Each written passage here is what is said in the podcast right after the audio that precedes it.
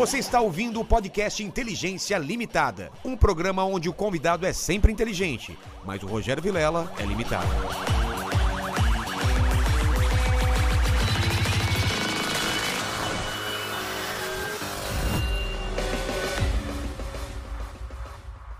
Olá, terráqueos! Como é que vocês estão? Eu sou o Rogério Vilela e está começando mais um Inteligência Limitada. O programa de limitação da inteligência acontece somente por parte do apresentador que vos fala e pelos dois que eu tenho aqui atrás da mesa. Se apresentem, por favor. Eu sou o Lenny. Eu sou o Paquito. E aí, vocês estão preparados? Estamos. Estamos preparados? Pronto. Ah, Então é o seguinte. Hoje vamos fazer diferente, né? Hoje temos aí as regras para participar aí no, no chat com perguntas. A gente vai esperar pro final, mas no meio a gente joga uma pergunta também e deixa ah, ah, as melhores pro final. Exato. Se eles eh, já responderem no meio do lance, você fala quem fez a pergunta no superchat, mas aí já foi respondido. Então sejam criativos e façam perguntas que ah, não foram feitas aqui. Exatamente. Ok? Estou aqui com Brigadeiro e com Pablo Marçal. É um debate, mas um formato um pouco mais de sabatina, porque, claro, a gente quer saber mais do, do, do Pablo Marçal do que o, o, o Brigadeiro que já veio aqui, já falou da vida dele. Então a gente vai falar sobre esse candidato, esse pré-candidato à presidência, porque ele, se, de- se de- ele decidiu ser candidato, quais são os planos de governo e tudo mais. E você pode participar disso mandando chat, não é? Como vão ser as regras? Estão aí? Já está estabelecido no, no chat da live, tá? As regras. Vocês podem participar com pergunta, com comentário, aquele famoso jabazão para ajudar a gente, né? Aí já entra lá no canal, se inscreve, torna-se Todo membro. aquele negócio. Já todo dá like negócio, agora. Dá like agora. E fazer o seguinte, ó. O pessoal fala, ah, naquele debate lá do Nando versus o Nicolas não teve regras. Quis colocar regras aqui. O que, que eles falaram, Lene? Que não precisava. Não tem a primeira regra, então não temos regra. Exato. Eu tenho um cronômetro aqui. Se vale alguém tudo. abusar muito do tempo, tipo, o Marçal obrigado a começar a falar durante meia hora, aí o que, que eu vou falar? Ô, ô, é, por favor, deixa o outro falar. Vou pedir pra você mutar o. Mas não, a gente não vai chegar nesse ponto, É, acho que né? não. Vamos evitar dedo no olho, golpes baixos e palavras de baixo calão. Bobo, burraldo pode. Acima, é, abaixo disso aí. Por exemplo, palavras que não pode. É anticonstitucionalissimamente. Não, essa Palavrão, pode, né? essa pode, tá? Paralelepípedo. Eu acho que vai ser, vai ser de alto nível, não vamos chegar a esse ponto, então vamos assim. Eu tô com o cronômetro aqui, vamos usá-lo só se precisar. Exato. Primeiramente, eu queria que vocês se apresentassem então pro público, podem falar com as suas câmeras, a sua brigadeira é essa e a sua é aquela. Então vamos lá. Só deem as suas credenciais. Primeiro brigadeiro. Bom, boa noite, cadê? Boa noite. Mudou, de, mudou de lugar. É. Boa noite a todos aí, obrigado pela, pela audiência. Acho que vai ser interessante. Como eu falei com o Vilela, é, eu vim aqui hoje desarmado. Eu vim para entender o que, que você, você propõe para o Brasil. né? Eu não consigo enxergar a verdade em você e eu vim aqui para tentar extrair essa verdade. E conforme prometido no grupo, É, a gente montou um grupo para discutir as regras aqui sobre esse debate, né? Falei no grupo que eu não traria é, grupo comigo, né? Que eu viria sozinho. Falei que eu não traria cola, anotação nem nada disso. Falei que seria educado, desde que você fosse educado, e te respeitaria desde que você me respeitasse. E assim será. Então, é, essas são minhas considerações iniciais. Tá. E saiu, saiu essa ideia de uma, de, de uma live sua que você Isso. chamou ele pro debate e ele topou. Foi isso? Não, na verdade eu fiz um, eu, eu fiz um vídeo dizendo que eu não enxergava a verdade, achava que o Marçal Tá. não estava sendo sincero e honesto com as pretensões dele. E aí um pessoal, acho que é Fez a- fez do exército, eu não sei como é que chama, exército. O exército do- General, não sei o quê. Veio e falou, duvido então de debater com o Marçal. Ah, Tá foi daí que saiu, né, então. Lógico, pô. Então, Marçal, agora tua versão, então, se apresente e como, como surgiu esse debate. Eu sou o Marçal, é a segunda vez que eu tô vindo aqui. É, tenho quatro filhos, o Lorenzo, o Beijo, o Miguel, a Isabela, sou casado com a Carol. Tenho algumas empresas, publiquei alguns livros. E a gente vai descobrir a verdade aqui hoje. E só fazendo um disclaimer aqui, muita gente falou, mas você chamou o Marçal, você falou que foi o prior entrevistado. Isso é uma brincadeira, eu já falei com ele, porque ele veio aqui. O entrevistado era o Vini, né? Ele veio aquele dia, ele não estava preparado, pro, não sabia como era o podcast, então ele, ele ficou vendo o chat, a gente não conseguiu desenvolver uma conversa, mas hoje aqui é o verdadeiro Pablo Marçal e a gente vai conversar com ele, vai tirar todas as dúvidas, certo? Certo? Certo. Podemos? Bora. Estão preparados? Então eu tô, tô, tô nervoso aqui, cara, eu tô tenso. Tô vendo. Tô tenso, tô tenso, cara, tô tenso. Então eu acho que, que primeiramente eu vou. ah, Desculpa eu fazer a primeira pergunta, Brigadeiro, mas é por quê? Qual foi essa ideia? Porque pra gente parece que foi do nada, né? É, Não foi uma coisa muito antiga, foi uma coisa recente. Quando que foi, Marçal, que você teve essa decisão, tomou essa decisão e quando você anunciou? Porque às vezes você tomou essa decisão antes e só anunciou mais próximo. Como que foi? Dia 28 de janeiro, lá nos Estados Unidos, eu, eu senti no meu coração a primeira vez. né? eu vejo que o Brasil é um país que é liderado por gente que não faz sentido. E assim, não faz sentido nenhum também eu deixar a vida que eu tenho pra mexer com isso. Exato. É isso eu- a primeira coisa que eu pensei. Por que, que ele vai se enfiar num E negócio é desse? justamente por isso que o Brasil é governado por esses caras que eu posso é, configurar como nojentos. Isso porque o Brasil, né, como as pessoas têm foram configuradas para isso, elas têm nojo de política, você sempre vai ser governado por aquilo que você tem nojo. Ninguém você vai ser se escravo. meter, Então, esse é um grande problema. gostam, né? Agora, imagina, eu tenho que convencer minha esposa, eu tenho que convencer meus filhos, meus pais, meus sócios. Eu tenho mais de 100 sócios e mais de 26 negócios. E eu posso falar pra você, agora eu tenho que convencer o brigadeiro. E, por- e se E tem- convencer o brigadeiro, pode convencer alguém lá E na. tem que, na é, tem que convencer pelo menos umas 60 milhões de pessoas. Então, qual que é a, a, a tua meta? É só disputar? Não, eu jamais colocaria meu nome se não fosse pra vencer a eleição. Agora, tá fora de realidade ainda, né? Quando Precisa ser você- construído. Quando você decidiu, o Moro já tinha 28 de janeiro. Não? Não. O Moro ainda tava no par? Tava, o Dória também tava. Ah, agora ficou mais O fácil. que, que eu percebi? É, 60% da, da população que responde pesquisa, principalmente na Quali, eles falam que não querem votar nem Lula nem Bolsonaro. Aí Então- quando forçam a barra, eles votam em um outro. Isso, aí, mas o que acontece? Os dois fizeram um acordo, vocês têm que saber disso. Um acordo pessoal. O Lula e o Bolsonaro não estão batendo um no outro pros dois irem pro segundo turno. Sem ninguém se levantar. Claro, o melhor cenário pro outro é que o É outro mais seja- barato e desgasta menos. Inclusive, os dois já falaram que não vão pro debate. Exato. Então, quando eu ouvi um convite né, do Brigadeiro, ainda não, não o conhecia, né? Tô conhecendo hoje, pessoalmente. Perdeu muita coisa, não. É, Desculpa, desculpa. Mas aí o que acontece? Quando eu ouvi alguém falar, vamos pro debate, eu falei, poxa, é o que eu mais quero. Né? Então, não vai ter debate, provavelmente, com os, com os Não vai ter com eles. É, primeiro. Mas a grande questão é o seguinte: é, quando ele fala assim, ah, eu não vejo verdade em você, isso é um direito de todo brasileiro. E até na hora que começar as perguntas, a minha primeira pergunta eu já deixo aqui: o que, que é verdade pro brigadeiro? Vamos já abrir com essa Então pergunta, vamos, né? o que, que é verdade pra você? Então você abre respondendo essa pergunta e já manda a primeira A verdade é de ser sincero com teus objetivos, né? Qual, qual que é o teu objetivo em colocar teu nome à disposição para concorrer à presidência? O que você espera com isso? Tá. É, vamos tratar o que que é sinceridade, que aí fica bem claro. Sinceridade vem do grego, que é sincera, sem cera, sem máscara, né? Uhum. Eu acho que pessoalmente é muito bom, a internet é cheia de gente empurrando um contra o outro. Eu acredito, cara, que o Brasil tem jeito. E todo dia eu acordo, todo dia eu acordo e penso assim, eu tô fazendo uma merda com a minha vida. Todo dia. Eu tenho um cérebro e tenho um coração. Meu cérebro fala pra mim assim, ó, cuidado que você vai se estrepar nesse aí que você tá fazendo. Seu patrimônio, sua honra, seu monte de coisa, né? Mas meu coração, cara, todo dia fala pra mim assim, ó, segue. Então tem um conflito dentro de mim ainda. Eu só sei de uma coisa. Nada que eu coloquei a mão, ô, Marcelo, eu voltei atrás. Eu acredito de verdade nisso. Se for olhar pra estatística, alguém fala, você não tem chance de vencer a eleição. Cara, eu tenho 1% na pesquisa. Em quatro semanas de exposição em pesquisa. 1%. Quem não tem chance é o Luciano Huck. Quem não tem chance é o Dória, que já voltou para as empresas. Quem não tem chance é um. São oito candidatos que colocaram a cabeça para fora, apanharam, tomaram o sacode e saíram. Agora, o Brasil não está condenado a votar em Lula e Bolsonaro.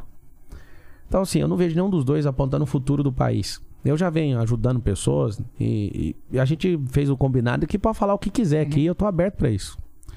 Mas eu sei como que faz pra mudar a mente de pessoas. Eu sei também que tem gente que me segue que não muda. A pessoa não quer pagar um preço. Não é preço financeiro, é preço de acordar cedo. Eu já vi você tirando onda. Que o cara que acorda cedo ele só vai ser um pobre com olheira. Eu ri daquilo que você falou. Porque, na verdade, se o cara só acordar e não agir, o acordar não vai mudar a vida dele. Então, assim, o que eu espero de verdade, vou falar aqui pra abrir isso. Eu não tô com tesão de eu preciso virar o presidente. Quando passar o dia 2 de outubro, se eu não for pro segundo turno, eu não vencer no primeiro, que é é fora de lógica ainda, a minha vida não vai mudar nada. Eu vou ser só mais perseguido. Né? Não tem nenhum único presidente, fora esses dois, que tá sendo preparado né, para a próxima eleição. Só que na próxima eleição eu não vou concorrer, eu não quero ser carreirista. Já estão mexendo o saco, eu tinha que ser deputado, prefeito, não sei o quê. Cara, eu quero pegar os melhores dias da minha vida e servir a nação. Então, sem lenga-lenga, é um negócio que me dá conflito todos os dias. Né? Que atrapalha a saúde emocional da minha casa. Eu almoço em casa tem oito anos todos os dias. E todo dia eu tenho uma agenda. Você vê o, a- o contorcionismo que foi feito hoje pra chegar aqui no horário. Eu não, nem acredito que eu cheguei no horário. Peguei uma hora de trânsito hoje pra chegar aqui. Greve de ônibus hoje. É, não, não tinha ônibus pra cá. Não, não. Eu tô ligado. Então, assim, é, realmente o Brasil precisa. Realmente o Brasil precisa disso. Por quê? Tu ainda não falou por quê? É simples, porque o Brasil Falou precisa. tu- tu- só porque o Brasil precisa. É um, É, eu vou te perguntar então, qual que é? Altruísta. Não, vamos lá. Qual, não, não, qual... tô tentando, tentando entender. É um, Vamos lá. desejo, é um desejo altruísta teu. Não, vamos lá. Só Vamos isso. lá. Não, serviu, eu já sirvo a nação vai, faz muitos anos. Então, então, pra quê? Vamos lá. Você acredita que o Brasil tem como crescer? Dificilmente. Tá, dificilmente. Você, como pessoa, dá conta de crescer? Sim, sim. Tá. O Bolsonaro e o Lula estão dispostos a crescer? Não. Então tem que ter alguém, pelo menos, que quer crescer. Que seja você, então. Não, não, primeira mas, coisa. mas eu não sou, eu tô perguntando você. Ok, então você não foi, eu vou.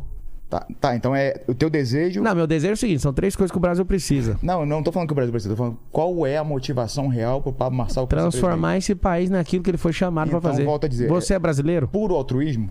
Cara, É se eu responder, altruísmo? não não é Sabe só qual é o meu sonho? Eu Vou altruísmo. te falar qual é o meu sonho. Meu sonho é chegar um político, fazer essa pergunta, o cara falar, meu irmão, eu tenho um, porra, uma vontade de ser chamado de presidente, um ego fudido, ou então o cara fala assim, cara, eu quero me beneficiar. Só que eu me beneficiando, vocês vão se beneficiar também. Eu queria esse tipo de sinceridade vindo de um Então tá candidato. bom, você quer ouvir a minha? Eu sei que não é vendável. Quer ouvir a minha? Eu sei que não é legal. Não, você quer ouvir a minha? Não, vai lá, eu tô tentando. Cara, tem 15 anos. Não, você tá tentando, não. Tô tentando ouvir o que o- de dentro de você qual que é a verdade. Porque eu não, eu não acredito. Tu acredita que, a- que a- que as pessoas só fazem o bem por fazer o bem pro próximo? Cara, eu- eu não posso falar pelas pessoas. Você, você tá vai- debatendo vai- comigo, eu posso falar por mim. Você vai abandonar tuas empresas, vai não, brigar já com vou a tua abandonar, família não. É a pra primeira fazer o vez. bem pros- Posso te falar uma coisa? É a primeira vez em 15 anos que o meu faturamento para de crescer. Então, Isso nunca aconteceu. Tá aqui, ó. Tem um set aqui comigo, o Nésio, que tá sentado ali, ó, de, de paletó branco. Ele é um cara que é sócio de sete empresas. Pergunta pra ele o que eu tava fazendo hoje. Sabe o que eu tava fazendo hoje? Vendendo uma empresa minha seis vezes o valor abaixo, seis vezes abaixo do valor que eu investi nela. Sabe por quê? Porque eu quero dedicação total na vida pública.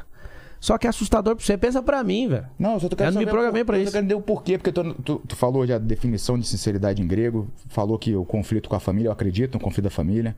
Falou do problema que vai ser pro teu negócio, eu sei que vai ser problema do teu negócio. Ah, já começou. Isso aí tu é. Não, e a galera revirando tua vida, né? Porque Sim, sim. político a galera vai revirar tua vida e vai. Ainda mais quando começar a virar uma saber- ameaça. Depois de uma entrevista começa e tal, a gente saber começa a crescer nas o porquê, pesquisas. Pablo? Caralho, brigadeiro, pô, tenho tesão de ser presidente ou não, eu quero... Então, É você quer assim- achar os porquês, não quer? Então É. você Não, tem não, que dar a não, resposta também. Vamos lá, por- vamos não, lá. o candidato é tu. Ah, mas eu vou chegar no que você É, quer. eu sou um, burro tatuado de orelha estourada, eu não sou candidato a porra nenhuma. Nem síndico do prédio tem Tá, capacidade de você é brasileiro, certo? Qual que é o chamado do Brasil? Qual que é o propósito da nação brasileira, você sabe? Não, faço ideia. Ninguém sabe. Quando você fala de propósito, é a nação como um todo. É, você olha pro território, né? Você vê um território que não tem terremoto, a condição climática, você vê a riqueza que tem no solo, no subsolo, você vê o tamanho desse continente, tem um, tem um propósito aqui. Mas Aqui aí é... já é um campo metafísico, tá falando de... Não, metafísico não, tô falando de matéria. Metafísica é energia, eu tô falando de coisa enterrada, tô falando de... A gente Ah, vai- tá falando de riqueza. Vamos, Claro, vamos, vamos chegar na nação. Vamos lá, ué. A Vamos gente Pablo, alimenta um primeiro, O bilhão. Pablo tá aqui na minha frente. Pablo, por que, que você quer ser presidente da República? por Cara- que, que você quer passar esse perrengue todo na vida pessoal? Não, não quero passar o perrengue, não. Não Ah, existe homem. É claro. Vai se passar. fosse fácil, eu não tava lá, doutor. Lógico, tá bom. Então é o seguinte: a primeira coisa que você tem que saber, você não quer a sinceridade? Eu- pra caralho. Então, simples, vamos desmontar o Lego todinho, você pega as peças e faz o que você quiser com elas. Eu vim aqui pra isso. Tá, então. Então, você não respondeu pra mim qual que é o propósito da nação. Nenhum brasileiro dá conta de responder isso. Sabe por quê? Porque a gente foi Eu doutrinado a ser trabalhador. Eu sou, eu sou candidato? Você é candidato a Eu- dar certo eu na vida. Tá bom. Eu- Não, já dei. Não. Tá bom, pra mim tá bom. Você é um candidato a dar certo na vida. Ah, mas sou medíocre. O que eu queria já tá, já tá bom. Mas qual que é esse propósito, então? O propósito do Brasil é servir outras nações. Aqui a gente tem o maior espelho d'água potável do mundo, a gente tem a maior produção, a terceira maior, né, tecnicamente falando. É, a gente alimenta mais de um bilhão de pessoas por ano. Imagina a agricultura que a gente tem que move um terço do PIB nacional. E aí o que acontece? Quando você percebe a riqueza que a gente tem atmosférica, maior cobertura solar, a gente não tem geleira, a gente não tem, não tem terremoto, tem merda nenhuma dessas aí. Nós somos realmente um país rico, só tem um único problema de todos os itens de riqueza do Brasil, a mentalidade. Qual que é a minha parada, mano? E um monte de gente me enche o saco por causa disso. Minha parada é com mentalidade. Eu sei disso. Eu quero que esse país mude a mentalidade. Eu não quero que todo mundo pense igual o Vilela. O Vilela é um cara que curte a vida do jeito dele, faz do jeito dele, você faz do seu jeito, eu faço do meu. Eu não quero que ninguém pense igual a gente. Eu quero que as pessoas cresçam. Só que ninguém falou isso pra ela. Você nunca viu um presidente da República, desses 38 que já passou aí, falar de mentalidade. Então a tua motivação é, é altruísta. Cara, não é só isso. que eu mais, então? Então eu não vou responder essa palavra que você tá buscando, porque você quer que eu fale essa palavra. Eu não vou responder ela, pra você não precisar fazer a pergunta de novo. Deixa eu te explicar. Mas que o que ele tá perguntando é se não tem. Se não Mano, tem você quer interesse. treta ou você quer. Não, Não, não, não, se quiser, não me dá uma gravata Não, aí que o negócio vai ser Não, porque comportadinho. tu dá uma volta do caralho, mas tu não responde. É, É, tem só 10 irmão. minutos de Não, podcast? não, Ah, não, não, então. Não, é simples, cara. Cara, é muito simples. Brigadeiro, porque você mesmo dá brigadeiro, por que, que você tá aqui? Eu te respondo porque eu tô aqui. Então fala, quem você tá aqui? Eu tô aqui porque eu não acredito em você. Então pronto. Eu tô aqui porque eu acho que você tá seguindo o mesmo script do Bolsonaro. Se você acreditar em mim, você vai votar em mim, por exemplo, ou não? Eu voto. Ah, então Hoje tá bom. Então vamos lá. pra- Você fez a pergunta do altruísmo, não foi? Não, eu fiz a pergunta do porquê que o Pablo Marçal quer ser candidato a Te presidente. falei pra mostrar pras pessoas, os brasileiros, quem eles são, na identidade deles, no propósito. Na hora que eu te explicar. então. Você quer fazer pro... os outros evoluam, é isso? Você Cara, quer chegar na cadeira da presidência Cara, deixa eu te pra falar uma coisa. o, o povo. é por transbordo. E encerra a resposta. Eu quero que os brasileiros comecem a transbordar. Vou te explicar. Então é altruísmo. Se você, se você quer fazer alguma coisa pelo Vai, ter- vai virar um meme. Não, é vai virar um meme. Não é altruísmo? Se Claro você que eu quero algo em troca. Eu quero que o brasileiro continue transbordando. Não, não, Pra- pra, pra pra si. você, É. Pô, imagina alimentar sua alma quando você vê uma pessoa destravando. O que, que é isso? Eu recebo isso o tempo inteiro, cara. Milhões de pessoas me assistem Não é também. isso não, cara. Eu não vou responder o que você quer. Não, tu quer me convencer que tu. Caralho, que tu vai passar esse perrengue todo só pra fazer o bem pro próximo, cara? O que, que você acha que eu quero então? Já que você é um cara que conhece. Não, não, não. Eu acho que tu quer capitalizar em cima disso. Sim, o que, que é isso? Capitalizar quer- em quê? Fala aí que aí, às vezes nem tá na minha intenção e eu posso até falar, pô, essa ideia é boa. Tá na tua intenção. Pô, fala aí, ué. malandro, de, de bobo tu não tem nada. Oi. de bobo, pra bobo tu não serve, malandro. Você vai votar no Bolsonaro? Eu? É? Não. E no Lula? Não, também não. Ah, então tá bom. Tá aberto, Não aí. voto nenhum dos dois. O que, que, eu, o que, que eu acho de verdade? Eu acho que, cara, tu é regrado pelas 48 leis do poder do Robert Greene. É isso que rege. Inclusive, os cursos e as mentorias que tu dá é tudo baseado nesse livro aí. Que coisa fiada que você falou. é verdade. agora um É, cara é que eu tava construindo é um, um verdade, relacionamento é aqui de mesa, Nada, agora não- tá conversando não fiado. Não, mas é verdade. Sabe que é verdade. Cara, eu só lembro da primeira lei. Não, Você para- lembra qual que é? Para, Qual que é a para, primeira para lei? com isso, Ele cara. sabe. Para Fala olhando pra mim a primeira para lei. enganar, não é que você lembra da primeira lei. Para, sabe. Tu sabe de cor e salteado Sei tu não. o tempo todo. O tempo todo tu usa. O que, que eu acho que tu quer? Eu tô perdido. Me Você fala quer quais tá, são essas tu leis quer aí. tá nos holofotes, não, Não, interessa cara, como. não faz sentido pra mim, não, cara. Ah, Pablo. Tu sendo, meu irmão, independente do resultado de eleição, tu vai estar Isso é já, fato, Tu já Pablo. tá nos holofotes, tu já tá com um monte de gente. Você sabe o que, que arde no meu coração ou seu não? nome? Você sabe ou não? Dinheiro. Que isso, cara? Você sabe quem pensa, você É sabe quem pensa em dinheiro? Você sabe ou não? É quem não tem, é igual o ar. Deixa eu te explicar uma não, coisa. não, Não, não. eu posso te explicar, porque você tá. do outro lado, dá pra ver. A sua forma de me analisar desse jeito mostra o lado que você tá, inclusive financeiramente. Me mostra, então. É simples. Fala. Se você olha pra mim e fala que meu problema é dinheiro, você não entende a minha Eu causa. não tô falando que teu problema é dinheiro. Você acabou de falar, ué. Não. Eu falei, o que que ventila no meu coração? O coração não é Dinheiro. lugar de pôr dinheiro, não, ué. Dinheiro. Dinheiro põe no bolso, o dinheiro Mas põe no não, banco, o mas- dinheiro põe em Mas investimento. gente não ama. Não tem gente que ama Eu não dinheiro. tenho isso aí dentro do meu coração, não Tu faz não ama- sentido. tu não nenhum. ama dinheiro? Claro que não. Não a palavra é muito clara. que que o amor ao dinheiro é o princípio que- de todos os males. Então vamos lá, se a gente tá falando de altruísmo e você não ama dinheiro. Você quer dinheiro, por acaso? Eu, tá maluco? Por que, que você não faz o que você faz de graça? Eu já dei 3 mil palestras de graça. Você foi em alguma? Mas por que não faz todas de graça? Pô, Mas 3 mil, filho? Mas você já tem empresa pra cara. Qual é o teu patrimônio? qual um o problema aí? Não faz tudo de graça, pô. Aí, Qual que é o problema? Eu vou fazer de graça agora. Trabalhar por causa de 30 mil reais de salário não é trabalhar de graça pro povo, não? Ah, vai fazer mais de graça? Se você quiser, eu dou o salário pra você, então, se Não, você tá preocupado quero, com o dinheiro. Não, não, eu não tô. Eu só não, eu só não acredito que você tá fazendo não preocupado com o dinheiro. Tá... Desculpa, Eu- desculpa aí, só assim, mas se for pra doar dinheiro e quem quiser, tá... Não, cara. Tá aqui, né? O Paquito Ah, e o. só, Então vamos lá. é Eu igual ia te falei, falar uma a coisa e é a você fez seguinte. uma intervenção, só um pouquinho. Tá, vai lá, pode ver. É o seguinte, eu te falei sobre o coração. Só, Tá. só pra organizar o que ele falou, eu- depois a gente comenta isso. Que vai ter um ganho pessoal pra você também tá, tá nessa visibilidade de ser candidato. Cara, bom demais. Deixa eu te explicar. Tá. Então, É vamos de lá. pegar um lambari. Você Eu vende, tipo um vende curso? Eu? Você vende curso? Não. Vende não? Então, e depois Vende explica essas, leis, não? essas leis aí que a gente tá boiando aí. Quais são essas Não, isso é viagem da cabeça dele. Não, não, que não, que não. não. Você sabe que não é. É viagem da cabeça Sabe dele. que não Ele é. assistiu um Explica. vídeo de alguém que não gosta de mim e fica Eu falando faço, assim. não. Deixa eu terminar de 48 falar, lei pô. da atração, Robert Greene, você pode comprar, você vai ver todas as leis, você vai ver qualquer dá um entrevista do, do lei Pablo dessa. Marçal, esteja nos holofotes, não, Ah, não tá. interessa como, fuja do- do- dos, dos seus fracassos, Quem que terceirize- marcou essa entrevista foi eu ou foi ele? terceirize os seus fracassos, Foi ele. terceirize os Quem seus que quer ficar no holofote? Terceirize seus fracassos. Quem que falou primeiro? Foi eu que falei de você ou você falou de mim? Tu, tu foge da eu nunca falei de você. da- tu Eu fa- nunca busquei seu holofote aqui. Apesar de. Eu tô muito honrado de estar aqui. Não, mas tu- Um dos maiores podcasts. Não, só tô falando Ah, tu tá que. no holofote, o tu é que você tá me acusando. Deixa eu te cara. falar. Não tô te acusando, eu tô, eu tô Ah, tá. atestando algo. Ah, você é candidato mas sobre você. Não, sobre você. Porque foi você que buscou essa mesa aqui. Mas você que é o candidato a presidente, Não, você que tá me promovendo. Ah. Você que vai votar em mim, por Eu não acaso. vou votar, não sei. Não sei. Mas vamos- Se você me disser o porquê que você quer ser candidato a presidente, talvez eu vote Então vamos lá, organizando. Então, é, Você quer que acabe agora o negócio? Eu vou segurar até o final, mano. Ah, então tem o- 48 leis do poder do Robert Greene. Eu tô te falando, malandro. Essa, número Esse 37. cara é noiado, mano. Ele achou que eu não. Porra, Esse cara tá noiado, eu não falei nada disso, eu nem mexo aqui, com ó. isso. Para de caô. Para, peitão Não de tem- bomba aí, Não rapaz. tem como mentir pra Mas, mentiroso, Pablo, irmão. desculpa, eu te interrompi quando você ia falar alguma coisa. Eu só falei. Ele ia falar de mim. É, ia falar. Não, não. Você ia falar o quê? Não, é porque ele tá acusando em Não tá relação à acusando. lei. Não, é uma acusação, porque você fala que eu sigo na risca as 48 leis do poder. Ele só tá falando isso porque ele quer seguir, ele acha que o sucesso que eu tenho é por causa disso. Porque eu não lembro das 48 leis do poder. Aí, ele lembra, ele tá aí falando. Aí tá bom. "Ah, Mas você segue bah." algum tipo de. de Pô, guru, claro que eu coisa sigo. Marçal. Tem um monte de guru. Tem um que chama G de Dia. Você conhece esse guru? Marçal. Não. É esse guru que eu sigo. Tem 3 mil anos, o cara, Pablo velho. Marçal, O cara é o mais conhecido como Salomão. Esse é o guru que eu sigo. Você bebe? Não, cara. Por quê, cara? Porque eu não tô afim. Meu pai destruiu uma família por causa disso. Nunca bebi bebida alcoólica. Nunca bebeu? Nunca. Pergunta pra quem anda comigo aí. Legal. Nunca Aliás- transei com outra mulher, aliás, nunca tem- tem fumei. bastante gente aqui, hein? Aí? Depois Ah, aí é dá uma filmada, né? tem uma Não é galera complicado, não, cara. É meu, é meu lifestyle, Como é entendeu? eu, eu não consigo confiar no homem que não, não bebe e não transa, cara. Eu transo com a minha mulher, tem 13 anos que eu mas tô vamos casado com voltar, ela. esquece Vamos a voltar, vamos voltar, vamos lá. O que, que você ia Por falar? que, que o Sobre- Pablo Marçal quer ser presidente da República? O homem não responde, mas nem parece. É igual pegar a lambari, mano. mas e aquilo que eu Vai te pegar a falei? lambari, ele pula. Porque, Mas, cara, Pablo, aquilo que eu te falei também, que ele, que ele falou, eu tô traduzindo em outras palavras, mas você sabe do ganho que vai ter pra tua imagem Tá, ter eu ia, eu ia concorrido. explicar. É. Você vê de Não, curso ou não? Você, você domina alguma Não, coisa não, digital? não. Fora Não, o domino do- podcast Domino- violentíssimo. Domino sim. Mas eu tô falando assim, além de você fazer isso, isso vai ser uma experiência que você vai poder contar também. Não, vai ser mó da hora. Então, Andar de colete, é, é ter que pegar meus helicópteros e ficar com câmera lá o dia inteiro, noiado. É porque você é pré-candidato, pô. Imagina, eu ando de colete à prova de bala, tem que ficar andando com 15 segurança, aí daqui uns dias, na hora que virar na convenção, eu vou andar com 21 policiais federais, Ah, alguém vai escrever uma mira na minha cabeça, estão investigando os meus pais, os meus avós, estão é investigando foda, tudo. Mó da hora. Você- Não, é foda, é Isso foda. aqui eu ia falar sobre Esse é o digital. lado ruim. É foda. Não, esse não é o lado ruim. Esse é o estágio probatório, que a maioria dos homens e mulheres não conseguem ser aprovados, eles não passam nesse estágio. Você olha e fala, mano, esses caras vão te arregaçar. Esses caras vão vir. Sabe por que que só tem cara ruim na política? Por causa exatamente do estágio probatório.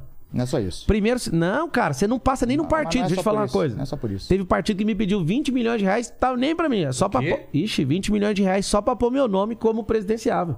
Eu falei, não quero falar com o partido que o negócio é dinheiro. Se começou com dinheiro, eu não vou dar minha energia. O partido que eu entrei, que é o PROS, os caras não me pediram nada.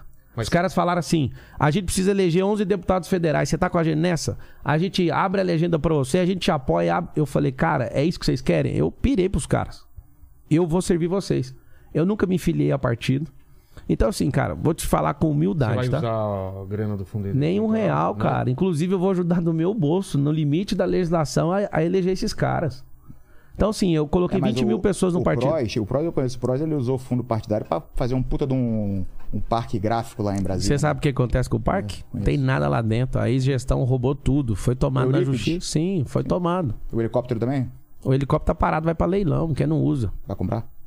Eu tenho dois, cara. Mas três? já Dá... Pra que comprar três? E pra ficar vigiando mais o helicóptero? Rodando os três juntos. Não precisa. Tá, vai. Então, assim, eu ia lá, explicar. lá, Paulo. a parada de que vocês acham, assim, que toma maior vantagem, todo mundo acha isso. É, um É. monte de gente nega entrevista pra mim. Ah, porque você tá querendo dar golpe e tal. Vamos lá. Eu construí, talvez, eu não sei quantas dezenas de milhões eu gastei só no Instagram, na conta do Facebook, com tráfego pago. Eu venho qualificando pessoas há mais de cinco anos. Explicar o que é esse tráfego pago. Tráfego Pra- pago é o seguinte. Pra, pra impulsionar. Sim, não existe rede social, vocês têm que saber disso. É. Existe uma rede de anúncio. Ex- Não, nunca existiu rede social. Essa máquina é uma máquina de anúncio que dá mais de um trilhão de reais pro grupo do Facebook do Mark Zuckerberg. É o seguinte: quando você dá cinco dedadas naquele, na tela, no touch do celular, as cinco dedadas aparece um anúncio. É ali que a gente reina. Então eu venho qualificando pessoas ali, cara, gastando milhões. O dia que eu falei, vou virar político, começou a queda. Eu não cresço nenhum seguidor desde o dia que eu falei de política. Então eu perco assim, ó, 30 mil e ganho 31 mil. E eu fico olhando aquilo todo dia. Só que as mensagens é assustador. Eu gostava de você quando você ensinava inteligência emocional. Eu gostava de você quando você falava de finanças. Eu gostava disso. E, e a galera desqualificando o que eu tô fazendo. Sabe o que significa isso? Mais um prejuízo que eu não sei calcular daqui pra frente. Então não é só parar de faturar em múltiplos negócios. É desqualificar um público. Sabe qual público tá vindo? Um público que acredita, um público que não vai pagar nenhum real. Um público vai me xingar o dia inteiro, um público vai inventar mentira, um público vai me destruir. Aí você fala, nossa, super compensa. Com a conta que eu tenho do Instagram, não faz sentido. A minha conta foi a que mais faturou dinheiro, velho, em 2021 e 2020, velho. Eu acredito. Não, Faturou. mais de 200 milhões só em Mas isso- 2021. Isso nos deixa com três opções. Ou então tu ainda tá mentindo. Sério? Ou você é altruísta pra caralho. Cara, Ou tu é masoquista pra porra. Não, é o tu vai seguinte, passar por esse sofrimento estoicismo chama isso. todo. Tá. Sabe o que acontece? Quando você entra num papo de 10 dígitos e você senta na mesa onde as pessoas elas governam nesse número de dígito, cara, tudo que você falar assim, ah, o carro tal, a gente pode comprar. Você pode comprar o barco, você pode ir no hotel mais caro do mundo, pode fazer o que você quiser. Então as coisas começam a perder o sentido. As coisas materiais. Sim.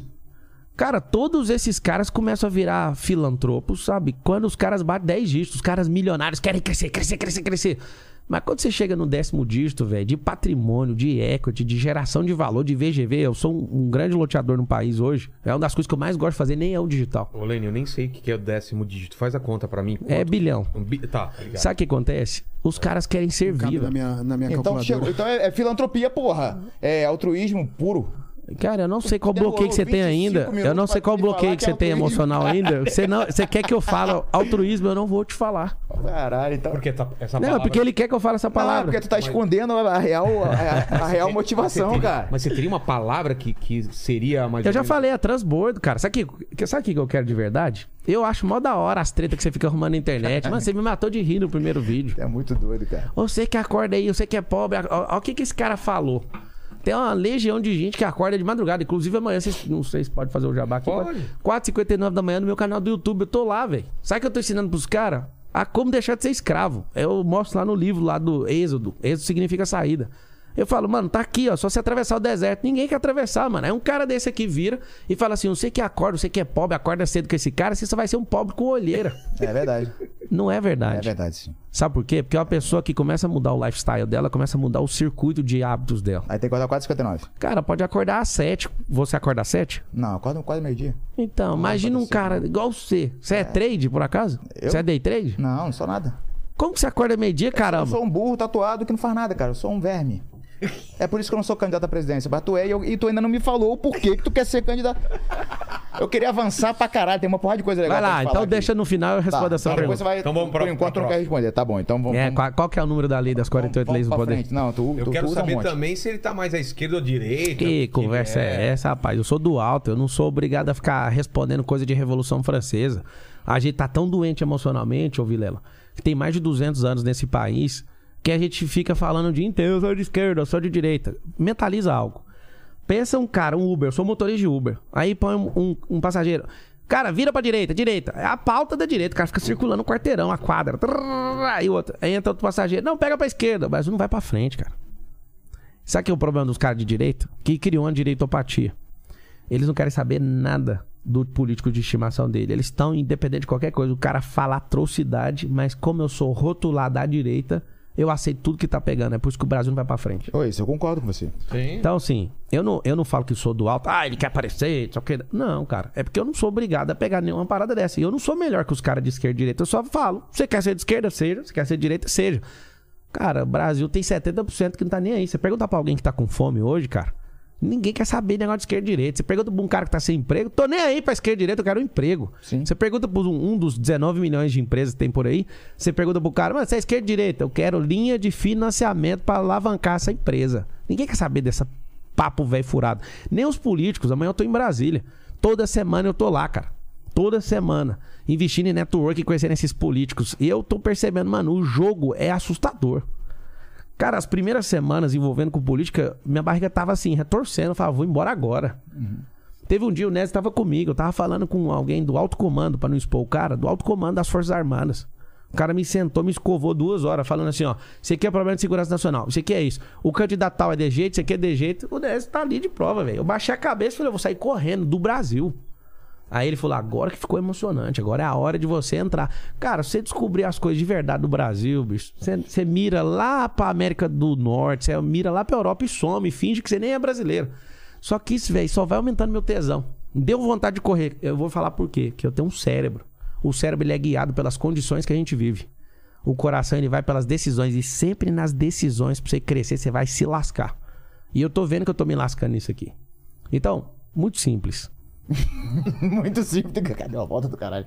Vai, vai, vai, vai, vai, tá, vai, vai. Você quer uma palestra ou uma aula? Nenhum dos dois. Eu quero uma Então. resposta sincera. Então, deixa eu responder do meu Sincera jeito. do Sabe qual é o grego, seu do problema? grego, Sinceridade do grego. Pode ser do latim. Sabe qual é o problema? Você quer a resposta que tá na sua cabeça. Você é Não, um não, eleitor não, e eu não não, vou te agradar. Deixa eu te não, explicar uma não, coisa. não. Eleitor, deixa eu te falar uma coisa, não, com todo respeito. Pô, não. Eu não vou agradar a sua resposta. O problema é que todo político faz Ah, isso. Não, se tu for sincero, tu vai me agradar mesmo que, que eu discorde de você. Então Cara, lá, então vai, me vai, falar, vai caralho, metendo brigadeiro, o negócio é o seguinte, eu quero estar nos holofotes. Porra, meu irmão, se não der certo, eu vou usar toda essa atenção pra trazer mais gente para pro meu exército, lá como é que chama, para pros meus cursos. pô. Eu vou falar, caralho, que maneiro, porra, Marcelo, Cara, cê- legal, de verdade, cara. então tá bom. Já que, Que você, é legal, você pô, tá que querendo a Não, sinceridade, sacanagem, eu vou falar, porra, cara, Posso que falar uma maneiro, coisa? você foi sincero, cara. Posso falar uma coisa? Se o Brasil me escolher pra ser presidente, eu posso falar da vontade do meu coração. Eu Tá. nunca mais vou vender um curso. Eu quero mudar o curso do país, velho, de verdade. Então tá. Ah, o Brasil não escolhe. Alguém falou assim pra mim: você tinha que assinar um documento. Eu, que documento?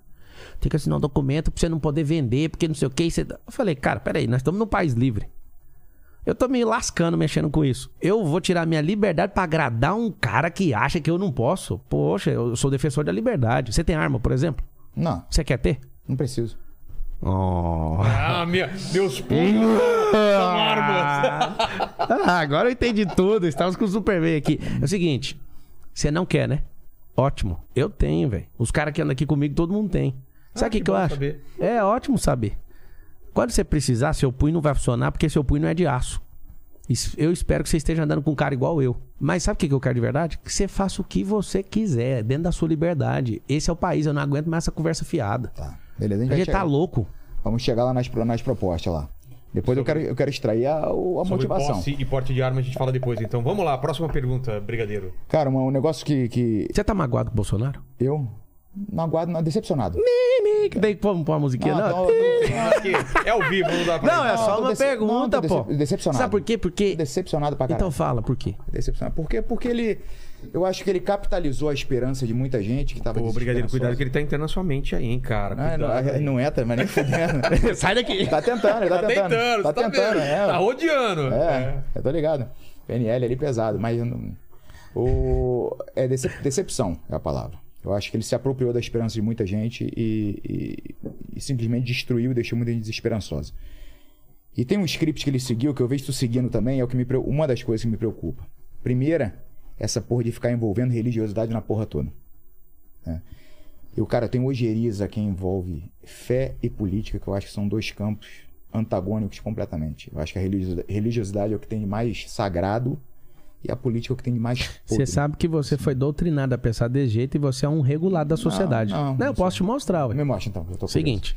Alguém falou certa vez, por que, que o X-Perito, que é o cara que fez o Chaves... Mas, mas só antes disso, essa, essa sua relação com a religião, o que que é? Cara, você acredita? Eu não frequento nenhuma religião. Não? Não. Não, mas não falei religião, eu falei religiosidade. A religiosidade. E eu É não porque- sou religioso. é porque eu vi- E eu não tenho E religiosidade. religiosidade vem do latim?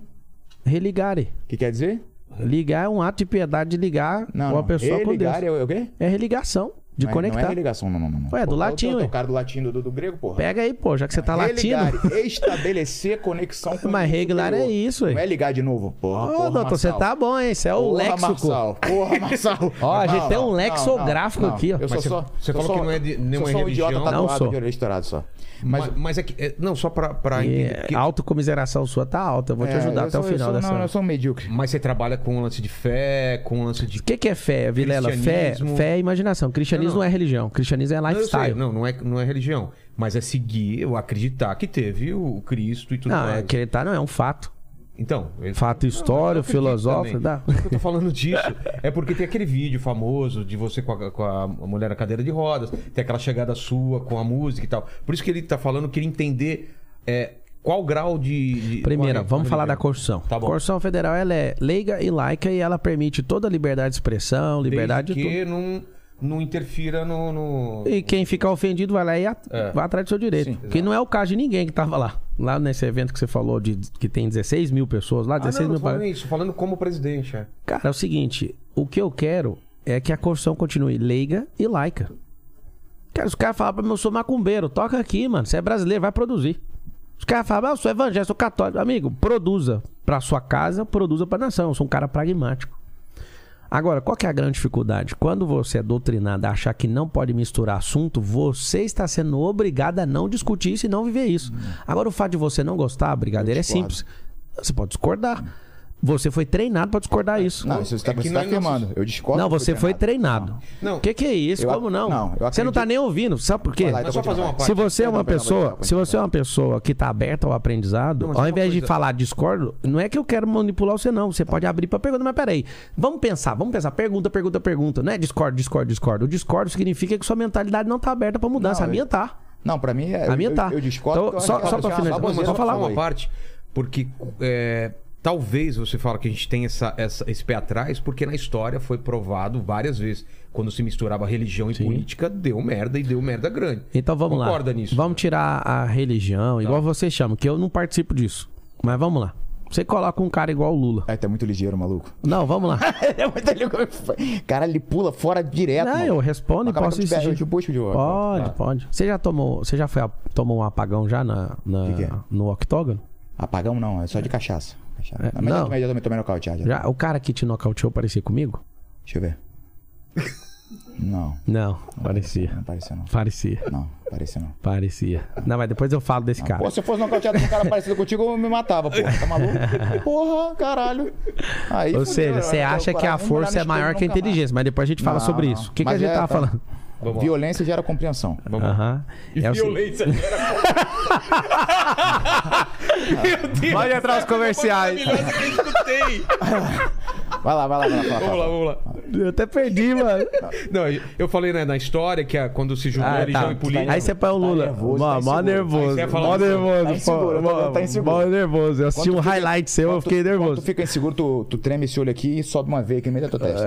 Lá. É, depois você tira essa foto, Não, que não tem é veia aí nesse lugar, Aqui, ó. o brigadeiro ó. na cabeça do Tem ou não tem? mano. Mostra ali. a- Se não tem. Aqui, agora não, agora tá esticando, cheio de botox. Mas lá, Marçal. Vai, Vai vai, lá, vai. vai lá. É o seguinte. Não, fica calmo. Você Não. põe um cara igual o Lula, o Luiz. Ele é um cara que não mistura religião, né? Ele, ele mistura religião? Não, mas ele cria uma seita meio que tu cria também. Então parou então. Você não sabe nada sobre ele. Você vê na campanha eleitoral dele, ele tá pegando. a re- cria Não, ele uma- fala assim. Ele cria uma seita. Pô, no meio do palco, ele fala de religião afrodescendente. Eu não sou contra, mas ele fala. Só que aí você não parou pra analisar nele, né? Você quer analisar no cara que você tá frustrado. Não, não, Eu não. tô só te falando, não, calma aí. Você não. Não, Eu você tô- tá com. Não, não é comigo não. Você não vai frustrar comigo, não, moço. Não, pô, Você frustrou com o Bolsonaro. Comigo você não vai frustrar com o papo é reto. Não, pô. Vamos lá. Tá, vai. O Lula mistura também. Todo mundo mistura. Quando você fala assim, eu não misturo, você também é. Você é arreligioso. Você tem que entender que não existe assunto proibido. Eu não quero ficar gastando aqui o tempo precioso do podcast pra explicar isso. Mas o fato de falar que um assunto não pode misturar com outro, os caras falam assim: é, o Pablo é fera demais, mas ele fica vendendo Deus. Deus não tá à venda, velho. É meu lifestyle. Eu, quando você fala assim, a fé, você vende a fé? Cara, fé é imaginação. Isso que significa fé. Acreditar sem ver. Hebreus 11. Então, assim, sabe o que é o grilo, velho? Se eu não te fosse endinheirado, ninguém encheu o saco, você pira, ninguém mexeu o saco. Eu falava as mesmas coisas, não tinha holofote, ninguém falava nada, não tinha nada. Ninguém mexeu o saco, mano. Começa. Aqui no Brasil, cara, é criminalizado o sucesso. A prosperidade também é criminalizada. Então, não. o que é a treta? A treta inteira é sobre o sucesso. Sabe o que eu vou fazer? Primeiro dia como presidente? Decreto descriminalizando o sucesso e a prosperidade. E falando assim, ó, brasileiro tá liberado pra prosperar. Caralho, tá muito maluco, compadre. Tá muito doido. Mas isso é metafórico. Porra de decreto. Não, é, só cara? desceu o de ser decreto. maluco, rapaz. Que porra de decreto de, de prosperidade. Porra, deixa de ser doido, cara. Estamos falando sério aqui, porra. Eu tô Mas falando é- que Religiosidade. religiosidade Não- não e mistura. Cara, política que que não é? tem nada a ver, cara. Cara, você pode misturar. Quando você é livre, você faz o que você quiser. Eu sou um cara livre. Você não vai me regular, o Vilela não vai. mas em que- Mas você acha moralmente aceitável você, Ah, é claro. você misturar? Imagina, tem quase 400 mil alunos. Os caras querem ouvir. O que, que você tem com isso? Na moral, assim, na maior simplicidade. o que, que você tem a ver com Não, isso? Enquanto você. 10 milhões de pessoas me ouvem. Sabe o Tá que acontece? Você tem seus seguidores, não, Não, tem? enquanto você não, não- não, não, peraí. Você tem Tá. seus seguidores. Tem. Agora você fala depois dessa. Mano, os caras que me seguem não curtem os três que você fala. Aí alguém fala pra mim, você acha que é maravilhoso? O problema é dele e de quem Isso, segue ele. isso. Sabe qual é o problema do Brasil? Você quer regular meu comportamento e eu não quero regular o seu. Não, não, não, não. A partir do momento que tu quer ser o Você tem presidente. ciúme de Deus ou de dinheiro? Responde essa pra mim.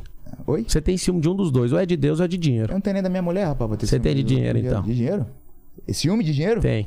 Nem da minha mulher, pô. Vou te contar um segredo. O dia Então que você prosperar pra caramba, você nunca mais vai tocar no assunto de dinheiro. Não precisa. Mas não tô falando de dinheiro, tô falando de fé. Você já falou dez vezes disso. Tá, então vamos falar de dinheiro. Você tem de dinheiro. ciúme de Deus?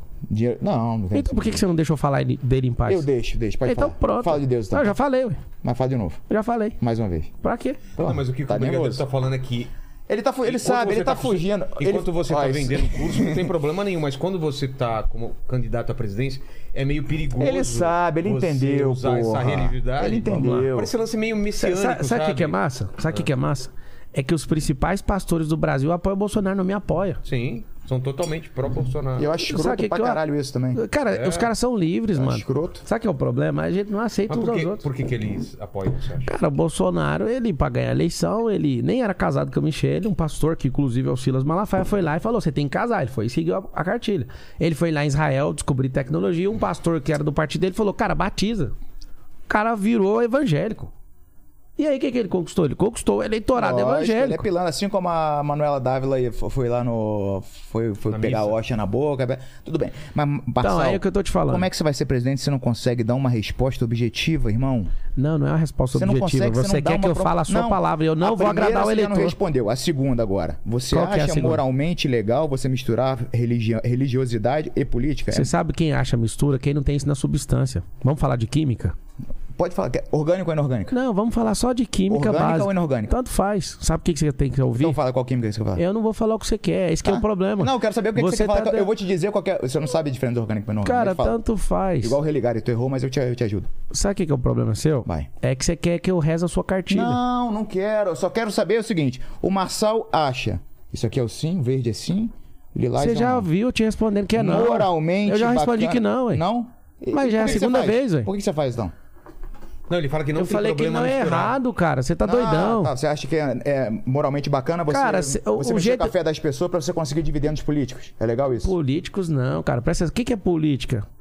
Não, tô falando da política como não, o está que, que é política? Não, política é organização de cidade. Isso é ipsis litris, é o pé da letra, irmão. Tá bom. Tipo os, de, os demos gregos, é? Cara, sabe o que é política? Vem de polis, que é cidade, que é do Isso. grego, é organização de cidade. E eu já sou político. A, a, os polis vêm da formação do, do aglomerado de pra demos, você né? você não é um cara imbecil, você sabe Não, um eu monte sou- de não, coisa. Não, não, eu sou burro pra caralho. Eu só Sabe quero que é- resposta objetiva. Só que eu sou Sabe burro que é eu o a problema? resposta objetiva. Tu é multimilionário, tu é bilionário. É, é, porra, e tu não consegue, tu destrava as pessoas e tu não, não se destravou ainda, malandro. Você sabe por quê? Eu tô mostrando pra você sua dificuldade racional. Você quer a resposta de acordo com o seu não. gabarito. Eu não vou responder o que você quer. Não, eu quero uma resposta objetiva. Eu já falei, ele já falou aqui também. Eu já falei Imagina que não tem problema. pra, tipo, pra eu já votar. respondi, O cara caçamba. vai chegar pra votar no, no Marçal e vai fazer assim, o número do Marçal é esse aqui. Ele vai ficar aqui, ó. Você sabe meu número? Qual que é o número? Você quer saber? Lógico, cara. Por quê? Hã? Eu posso dizer que eu voto em você se tu conseguir dar uma, pelo menos uma Você vai resposta objetiva pesquisar. até o final. Você vai pesquisar. É o maior número de todos, é o mais alto da legenda. Não tem nenhum acima do meu. É o que tá por cima de todos. Aí sim. Pô, Boa, porradão. Mas então, ó, vamos lá. Resumindo, então, é, o Marçal acha que não tem problema. Cara, é meu misturar- lifestyle. Deixa eu te falar. Eu respeito você que não gosta disso. Não me siga. Esse é o recado que eu te dou. Mó da hora. Agora você fala, na política, você acha isso perigoso? Cara, esse é meu lifestyle. Sabe o que é um político vagabundo? O cara deixa de falar o que ele acredita pra agradar a gente igual você. Eu não vou fazer isso. Eu tô te falando na moral, velho. Eu tô tentando, eu tô tentando acreditar. Não vou. Eu tenho que te falar isso. Eu não vou. Mistura também? não? Amigo, não, é- não existe essa mistura. O que, que ele fez? Ele começou a andar com o povo. Tá e ele fala a linguagem Marçal. do povo, mano. Marçal, tu tá inseguro, Marçal. O que te faz acreditar que eu tô inseguro? Não fica inseguro. que tá te tudo faz bem, acreditar? Tá tudo bem, fica, fica tranquilo. Presta atenção, o Bolsonaro, ele fez uma coisa. Ele entrou pra uma tropa. Você sabe o que, que fez o Bolsonaro ser eleito? Um cara um dia tava com uma. Você tem que saber, porque ele frustrou muito você como eleitor. É, foi isso. Ele saiu no salão verde e tinha um carinha falando do tal de kit gay. Ele começou ali, bicho. Eu sou do direito desde 2005, eu assistia tudo ali, eu vi o crescimento dele, aquelas falas horripilantes dele. Eu não sei como que o cara virou presidente da república. Alguém falou pra mim, você não vai ser presidente nunca. Amiga, a Dilma virou, o operário virou, o cara que aprovou dois projetos em 28 anos virou. Quem sou eu pra não virar presidente da República? Só se alguém me parar, alguém me matar, só se for, não faz sentido. Eu não tenho dúvida que você é mais preparado do que ele, mais preparado que o Lula, mais preparado que a Mas Dilma. não é sincero e não fala a É, verdade. é isso, cara. Porra, tu, tá- tu- cara, tu é tão, tão sagaz pra entender essas coisas. Por que, porra, por que, que Você sabe por que, que eu vou. deixa fluir essa- Você sabe essa por que, que eu vou você, levar cara? até o final o que você tá buscando? Por quê, cara? Porque eu quero seu voto. Mas assim vai ser E seu foda. voto vai ser caro. Assim vai ser Sabe por difícil quê? Porque milhões de pessoas vão assistir. Eu vou patrocinar essa live. Assim vai ser difícil pra caralho, porque eu quero uma respostinha reta só, maluco. Mas tudo bem, vamos tentar de Eu novo já aqui. respondi já. Então vamos lá. A gente falou de religião. Marçal, eu tenho uma pergunta pro Tá, Marçal. tá. Do passado, não vou ficar falando essas porra de mulher de cadeira de roças, porque. Embora eu acho que só desse- teve um, um acontecimento em comum de- desses. Mas só pra saber, lá era um culto? O que que era? Ah, era um treinamento. Um, treinamento. É. De um dia inteiro. Treinamento. É, é, tá, mas tudo bem. É o teu, teu lifestyle, foda-se. É, sabe o Tá. que é o treta? É meu Enquanto- lifestyle. Você é, quer me regular? Não, não, não. Enquanto você é marçal, é, Pessoa jurídica. doutrinador, coach, foda-se. Agora, Eu não sou coach. Tu é coach. Não, você vai ser uma discussão Não, não, do não. caralho. Marçal. Coach pra caralho. Tu é coach pra caralho. Tu é muito coach. Você é coach, Eu já Marçal. falei que não, pô. coach pra caralho. Vocês não me respeitam, Tu é rapaz. mega coach. Tu não é o coach. Tu é co- coachíssimo. Mas tudo bem. Se eu sou coach, você é frango. Não, eu, eu sou frango, então. Ah, então pronto. E tu é coach. Então fechou. Coach ou não coach? Eu acho que é coach. Mas é lógico que é. É óbvio que é. Mas tudo bem, tudo bem. Não, tudo bem. Então vamos chegar no acordo. Coach frango e É, fechou. não, é o frangão. fechou, Não, eu aceito. Se ele é o frangão. Eu sou Agora uma. Ah, uma tem vários adjetivos. uma- palmeirense, então. É, isso aí. Um, um ponto de atenção, então, que a gente divergiu aqui, tudo bem, é, é o fato de eu não achar legal misturar religiosidade e política e tu acha Não, que eu tá respeito ok? pra caramba. Tá, É, eu acho perigoso. eu acho Ah, perigoso. não, mas tudo bem, mas é importante que, o- que- que o eleitorado saiba como ele pensa. É isso que É. eu, eu vim aqui pra isso, pra extrair o que você pensa. E, e só pra finalizar nesse ponto, que aí você parte pro próximo, Tá. quando você fala assim, eu acho perigoso, eu acredito que religião não tem que estar dentro do Estado. Então, isso. isso Eu a sou gente- constitucionalista, Então, não gente faz tá- sentido. a gente pensa da Mas mesma eu, forma, eu então. falei isso na resposta, só que você quer ouvir uma única Não, não, não. coisa assim que passa dentro do crivo. Não, mas peraí, peraí, peraí. Então, Eu tá falei, por exemplo, peraí. eu acho um absurdo ter stand de pastor em ministério. Exato. Pastor que tem que cuidar de igreja, cara. Exato, exato. O cara, pra mexer com alguma coisa, não é quer dizer que o pastor é proibido. Ele tem que abdicar do cargo dele e deixar a função dele. Qual foi a treta? Foi com o Felici- Feliciano que fez um vídeo? Não, Feliciano é meu amigo. Malafaia, Mas eu vou- a gente vai chegar lá também, eu Tá. quero perguntar isso aí. Mas eu, eu tô achando que isso tá sendo. Não, mas eu não quero ficar batendo nessa porra, mas. Quantos anos você tem, Brigadeiro? Eu, cara, 40 com. 40, 40 com aspecto de 60 e corpo de 80. é. Uma, um acontecimento, um, um outro ponto de atenção aqui que. Você tá nervoso? Que me desagrada. Pô, cara, tô nervoso pra caralho. Na verdade, eu meio de pau duro aqui, mas. Uma coisa que me, eh, me desagrada. Vamos- vamos- só- só uma coisa, uma palavra de ordem. Por favor, mute ele quando ele começar É, a falar um exato, negócio exato. desse. Não essa pode. palavra não Ereção, pode, você perdeu 10, Primeira- 10 pri- pontos. primeira advertência. Ereção, ereção. É, Ereção não pode. advertência, 10 Galudão. Se eu falar Não que eu tô pode. galudão. Não Pode, pode. falar, não, não, não pode. Não Não pode. Não pode porque Nada você tá dando referencial. É, Máximo é já deu referencial. Tá. Nada. Membro. Tá. Tá. Peça. Peça. Jiboia em riste. Não. Também não, tá bom. Então, voltando aqui. Em todas essas máculas que tu teve no passado, eu tenho também, o Velhato, todo mundo tem. Mas todas as vezes que o pessoal cita uma delas, e eu não vou ficar remoendo uma por uma aqui, porque eu- não é, não é o intuito. não- meu intuito não é te ridicularizar nem porra nesse sentido, é tentar puxar a verdade. Todas as vezes você meio que se exime da culpa. E isso é uma prática comum na política também. Ou seja, A culpa é sempre dos o outros. que eu faço deu certo, os louros são meus. O que eu fiz e deu errado, a culpa não é minha. Sim. É isso que a gente vai, vai esperar de você enquanto presidente? Cara, pode trazer o assunto. Uma pessoa fala, nossa, aconteceu um caos. Não aconteceu. Eu vou ter que falar, nossa, aconteceu pra agradar de novo. Sabe qual é o meu problema, cara? Eu não tô aí pra agradar ninguém. Só tem uma pessoa que eu agrado na Terra. Sabe qual é o nome da pessoa? Quem? A Ana Carolina, que é minha esposa. Meus filhos, eu não agrado eles. Eu faço o que precisa ser feito. Cara, eu tô doidinho pra responder altruísta. Não, não tô falando mais de altruísmo. Tu, tu, tu tá Mas- preso lá atrás ainda. Não, eu vou ficar até o Isso final. É uma âncora. E vai ficar Eu preso até o final. você. No final a gente vai. Vai ficar Eu até o te final. destravar, vou te destravar. Você, Tá muito preso a única altruísmo. resposta que você não tem até agora é a que você queria. Não, não, não. É não, essa. Mas eu não quero essa Ah, resposta. não? Então morreu, Eu não então. quero essa resposta. Eu, eu acho que o, o povo merece saber Mas que. você tá falando isso de jogar a culpa nos outros por quê? Sabe Não, que porque eu vi a- as entrevistas que eu vi. Que eu vi dois tipos Tá, de dá um caso concreto. Vamos pro Tá, caso eu, eu concreto. vi um pedaço da tua entrevista com o Cláudio Dantas.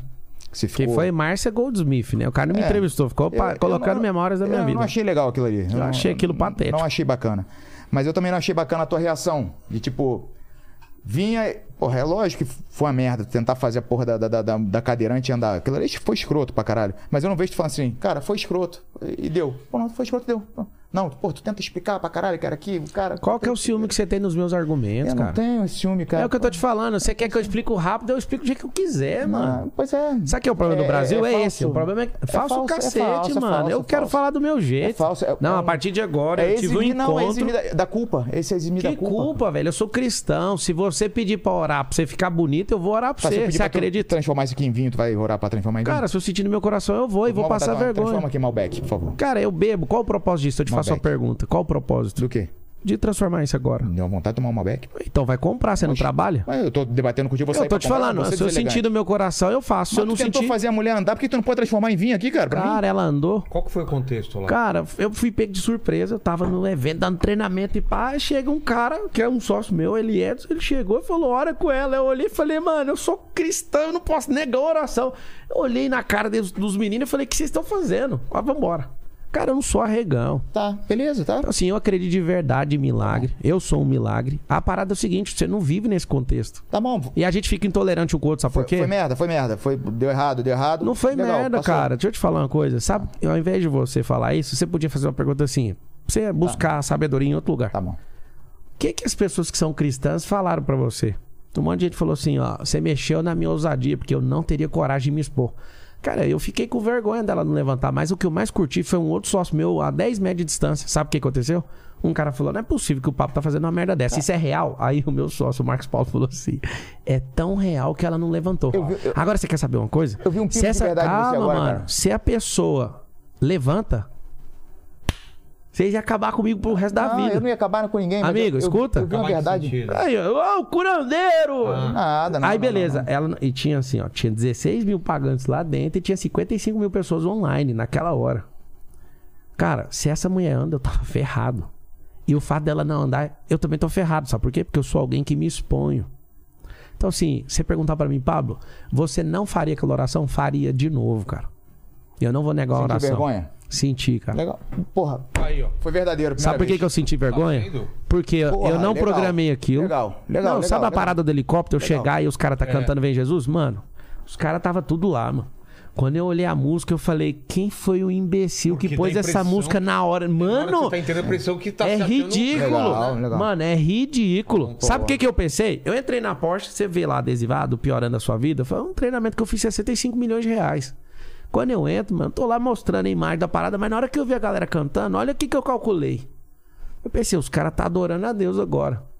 E eu, é meu lifestyle, velho. Tá. A galera tá lá, vem Jesus. Eu falei, eu vou entrar agora porque vai estar todo mundo com o olho fechado. Só que o problema é tinha 400 metros de painel de LED naquele ginásio. E a galera, não sei por qual motivo, tava adorando com o olho aberto, todo fechado. E a galera me viu entrar. Cara, diante de Deus, pelos meus filhos, eu fiquei com vergonha da cena. Só que é o seguinte. Vem a, a tropinha, você faz parte da tropinha do cancelamento, vamos arrebentar ele. Eu sou da Amigo, tropinha, da- posso falar uma coisa pra você? Se nós dois você entrar num octógono, você vier dando porrada pra mim, eu não vou ficar, ai, desculpa. Nós vamos pra porrada. E eu não vou afinar. Você é o. bro- Você pode ser o. Tropinha de casamento, eu sou tropinha de casamento. Não, o que eu tô te falando é o seguinte. Não, tu falou que eu sou da tropinha. Brigadeiro. Falei. É da tropinha É, do cancelamento. tropinha. Então você, então você tá fora da tropa. Tá. Então é o seguinte, o que que acontece? Mano, Fala. os caras vêm tirar onda com a minha cara. Você acha que eu vou falar, tá bom, desculpa, eu vou pra porrada. Não, não tem, cara. E sabe o que aconteceu? O Fantástico falou, ah, o negócio da trilha, papapá. Vem aqui em casa, os caras, você vai deixar o Fantástico Ah, aí? falando da, da montanha. Pô, mano, aquilo é a maior besteira do mundo. O que, que aconteceu lá, cara? Porque Cara, aí- na moral, é que você tá falando de, de, de- Também. de assumir os erros também. É, né? também. cara, sabe que é o Você problema? fez cagada lá. Cara, que caga... caguei. Todo mundo cagou lá em cima. É, um, Não, é, um, não, é, um, é, um, é, uma, é uma tradição nossa cagar lá em cima. Cagar. Cagar real Literalmente. mesmo. Literalmente, cagou cagamos. Ipsis literis. Todo mundo caga lá, filho. É, é uma tradição nossa. Nós vamos lá no... Você- Caguei Em mesmo. cima da montanha. A gente sempre caga lá, nós dorme lá. mano. A gente acampa lá no Mas dá o contexto também. Vamos lá. Qual, qual foi a história? Parada foi o seguinte. Tá, porque o, que, o que passou pra gente? Tava o tempo ruim e você insistiu aí. Não, foi isso vamos, aí? vamos, É, vamos, no assim, só análise. Tá. Cara, eu peguei os guias. Inclusive foi o Nésio também ali. Contratou os caras. Os caras. Você tava lá na montanha Quanto também? os caras cobraram, Nésio? Dois mil. Primeira coisa, se não Guia pudesse. É o cara lá da montanha. É, eu não sou guia. Aí, tipo assim, eu vi no jornal. E o Kiko? Pagamos dois pau pros caras. Sabe o que acontece? Se fosse proibido subir, você acha que o cara que é decente ali ia receber esse dinheiro? Se fosse proibido subir na, naquele dia, sabe? Não sei se você sabe. Foi noticiado que é proibido subir. Eu não sabia. O guia É. não avisou, mas ele recebeu a grana. O que aconteceu? Mas ele falou que não, não era. Calma, nós estamos subindo na metade do caminho e eu vi um grupo voltando. Os caras subiram 5 da manhã, eu subi 11 da manhã. Eu encontrei eles no meio do caminho. Eu falei pra todo mundo, daqui por diante, cara, por tudo que é mais sagrado. Eu falei assim, ó, não preciso subir. Só que os caras tá vendo eu subir e foi. Aí a gente subiu em 32. Era 64, desceu a metade. Cara, nós Mas chegamos lá. você, você. Você. O que, que você disse pros caras que voltaram? Ah, cara, tá todo mundo subindo pra desafiar a si mesmo. Falei, você vai ficar? Você vai? Eu fiz pergunta e vários desceram.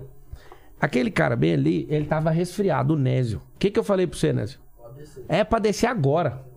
Você não vai. Eu vou querer mais uma coca também, Lene, por O que aconteceu? Aquele cara lá tava resfriado e tava um gelão e tava chovendo. Eu falei, você vai descer. Ele falou pra mim, não vou. Eu falei, é uma ordem, você vai descer agora. A gente subiu. Fez o acampamento, chuva, quebrando o pau, fizemos a janta. Deu, sei lá, 11 horas da noite mais ou menos. Barraca encheu d'água. Umas três barracas. Cara, aí eu vi um caos ali. Falei, chama o povo lá embaixo. Da outra tropa lá embaixo. Que ficou uns 16 lá embaixo, mais ou menos, os 32.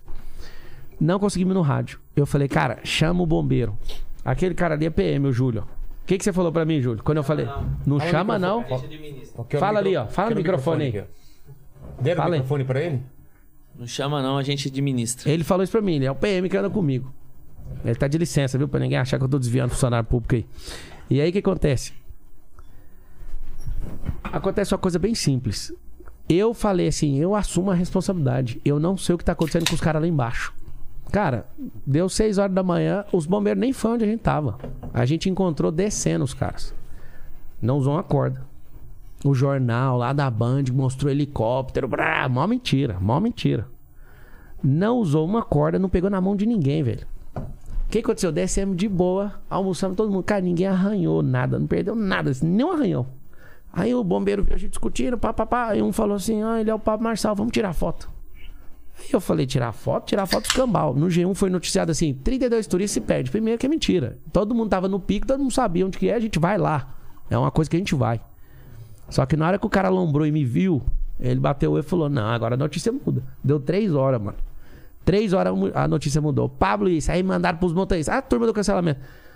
Ah, Só pede desculpa. Desculpa os cambal. Aí eu fui pra cima. Mas E o trem só foi piorando. Até que chegou o Fantástico. Eu falei, mano, vocês querem pôr pra arrepiar? Pode, então vem.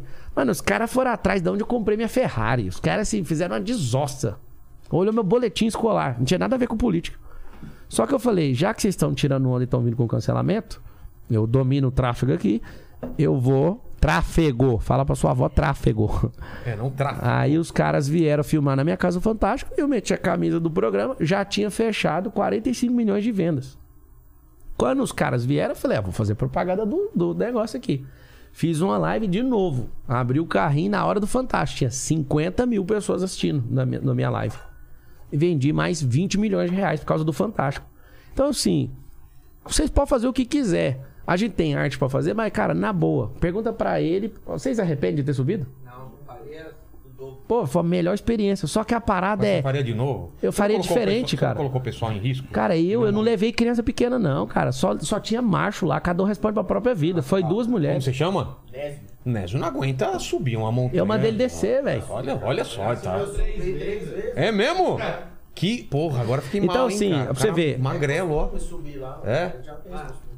E os bombeiros ficaram putos, que nem falaram? Cara, os caras são de boa. Os caras estavam lá assim, a gente tá sem capa, a gente tá sem botina. Eu falei pros caras, vamos comprar as botinas. Não, não pode que é funcionário público. Então, assim, os caras mó de boa. Os caras falaram, ó, quando vocês for subir, liga pra nós, pra gente vir aqui fazer um frila. Os caras tudo de boa. Eu tenho o maior respeito pelo corpo de bombeiro. Agora, cara, nossa, a galera fica falando disso. Eu entendi, sabe o quê? No mundo, nesse mundo aí de fama, que eu não entendia isso. Não existe ninguém forte que tenha tido um passado fácil. Então sabe o que é a parada? A galera quer revirar seu passado é pra ver por que, que você é forte. Agora, as respostas que você dá na crise mostram se você é fraco ou não, porque o Salomão fala isso. É na crise que se conhece um fraco. Então, cara, me desculpa, mas eu toda vez que eu tiver na crise, eu não vou baixar a cabeça. Agora eu conto os detalhes e tudo, mas na hora que vier a tropinha do cancelamento, eu desci foi o bambu. E vou fazer todas as vezes que for preciso, cara. Mas tu não acha Por que é exemplo- importante o cara assumir os erros? É, cara, eu assumi meus erros. Sabe qual foi meu erro, bicho? Chamar o bombeiro. Por quê? Porque não precisou, mano. Eu chamei e virou uma desossa. Esse foi o erro. Então eu tô te falando, cara. Não aconteceu nada. O Marcos que escreveu a mensagem, eu falei, mano, põe aí que a gente precisa de ajuda. Por quê? Porque eu estava realmente preocupado com um grupo de 16 que estava abaixo da montanha, tipo uns 80 metros mais ou menos abaixo. Os caras acampou e realmente, mano, a chuva veio e quebrou o pau. Só que, tipo, mano, o único arrependimento foi esse. Você faria a mesma coisa? Não. Eu faria diferente. Eu aprendi o suficiente para não precisar de incorrer no mesmo erro. Simples. Tem nada demais nisso. Eles viram uma polêmica. Isso aqui eu aprendi. Aí entra na polêmica, a polêmica com o Silas. Cara, eu já dei mais de 90 entrevistas só nessas semanas. Assim, a entrevista o dia inteiro, eu acordo dando entrevista. Ninguém fala mais disso. Agora você quer saber da outra polêmica. É uma alimentação, é tipo uma oferenda, saca? Mas aqui da montanha, o pessoal com certeza vai fazer a comparação como dirigir um país e, e- e- e fazer o que você fez com o pessoal lá da montanha. Você teve aviso para Então, beleza. ir- Se, se for Não, comparar. pra terminar essa comparação, né? Tá. Você teve indícios que não deveria ir, você, por vontade própria, mesmo Então tá contra bom. tudo. Então vamos fazer agora. E num país você precisa escutar os outros. Então tá bom. O Brasil tá numa tempestade. Eu, você pode contar comigo. No meio da tempestade eu vou subir lá, vou acampar lá e vou descer. Mas E não vai cagar. Ah, junto. E cagar, vai é sempre, cagar é Vai sempre. Cagar é sempre, é de lei. Não, tá cagar. cagando com a gente já Deixa eu te tem falar, tempo cagar é sempre. Eu tenho que cagar, acordo todo dia, quatro e meia da manhã e cago antes de entrar na live. Vocês têm que saber disso. Não precisava. Agora, uma coisa que ninguém avalia, sabe por quê? Porque o viés é a polêmica. Cara, eu mostrei que eu não sou orgulhoso, eu pedi ajuda. O polícia que tava comigo falou, não pede. Eu falei, eu vou pedir. Sabe por quê? Eu prefiro ser zoado igual eu fui zoado. Eu fui beneficiado com isso também. Só que eu prefiro ser zoado, velho, do que chegar no outro dia e não saber o que tá acontecendo lá embaixo e o pau ter quebrado. Aí eu ia me ferrar. Ó, deixa eu te perguntar agora. Eu ia ferrar a vida de alguém, tu, fa- tu entendeu? falou do Silas aí, tu- e tu, um pouco antes você falou que tu, não- tu tem coragem, tu não refuga e tudo, mas com o Silas tu refugou. Refuguei não. O que aconteceu? Isso aí É o foi. seguinte, não produziu fruto de justiça, que é o que eu avalio. Tá. Mas o que, que foi? Eu fui lá, fiz um. Eu vou falar agora. Tá. Eu, o Nando fez uma graça comigo lá. Eu Quem? peguei. Nando Nando, Nando Moura. É. Aí eu peguei, eu nunca fiz um react. Aí eu falei, liga a câmera aí. Era 11 h 30 da noite, fui lá e fiz doideira, atrocidade. Nem eu me reconheci. Falei, pô, vai ser da hora. Eu acho que política é isso aí. Pô! O que, que você fez? Era falando Fiz o um react falando que ele tinha que. Né, eu já resolvi esse Tá, trem. tá. Até tirei o vídeo do ar. Tá. Foi da hora, deu 500 mil visualizações Mas no aquele vídeo. não era o Pablo verdadeiro? Cara, eu nunca fiz aquilo. Você eu falei, que você quer hora- saber? Agora eu vou virar o terror nisso aqui. Só um pouquinho. Vai lá. Aí o que, que eu fiz? Eu peguei e fiz o vídeo pra ele. Ele pegou o react do react e, E prau! Eu nem assisti até hoje o último. Só que eu falei, cara, o que que produziu de ganho pras pessoas? Nada. Aí o Silas falou lá em quatro cultos ao meu respeito e tal. Falei, mano, tá exagerando. Me Falou chamou. sobre o quê? Me chamou de megalomaníaco, me chamou de psicopata. Tudo porque ele é bolsonarista. E esse é o problema. Tudo foi depois que você Aí agora, agora você vai ouvir eu te falar uma coisa. Vai lá. Misturar um culto religioso com política pra mim é um problema. O culto, porque Claro o que culto, ele é sacramento. A religiosidade ela não, é calma aí. A minha liberdade não, eu posso falar o que eu quiser. Eu posso falar o que eu quiser. Você não quer, você não fala, é isso que eu tô falando. Agora um culto religioso tem um dogma. E você quer saber, ele é o líder lá. Se ele quer falar é problema dele, mas naquilo que ele usou, aquilo lá pra mim foi um ato de manipulação. E ele falou de mim por causa do, do político preferido dele.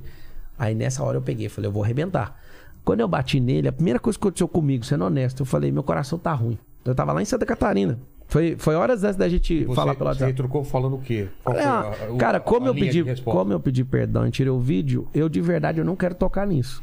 Ah, Porque sabe o que você tirou aconteceu? o vídeo do Nando, tô falando em relação Não, tirei ao- do dois, Silas, também. Silas também? E pedi perdão pro Silas e pra ele. Ah, não sabia. Então, assim, ah, você nunca erra. Tá aí o vídeo mostrando que eu errei e voltei atrás. Sabe por que, que eu fiz? Porque meu coração, cara, ficou pesado. Mas tu, não- tu, tu- Chegou gente assim, ah, toma aqui o dossiê do fulano, não sei o quê. Eu, que, que que é isso? Eu vou.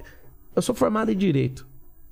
Eu gosto do direito pra caramba, mano. Eu nunca processei uma única pessoa. Nunca. Já tomei prejuízo multimilionário. Eu olho pra pessoa, tchau. Cara, quando eu me vi fazendo aquilo, aí eu falei, mano, se ser política é ser essa merda que eu acabei de produzir, eu vou largar disso aqui. Eu não vou fazer. Então eu peguei, pedi perdão, foi engraçado que o próprio Silas falou, eu não aceito perdão, porque eu, falei, esse é problema seu. Eu protocolei no judiciário. tá aqui pedido e quem libera de fato é Deus. Agora, você não quer, você fica sem o benefício dele. Foi lá, gravou outro vídeo e não para de falar de mim. Por quê? Porque os caras sabem que eu vou vencer a eleição. Os caras sabem. Sabem que eu sou uma ameaça por causa de preparo. Os caras são 100% despreparados em relação a gente. Então, assim, eu não tô falando que eu sou melhor, não. Só que na hora que eu tirei o vídeo, na hora que eu pedi perdão, o de perdão tá lá. Inclusive, tô gastando dinheiro patrocinando o perdão, pra mostrar pros outros. Fiz e eu tô, eu voltei atrás. Cara, A quantidade de pessoas que não gostam do Silas que me procurou me incomodou. E a quantidade de pessoas que eu vi comentando que são meus amigos e ficaram do lado dele. Eu falei, pô, não ficou produziu nada.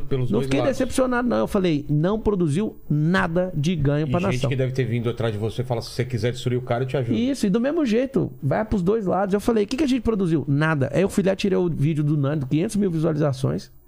Eu exagerei lá falando uma besteira, nem estudei nada do cara e fui lá arrebentei com ele. Só que, cara, eu tirei aquilo e falei, não vou entrar nessa briga. Essa briga não produz, não edifica nada. E foi aí que eu voltei Pra atrás. encerrar esse caso todo aí de Nando Silas, você não acha, primeiro, que é, você, é, em um espaço curto de tempo, primeiro você falar que você, você vai até o final e tudo, e depois você falar que você voltou atrás? Não, não Eu aprendi isso com o Juscelino? Kubitschek. É o seguinte, como eu tô seguindo meu coração em relação à presidência, Tá. não há nada da minha parte que faça eu voltar. Tá. E se você quiser, tipo assim, não, mano, eu te desafio. Pode pôr no cartório, eu assino lá e pago uma multa de um bilhão. Eu não vou voltar atrás nisso. Do que? De, De tirar ser. a ca- De a ser sim, nem Não, tô falando de nenhuma. forma geral, mas de forma geral. Não, agora voltar atrás é um benefício de quem pensa. Tá bom. beleza. Voltar atrás é um benefício de Tá quem bom. pensa. Tá. Se você perguntar pra mim assim hoje, pô, eu fiz evento no estádio com 20 mil pessoas, 20 mil pagantes. Mesmo dia que o Bolsonaro fez o evento de 10 mil na, na Paulista e o Lula com 5 mil no Pacaembu, eu tinha 20 mil pessoas na Arena Barueri. Pagantes. Naquele dia, se você chegasse assim, ó, toma aqui essa cadeirante pra orar. Eu não ia orar ali na frente de todo mundo. Porque eu acho que é desgastante. Imagina. Eu tenho que responder a segunda vez. Agora, se fosse ali no corredor, a pessoa falasse, ora por mim, é na hora. Eu vou orar na hora. Agora, essa exposição, eu acho. Sabe o que que é o pior de tudo? É que eu não vi ninguém falando em relação à vergonha que a menina passou. Ela queria que eu orasse. Mas as pessoas ficam falando mal de mim, ao invés de pensar, pô, mano, olha o que, que a pessoa passou. Só da pessoa pensar na exposição da imagem da senhora que tá sendo exposta e as pessoas me atacando, eu respeitaria no mínimo a imagem dela. Teria tampado o rosto dela, mas ninguém tá nem aí. Quer pôr pra ferrar com Não, as mas pessoas. ninguém tá nem aí. É isso que eu tô te As pe- falando. As pessoas não estão nem aí pra. pra Ou outros. seja, então assim, a, a frase que eu falei que eu aprendi com o Kubitschek é o seguinte: volta atrás sim, não tem compromisso com o erro. O Kubitschek, ele tava em quinto lugar na eleição presidencial. Você sabe qual lugar que eu tô? Quinto. O que virou a eleição dele foi ele ir lá em Jataí, Goiás, ele não queria ir. 10 mil pessoas estavam marcadas para encontrar com ele ali em Jataí. A eleição na época levava um ano. E choveu pra caramba, todo mundo vazou. Aí um cara de um posto falou: Não, eu tenho um galpão aqui, eu vou tirar as máquinas e você faz o discurso. Cara, olha pra você ver. Às vezes as piores coisas que acontecem com a gente, a gente não quer fazer, mas ali pode virar um pivô pra você explodir. Ele tava em quinto lugar na eleição. Um carinha ficou enchendo o saco dele todo o discurso. Você vai cumprir a Constituição de 46? Cheque, não vou responder isso. Você vai cumprir ou não vai cumprir? Não vai cumprir, não vai cumprir. O cheque fala logo, o que que é? Aí ele, você vai cumprir ou não vai cumprir a Constituição de 46? O que que escrito? Destina-se, desde a Constituição de, de, é, de 1800, né? Tava escrito assim, que destina-se no Planalto Central uma área X para a construção da capital federal. Ninguém tinha coragem de fazer isso. Todos os presidentes foram passar, ninguém teve coragem. Aí o Juscelino olhou para esse cara, do tanto que ele encheu o saco. Ele falou assim, eu vou fazer. Eu vou cumprir a Constituição Federal. Vou peitar o Rio de Janeiro e trazer a, a capital federal pra Planalto Central. Cara, tinham poucos jornais. O cara ganhou a eleição por causa disso. E ele cumpriu. E ali é uma grande inspiração pra mim política, porque o Juscelino Kubitschek é o único cara que colocou um programa de governo e cumpriu 100%. Ali o cara tirou o Brasil de um país litorâneo e fez o Brasil andar 30% para dentro do mapa. Foi uma das maiores revoluções. E a gente não tem outro cara, não sei o Médici, o Emílio Gastazu Médici, que fez várias hidrelétricas e, e cresceu a, a matriz energética do país. Então, para finalizar, naquilo que eu não tenho é, é, que sustentar, eu posso muito bem voltar atrás. Se, E faço isso numa tranquilidade suprema. Na hora que a patrulha canina vem atrás de mim, o pau vai quebrar. Então, Você pode esperar, isso é um comportamento. falando, se vem Lula ou Bolsonaro diretamente e te ataca, você vai. Não, deixa eu te falar, eu tô é pedindo pra eles falar de mim, eles não falam de mim, eu tô carente, eu quero que eles falem, eu preciso que eles falem, senão ele não cresce. Agora vem cá, antes da gente entrar na proposta de governo, falar de Brasil, para encerrar o assunto Pablo, inicialmente. É, hoje você diz que está muito preocupado com o Brasil e tudo, né? É, eu participei ativamente da derrubada do PT, da, desse- dessa surgência do movimento anti-PT, que foi chamado de conservadorismo, se apropriou do rótulo conservador, etc, etc. E eu não lembro de você estar ativamente nesse momento. É, Você já me conhecia? Ah, conhecia, Não conhecia, não. conhecia. Na derrubada do PT? Conhecia. Eu Não, tava não, em cima depois, do caminhão depois, de depois. som lá, gritando. Lá no campo do Goiás, Tu a tava lá? Serrinha, em Goiás. Claro. Então, é isso que eu quero saber. Você participou de manifestação para derrubar? Só uma tudo? pessoa que não ama o Brasil que não tava nisso. Tá. Ou alguém que era comprometido politicamente. Eu tava lá em cima do caminhão tocando terror. Depois eu te mando o vídeo. Legal. Depois você posta. Fala aqui o cara. Eu não vi, mas ele me mandou. É, eu não aqui. sabia. Foi uma pergunta sincera. Eu, eu Sim, eu falei, tava não tô lá. aqui pra te ridicularizar. Tô, Sim, eu tava pra lá. é verdade. Em cima do caminhão. Bacana. Tá. Vamos lá, falar de Brasil agora. Pra tu chegar lá, tá? Qual que é, como é que você pretende chegar lá sem, sem se atrelar a, ao sistema que é necessário pra você chegar lá? Com compra de, de cabo Centrão. eleitoral, com Cabo eleitoral eu não vou comprar nenhum. comprometimento com, com empresariado X ou Y pra depois... Se quiser doar, vai doar dentro do limite Tá. da legislação. Você já doou alguma vez pra algum candidato? Não. Não, mas já ajudei. Já. Ajudei com energia, com influência, tá, tá, tá. com estratégia digital. Tá. É o seguinte.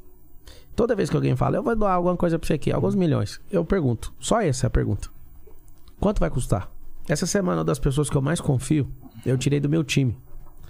Porque essa pessoa só aceitou uma barganha. E eu falo, todo mundo do meu núcleo duro, que entrar nessa onda de receber barganha, pode ser honesto ou não, eu não aceito andar junto comigo. Ou a gente faz essa parada na real, ou então a gente não vai mexer com essa merda. E foi muito triste. Porque a pessoa na frente, na reunião nossa, ela negou. Ela falou não. Aí eu fiz a pergunta pra um, pra outro, e todo mundo falou. Ele, ele falou que ia pegar. Então, naquela mentira, o cara que eu amo, ama a família. Eu falei, você não faz parte mais de núcleo de política. Sai daqui, você não vai fazer. Então, assim, eu não tô vendendo cadeira, não vou vender minha alma, e eu não vou agradar uma única pessoa pra ser presidente. Ou as pessoas entendem que eu sou uma opção de verdade, ou então eu, dia 2 de outubro, põe meu chapéu, monto numa lancha e vou pescar, velho. E aí chegou lá. Pablo Marçal eleito presidente. A maior bucha de canhão que eu arrumei na minha vida. Ok. Como é que você vai montar teu, teus ministérios? Três coisas, já tem. Eu já montei isso, são 25 ministérios. Não dá. O Bolsonaro falou, vamos fazer 12. Ele fez isso pra parar com roubalheira e eu acho que ele conseguiu ajudar bastante, ajudou muito nisso. Diminuiu bastante a corrupção dentro dos ministérios, não a, a- sim, sim, sim. em nível político, tá? É Dentro dos ministérios, sim. É. dentro de nível político é endêmico. Ela não acaba, mas ela diminui, dependendo daquilo Sim, que você concordo, faz. concordo com Eu vou criar um modelo de competição. Então, vou pegar cada um desses ministérios e vou abrir em duas vertentes. Então, vou pegar, por exemplo, o estado de Santa Catarina e dividir em dados Tu mesmo. não acha essa visão sua muito inocente, não? Politicamente falando? Cara, eu já sou político, né? Do setor privado. Então, eu não vejo diferença nenhuma. Sabe o que, que eu, eu fico preocupado com o Brasil? Tem 70 mil políticos. E eu não vejo ninguém entendendo de gestão, de recursos, só isso. Por que aqui? Vamos lá. Deixa eu só terminar, que aí você Tá, traz esse, esse fato aí. Esse fato não, essa pergunta, né? Sobre a inocência. As três coisas que eu vou avaliar pra colocar alguém no cargo: técnico, política. Não tem como colocar a cara que é técnico. Collor fez isso, não virou exato, nada. exato. E o terceiro, eu só quero que o cara seja leal. Não é leal absolutamente nada de dogma, de, nem de religião, nem de nada disso. Eu quero que o cara seja leal ao que eu acredito pro Brasil como ideologia, que é liberdade. Então é o seguinte, não põe a mão em dinheiro público. Eu fiz uma promessa. Fiz essa promessa pros meus filhos. Eu tenho um estúdio musical lá em casa. E a gente sentou, chorou lá pra tomar essa decisão. Meus filhos, tudo pequeno. Tem um filho de 8, um de 6, um de dois e meio e uma de um ano. Vai fazer agora, a Deus Isabela. abençoe. Aí a gente orou lá, foi um chororô. E eu falei, uma coisa eu falo pra vocês. Eu posso ir pra cadeia, esse povo pode me perseguir o tanto que for. Nunca vou tocar no dinheiro do povo. Eu não prometo acabar com a corrupção, que isso é uma besteira você falar uma merda dessa. Mas eu não vou fazer rachadinha, eu não vou fazer rachadura. Eu não aceito nem no ensaio. Imagina aceitar essa merda. Eu nunca paguei um único real de propina na minha vida. E é uma das coisas praticamente impossíveis. Praticamente impossíveis de fazer tendo de empresa que eu tenho. Eu já tomei a autuação um monte de lugar. Ah, é só fazer isso aqui. Pode descer o pau. Eu não importo com isso. Então, assim, eu sei que tem como resolver. Não é o problema no Brasil, mas é começar a mostrar para pessoas de fora da política que tem jeito de entrar na política. Porque as pessoas têm nojo de verdade por causa desse nível de corrupção. Então, os ministérios é o seguinte: para colocar qualquer executivo em empresas minhas, hoje eu não trabalho. Meu lifestyle é ficar em casa e administrar número. E os executivos. Eu não tenho hora pra trabalhar assim, ó, vou cumprir a carga horária, não sei o que, não sei o que. É lifestyle, eu cheguei nesse nível. Então eu olho todo o dinheiro que sai uma vez por semana e uma vez por semana eu olho todo o dinheiro que entra. Só isso. É, Meu papel não abre mão. Ah, pode. Eu não quero. Eu vou fazer isso no governo federal. Aí você fala, você acha que você dá conta? Cara, 4 trilhões não é infinito. 4.7. Não é infinito. Então, na hora que chegar a 5, eu falo 5. Não é um dinheiro infinito. A gente precisa de ter gente que tenha o mesmo entendimento e falar assim, ó, recurso precisa ser multiplicado. Vamos chegar aí. Vai lá. Só, só pulou uma etapa. Foi pro segundo turno, certo? Se for pro segundo turno, você vai Se precisar. eu for, ó, se eu for pro segundo turno, eu venço qualquer um dos dois. Eu concordo. Não tem como perder pra Eu, nenhum dos eu, dois. eu concordo também. Eu acho que O qualquer problema um. é ir pro segundo turno. É, né? mas eu É, o problema é só o brasileiro. Por exemplo, o fato de você abrir sua mesmo. mesa, eu, eu vou crescer, porque isso aqui é muito badalado, o inteligência Sim, sim, limitada. sim, sim, sim. Então, isso aqui já. Opa, quem, os caras tá pelo menos dando voz. Porque o- a galera quer Por isso ridicularizar. a, a- a importância da gente fazer algo Debate. sincero e honesto aqui, é, não é no sentido de ridicularizar. Foi pro segundo turno, você vai precisar ver quem é que ficou de fora e receber apoio, É. certo? E esse pessoal não vai te apoiar de graça, vai querer um ministério, esse ministério, aquele, aquele, aquele. Está aberto a negociar isso? Essa é a primeira pergunta. E segunda, você tem carta branca no PROS para você fazer essa negociação ou você vai ficar submi- submisso Não, à negociação político- partidária? Par- Política é igual família. Tá. Então você tá com os caras, não tem essa. É uma gestão nova. E assim, tem um monte de coisa que eu não concordo, mas eu tenho que aceitar. Que, por Concordar. Por exemplo, ó, no tal estado a gente tem que apoiar o governador tal. Eu não vou falar aqui pra não criar uma crise política, Ah, mas sim, eu sim, não sim, vou, sim, sim, eu, Pablo Marçal, não vou tirar uma única foto e não vou falar um A. Mas eu não posso, pelo meu partido, que eu sou fiel, eu não Proibir posso os falar, caras. os caras querem que eu apoie você. Eu não vou. Eu, eu sou decidido nisso. Não, eu entendo o jogo E eu não vou tirar foto com você pra sacanear os caras. Então eu vou ter que ficar sem um palanque ali naquele lugar. É, E essa foi a minha pergunta da, da- até onde vai a sua auton- autonomia dentro do PROS. Porque isso vai influenciar na, na formação da tua equipe. Sim, aí o que acontece? Eu tô apalavrado com 12 partidos políticos. O que que todo mundo me pediu pra gente começar a soltar os nomes? Fico doidinho pra falar os nomes. Todo mundo, mano, eu sentei com todo mundo sem imaginar. Todo mundo da política, desses maiorais, sentei com todos. Tem que marcar dois dígitos na pesquisa. Se por acaso ali o, o, o Ciro, aonde ele tá chegando, se eu tiver chegando ali. Você tá com quanto agora? É, tem pesquisa que tá com Oito, 6, com Beira 7, com 8. 9, Tá. 7, É. 9. Ele tá virtualmente aí com 6. Tá. Chegando em dois dígitos, eu vou falar quem é o ministro da Economia, tá, tá, tá, quem é o vice. Eu já tenho três Mas vices por que que esperando. não pode falar antes? Porque Não faz sentido, você tem não que dar uma alavancada. alavanca? Não, Não, pode não, alavancar? não. Pode alavancar e pode enterrar de uma vez. Perde apoio também. Perde apoio. É o seguinte, as pessoas, por exemplo, eu tenho um vice que é histórico. É uma pessoa nova, mas o sobrenome é assustador. Quando Fala. todo mundo todo mundo vê o sobrenome, vai falar: "Poxa, essa pessoa deu atenção pro Pablo". Aí o negócio se incorpora, aí dá corpo.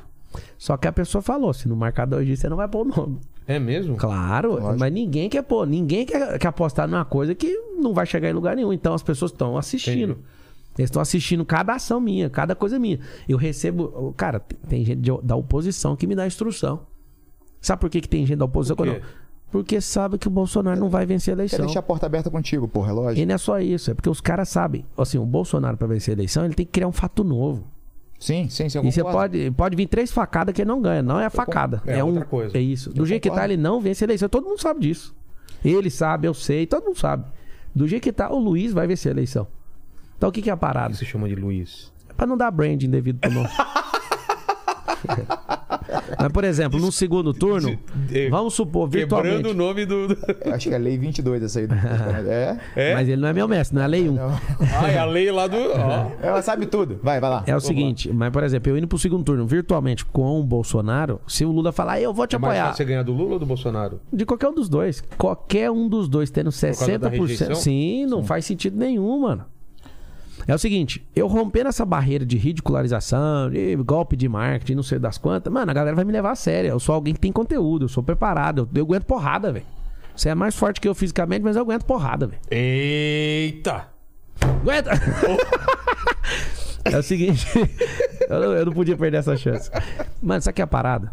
A parada é que eu suporto essa pressão, eu sou o caçula da galera. Mas eu, Tá eu tenho. anos? Tem 35, é o limite 35? mínimo. Sim, constitucional. Tá, rodou de pneu murcho aí. É Sério, que era experiência. mais velho. É experiência. Porra, tá mal, cara, aqui, hein? Mas a, Tratar o cara então a formação da tua equipe vai ficar subordinada a. Não, subordinada não. Quem escolhe sou eu. Você tem que saber o seguinte. Como que funciona Você não governa partido sozinho. Essa, essa conversa. Não, não. O partido não manda nisso. Só Não? que é o seguinte: você é Sim, uma não, família. né? Sim, Não, não. não, não manda. Ele vai chegar pra você e falar, Pablo, É. só. Não, não pra manda. abraçar o, o, Não, o não, não. PSDB tá com a gente. Eu posso gente falar aqui olhando nos seus um- olhos. Não tem nenhuma vaga vendida, nenhuma vaga a- prometida pra ninguém. Nada. Mas ele Teve alguém que Agora não. Mas ele. É, então, não, mas eu tô te falando do explicando. segundo turno. Não, não, É, não. Não, não, não, não. Não, antes do segundo vier, turno. entendeu? Eu posso falar uma coisa. Indo pro segundo turno, não precisa de apoio desse tanto de gente que você imagina. Vou te falar por quê. Porque tá resolvido. Eu te garanto, se o Ciro Gomes for pro segundo turno, ele vence a Ele eleição. vence, também Sim, sim. Então relaxa. Em relação ao segundo turno, não precisa vender a alma nem agora nem depois. Só que tem um detalhe. Quando você vai formar um governo e você é fraco, quando você é uma pessoa fraca, de preparo, de inteligência emocional, de espiritualidade e tudo, você precisa de fazer pacto com o diabo. Foi o que o Lula fez com o Alckmin. O que, que os caras estão fazendo? Acabou de sair de 580 dias de prisão. O outro falava que o Lula era o próprio Satanás, tá lá, como vice. Os caras, eles querem isso só por causa de poder mesmo. Ali tá claro, pelo menos o Alckmin. O Lula não quer ser presidente por causa de poder. Vocês sabem disso ou não? Não. É ideologia. É muito diferente do poder. Ele não tem tesão pelo poder. É nítido o que ele fez. Sabe o que é a parada do poder? Se ele quisesse o poder mesmo, ele nunca ia colocar a Dilma. É manutenção ideológica, que ele é a escola de Frankfurt, marxismo cultural. Os caras estão aí, eles querem simplesmente dar manutenção no governo vermelho mundial, só isso. Então, assim, eu, sou, eu tenho um Mas livro também. sabe quando você começa com esse papo, você acaba se alinhando mais à direita. Problema, esse discurso, sabe por né? quê? Só que ao mesmo tempo eu bato na direita, porque não faz sentido um monte que- de besteira. O que, por exemplo? Um monte de besteira de abandonar as coisas que são boas da esquerda. Por exemplo, o movimento social, o povo de direita tem nojo. E não pode ter nojo. O Brasil precisa de resolver algumas questões sociais. E o cara de direita, não, ah, vai trabalhar. Não vai, cara. Tem 35 milhões de pessoas que estão passando fome de verdade. E o mais interessante é que o governo de direita entrou e, e revogou um monte de, de trabalho social do Lula que dava comida pro cara de graça. Tu é a favor do assistencialismo, então? Cara, não é que eu sou a favor. Se eu tirar, vou matar as pessoas. Concordo, concordo. Agora, o que, que eu sou a favor? Eu vou criar em 2023 um negócio chamado SPG, que é Sementes para Governar. O cara tá lá no Auxílio Brasil, eu vou convidar ele. Cara, dá um dia de trabalho seu, num próximo programa aqui. Mas por quê? Porque eu vou te dar 15 50 reais a mais. Aí o cara começa assim, 10 semanas trabalhando, beleza, servindo a sociedade, numa escola pública, algum lugar. Vamos pra dois dias? Vamos pra três dias? Cara, por que você não faz treinamento aqui pra você empreender? A gente vai te ajudar, vai financiar aqui seu, seu microempreendimento. Você quer? Cara, você acredita? Eu já morei na periferia, sou da escola pública. Quando uma pessoa de verdade mora na periferia e uma pessoa prospera naquela rua, você já morar na periferia? Sim, eu sou do ABC. Pô, mano, quando um prospera na rua, deixa todo Sim, mundo com sim, inveja, sim. mano. Quando um cara começar a prosperar, mas o que, que é isso? Sabe por quê? Porque no fundo, no fundo, o cara do Bolsa Família, do Auxílio Brasil, ele se sente indigno de ganhar aquele dinheiro e ainda acha o dinheiro uma esmola.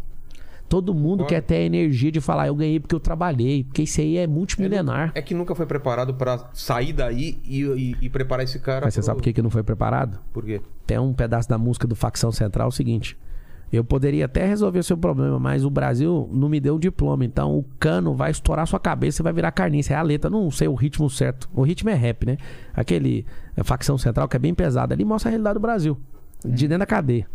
É o seguinte, como a gente não treinou os caras, os políticos, eles de verdade, eles amam a miserabilidade do voto. O que, que significa isso? Precisamos manter essa mentalidade de gente miserável. Sim, lógico. Sabe por quê? Porque é isso que dá voto. Porque qualquer coisinha que você ajusta é 50 milhões de votos. Eu vou É o pai explicar. dos pobres, né?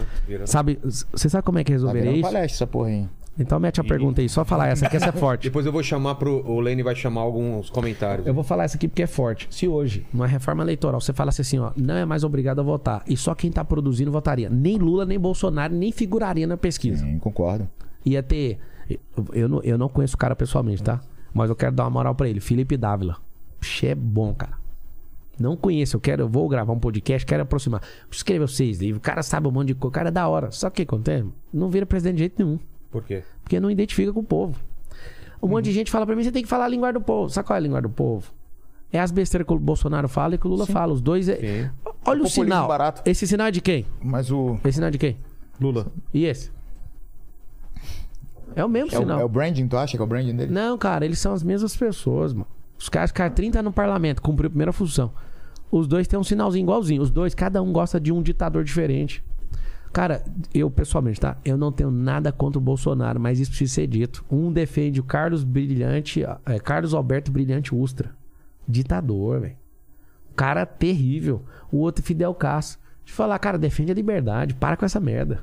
Então, quando você for olhar direitinho, os dois, eles, eles potencializam essa miséria. Esse é o problema do Brasil. É, eu, eu vejo espelhado também isso. Lene, como que tá? Tá, tá brigado aí? Tá tenso o chat? Como que tá? Olha, é, Chegamos a uma conclusão se o Pablo é coach ou não? O que, que o pessoal tá falando? o pessoal tá chamando o Pablo de 171 aqui. Eita. Eu tô falando pra ser mais verdadeiro, cara. Porra, vai na minha. é? Mas, mas teve hora aí que ele foi verdadeiro. É, aí às virou palestra às teve- vezes. teve- mas ele teve lápis Teve uma, teve, teve- eu vi teve- umas horas no teve olho dele que eu aí. vi a verdade nele ali É, umas duas vamos vezes. tirar mais aí. Porra, mas, cara. mas só pra ver, o que, que o pessoal tá perguntando aí, o que estão comentando? Ó, é o seguinte, deixa eu só ler um superchat aqui, Tá ó. Ondas do Sol. Ondas do Sol, usina solar. O melhor investimento em energia solar do Brasil. ondasdosol.com.br. Energia limpa, temos que crescer nisso aí. E de comentários e perguntas Aí, ó, é em o- cima do que a gente já falou. É, é o seguinte, ó, teve uma pergunta do Rei que é, mais ou menos o, o Pablo já falou, que ele pergunta aqui o seguinte, ó. é, o Rei chegou. Marçal, você disse no começo dessa live, já sirvo a nação há anos. Então explica como exatamente levar pessoas para a montanha, para terem que ser resgatadas por bombeiros, gastando o tempo deles e dinheiro do contribuinte, você viu para o Brasil. Isso aí já falou. Já falou. Como eu- ele mandou aqui. Aí tem uma do Evandro Bauer, ele tá perguntando o seguinte: ele fala aqui, ó. Não estou no Brasil faz cinco anos. E aqui no Canadá conheço vários outros brasileiros super qualificados. Ao Marçal sendo presidente, o que fazer para atrair os brasileiros novamente para o Brasil? Não volte para o Brasil. Eu vou apresentar um programa que nos próximos 10 anos o projeto de país de enviar 5 milhões de brasileiros para outros países para a gente trazer uma- um superávit na balança. Como? Ensinar 5 milhões de famílias a empreenderem e importarem produtos brasileiros de lá. Vou dar o primeiro, você já pode fazer hoje. Hoje tem 1,7 milhões de brasileiros nos Estados Unidos. Existe um mercado, eu tenho marcenaria, eu posso falar uma coisa para você. O quê? Marcenaria. Fazer mobília. Sim, sim, sim. Cara, se você importar do Brasil para os Estados Unidos, a nossa moeda é muito fraca em relação ao dólar. Se você importar, esse é um mercado que tá aberto. Para construção dos Estados Unidos, os caras piram na nossa mobília. É um Ah, mercado. Ixi. Se, se você entrar numa casa e falar, essa mandar pessoal Mandar isso, daqui, exportar daqui para lá. Ah, Ou mas não seja, pessoas. não, a gente vai mandar. Eu usei a exportação de pessoas É. para empreenderem lá, não é para lavar banheiro. A partir de 2023 também tá proibido o brasileiro sair daqui para lavar banheiro nos Estados Unidos. Mas isso Nossa é uma nação- liberdade? Tá proibido. Isso é mentalidade de escravo. Mas Você tá- tá, tá- liberado pra prosperar. Tá indo contra a liberdade, pô. É proibido sair daqui. Você vai sair daqui pra prosperar. Mas não não vai lavar banheiro. que a Pergunta quem quer lavar banheiro em algum lugar, rapaz. liberdade, cara. Ó, Lene, Lene, quer eu lavar banheiro nos Estados tá Unidos? proibido. Nem a pau. Ninguém quer, Nem a cara. pau. Você sabe por que, que as pessoas querem? Porque o americano não lava o próprio banheiro. Ele põe a gente pra lavar. Então é o seguinte: um item que hoje tá aberto, não Então precisa tá- de ninguém então fazer vai nada. ser proibido. Tá proibido a partir de agora.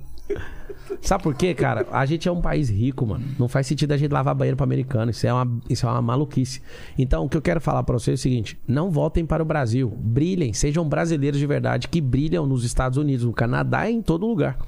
Tá, tu fez um panorama do Brasil, né? Deve ter feito um raio-x ali pra ver. Quais são, na sua visão, as prioridades?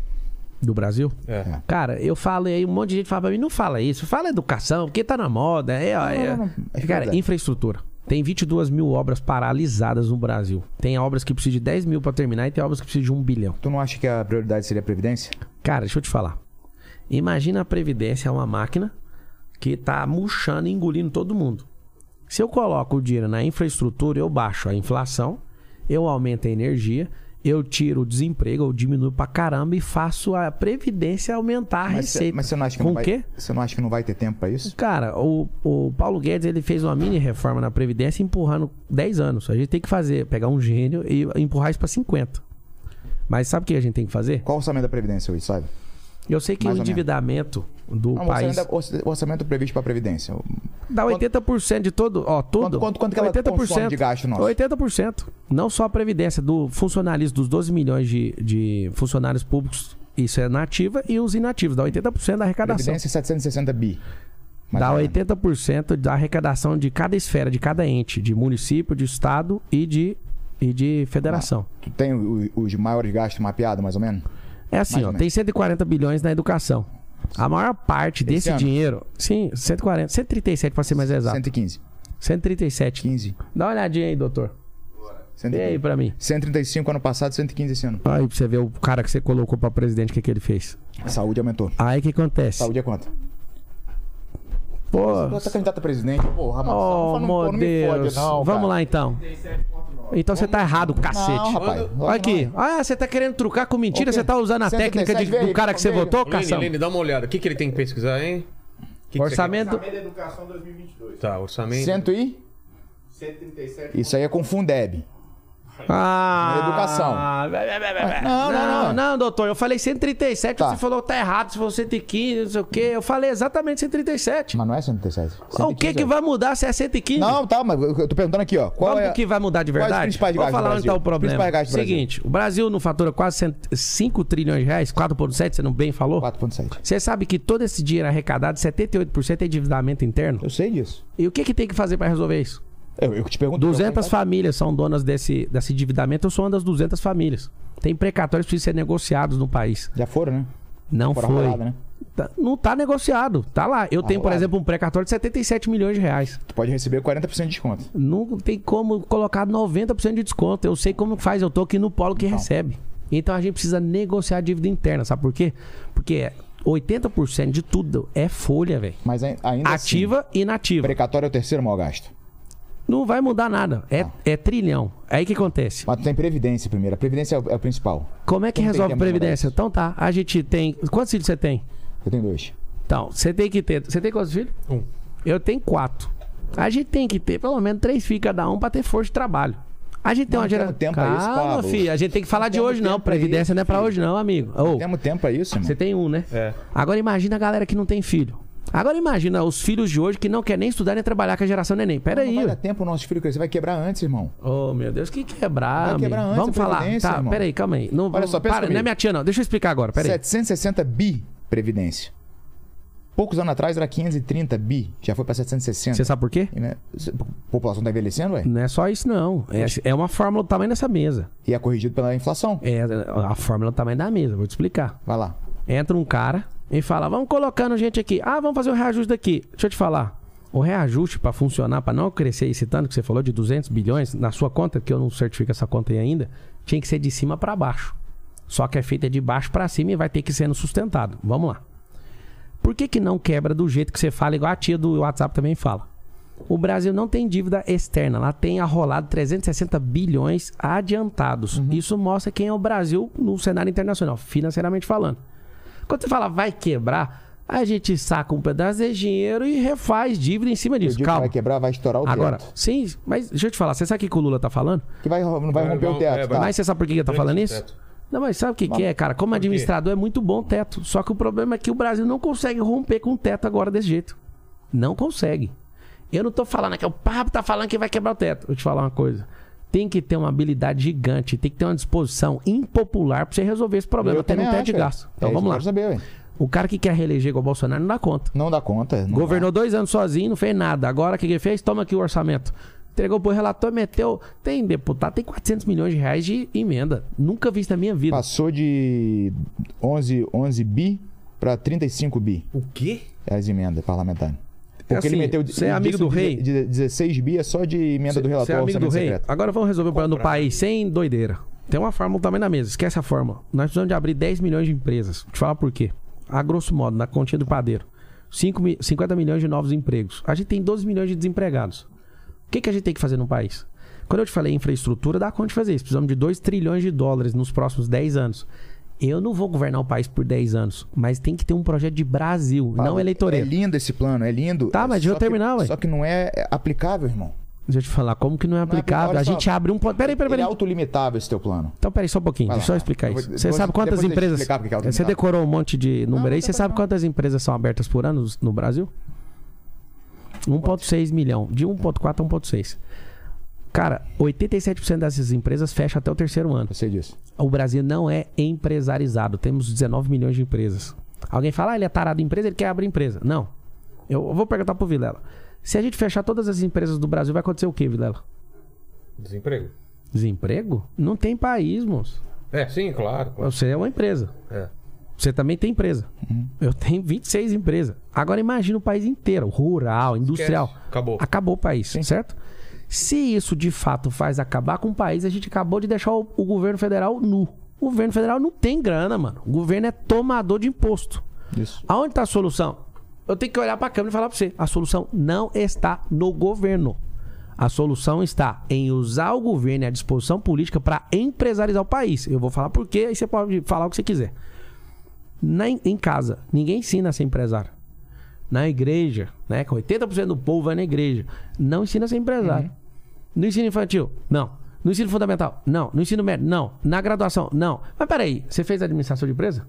Não. Cara, quem fez ad- administração de empresa não aprendeu a ter empresa, aprendeu a ser funcionário de empresa. Isso. Ou seja, na nossa escala educacional, não existe empresarização. Se eu provei pra você, é, é só lógica. Tirei 19 milhões de empresas, a gente vive no caos, vive no inferno. Por que, que a gente não abre empresa? Como é que resolve o problema de, de previdência? Nós precisamos, nós vamos envelhecer essa nação, porque o povo caiu no conto de não querer ter filho. Eu vou ter mais um. Eu e minha esposa, nós vamos ter cinco. A gente tem quatro hoje. Deus abençoe. Sabe o que acontece? Força de trabalho. Só que aí o que acontece? Tem 100 milhões de pessoas com carteira assinada. Tem uns 35 a 40 milhões de empreendedores, que são raladores. Tem uns 5 milhões de investidores que também se confundem no gráfico aí, onde eles estão. Eles estão flutuando aí entre trabalhador e entre empresário. Cadê o resto? Aí a gente tem 35 milhões de aposentados. Cadê o resto? Não tem um cara impopular pra falar assim: vamos pegar aqui agora e falar pros banqueiros que eles vão ter que tirar uma parte disso pra corrigir o problema da Previdência. Cadê os caras que têm coragem de falar isso? Eu não vou falar o nome do candidato que tem coragem de falar. Eu tenho coragem de falar. Vai mexer no privilégio dos, do- dos bancos? O que é isso, amigo? Deixa eu te falar. Nos Estados Unidos tem 10 mil bancos. Aqui no Brasil tem 150 registrados. Inclusive, eu tô tirando o registro de um banco pra mim. Tá. Pelo tanto de dinheiro que eu movimento. Agora, sabe o que é o problema? O Brasil é refém desses barões. Isso. Eu não sou refém de ninguém, que amigo. tu, tu pulou uma, uma etapa importante. Não, eu quero te ouvir, eu sabe? entendo- eu eu quero te ouvir. Você, pô, você tá sabendo resolver o problema da Eu Previdência. Não, não sei resolver o problema. Eu, eu sei o que não dá pra fazer. E esse teu plano é bonito. É quando você bacana. fala que sabe o que não dá pra fazer, você tem que testar. E você não dá conta de testar. Você nem, nem elocubrou, você nem consegue testar É, isso. Não, não sei. É, é, eu sou muito burro, mas eu. O que, eu- eu- apesar de ser muito burro, eu entendo que é o seguinte. Você não adianta você estimular o pessoal a empreender e você manter a carga tributária da forma que tá e você manter a- Poxa, a, cara, você a lei- tocou naquilo. Mas eu vou a deixar lei você falar, senão só eu vou dar É, palestra. tá, tá virando palestra mesmo. É, quer? Eles vão pegar o Água tá eles vão, aqui, ó. é, vão pegar pra mim. As leis trabalhistas da forma que estão, você tem que fazer reformas. Já foi feito. 293 pontos foram transformados. O, o reformador chama é, Marlos Meleque, juiz federal de Curitiba. Eu conheci pessoalmente, me explicou tudo que foi feito. Ele é um dos grandes reformadores. Foi feito no Michel Temer. Sim. Falta muita coisa, mas já Falta foi feito. Você sabe o que, o Lula acabou de falta falar? muito que vai revogar. Isso. Eu sei disso. Eu sei disso. Então, naquilo que você falou, se você for entrar nessa, precisa reformar, eu falo pra você, precisa fazer reforma administrativa, reforma Então, eleitoral, que é a mãe de todas as volta reformas. na pergunta. Você mapeou os problemas do Brasil. Poxa, mano. Você não acha que as reformas. 500 problemas. Tu não acha que as reformas são prioridade? Total, Antes de você total. começar a querer estimular o pessoal. Beleza, você começa em 2023, certo? Ah, Aí você fala, é o governo. Dia Sim. 1 de janeiro eu tô sentado lá, o Bolsonaro passa a faixa pra mim. Aí eu vou chegar lá no Congresso e falar assim: não vai reformar tudo. lógico. Não vai. Não, não vai. É no começo tem que fazer, senão tu não reforma mais, irmão. Deixa eu te falar, não reforma assim. Você não reforma mais. Não, aí é o que eu tô te falando. São os aí nós vamos. É, beleza, meses- você tá bebendo cerveja aí? Eu tô. Então, eu, me dá uma cervejinha e vamos ficar bêbado e vamos falar Não, besteira. não é Não é assim que funciona, não. Os primeiros seis meses falar. que você faz a mudança. Não. É, é que bonito falar isso. Aí Não. agora eu vou. fa- Não, então eu vou pôr você de Você tá conselheiro. mostrando inocência não, eu vou levar você lá no parlamento Não, não, seus não, braços e não, falar. não, Você vai não, socar não, todo não, mundo não, aqui. Não, não, não. Deixa eu te explicar uma Você coisa. veja aqui, ó. Você você pode fazer um backtest. As maiores mudanças foram feitas no, no primeiro ano do Não, tem 100 dias, é muito bom. Só que eu tô te falando. Uma reforma eleitoral você não faz em seis meses. Não Você sabe que a, a administrativa também não. Tô falando de tributário. Não faz, isso aí muda o país. Eu sabe qual é a minha proposta para a reforma tributária? O imposto eletrônico. Cara, não tem, não vai escapar, não tem como escapar disso. Só que é o seguinte, a proposta que eu tenho não é aumentar imposto e também não é abaixar o imposto. Ué, então é a Dilma que tá falando? Não, é gerar receita. E aí eu te falo, o problema tributário do país que é uma vergonha, a gente trabalha quatro meses para começar a falar que a gente tá respirando. Não é falar, o primeiro que falar assim, vamos baixar aqui o imposto. O nível de endividamento tá 78% em relação à arrecadação. Uhum. Você baixou o imposto vai bater 90. Aí sim, acende a luz, nós estamos no caos. Não pode chegar nisso. Como que faz pra gente gerar receita? Mas você não baixa imposto, meu filho. A inflação. O, o, o comerciante pode, ele repassa o valor. A inflação Não. segue subindo. Então eu vou te explicar. Agora, por exemplo, combustível. Alguém tá querendo ganhar eleição. Foi lá, enfiou no, no parlamento, o parlamento aprovou. Teto do ICMS. Uhum. Vamos fazer? Vamos. Vamos ter que tirar dinheiro da educação, da saúde, para corrigir o caixa dos estados. Não é só isso. Eu sou dono de posto. Presta atenção na loucura. Nós vamos limitar, né? Tem estado que é assim, tem estado que cobra 12%, tem estado que cobra 20 e tantos. Você tem posto? Não, Ah, tô tá. trazendo um exemplo. Aí eu sou dono de posto aqui no exemplo. Ah, é, chegou uma lei aqui agora que o limite é esse. Eu falei, tá bom, eu faço o markup do preço, né? Que é a quantidade de, né, de, de margem de contribuição, lucratividade. O, o gasolina tava 6 reais, baixou o imposto, eu vou lá e corrijo, não vou dar. Não vou dar. Presidente, tu vai, tu vai manter o PPI? Não faz sentido, cara. Sabe o que eu vou fazer? Eu vou mostrar pra todo o Brasil que a Petrobras precisa ser desestatizada. Tá. O que, que é PPI? Foi colocado no governo Michel Temer. Preço paridade internacional. Isso. Sabe por que, que foi colocado isso? Sei. Pra não quebrar a Petrobras. Na verdade, foi pra, numa tentativa, foi, foi preparar terreno pra você abrir mercado pra outra. Foi não. Lógico que sim. Foi não, deixa eu explicar. Foi, lógico que ah, sim. não foi não. Pô, Vou explicar. Mas é ah, é que diferente sim, você pegar lá uma notícia que você leu, agora Não, não tô falando notícia que eu li. Isso aí, Então eu vou te explicar. é o básico do básico. Quem que pôs o PPI não foi o Michel Temer? Foi ele, lógico, foi. Então foi tá governo bom. Temer. Quem quebrou foi o governo antecessor, a Dilma. O que, que ela fez? Pra ganhar a eleição, ela foi lá e fritou a Petrobras. Petrobras ficou sem caixa e foi onde foi sacado lá.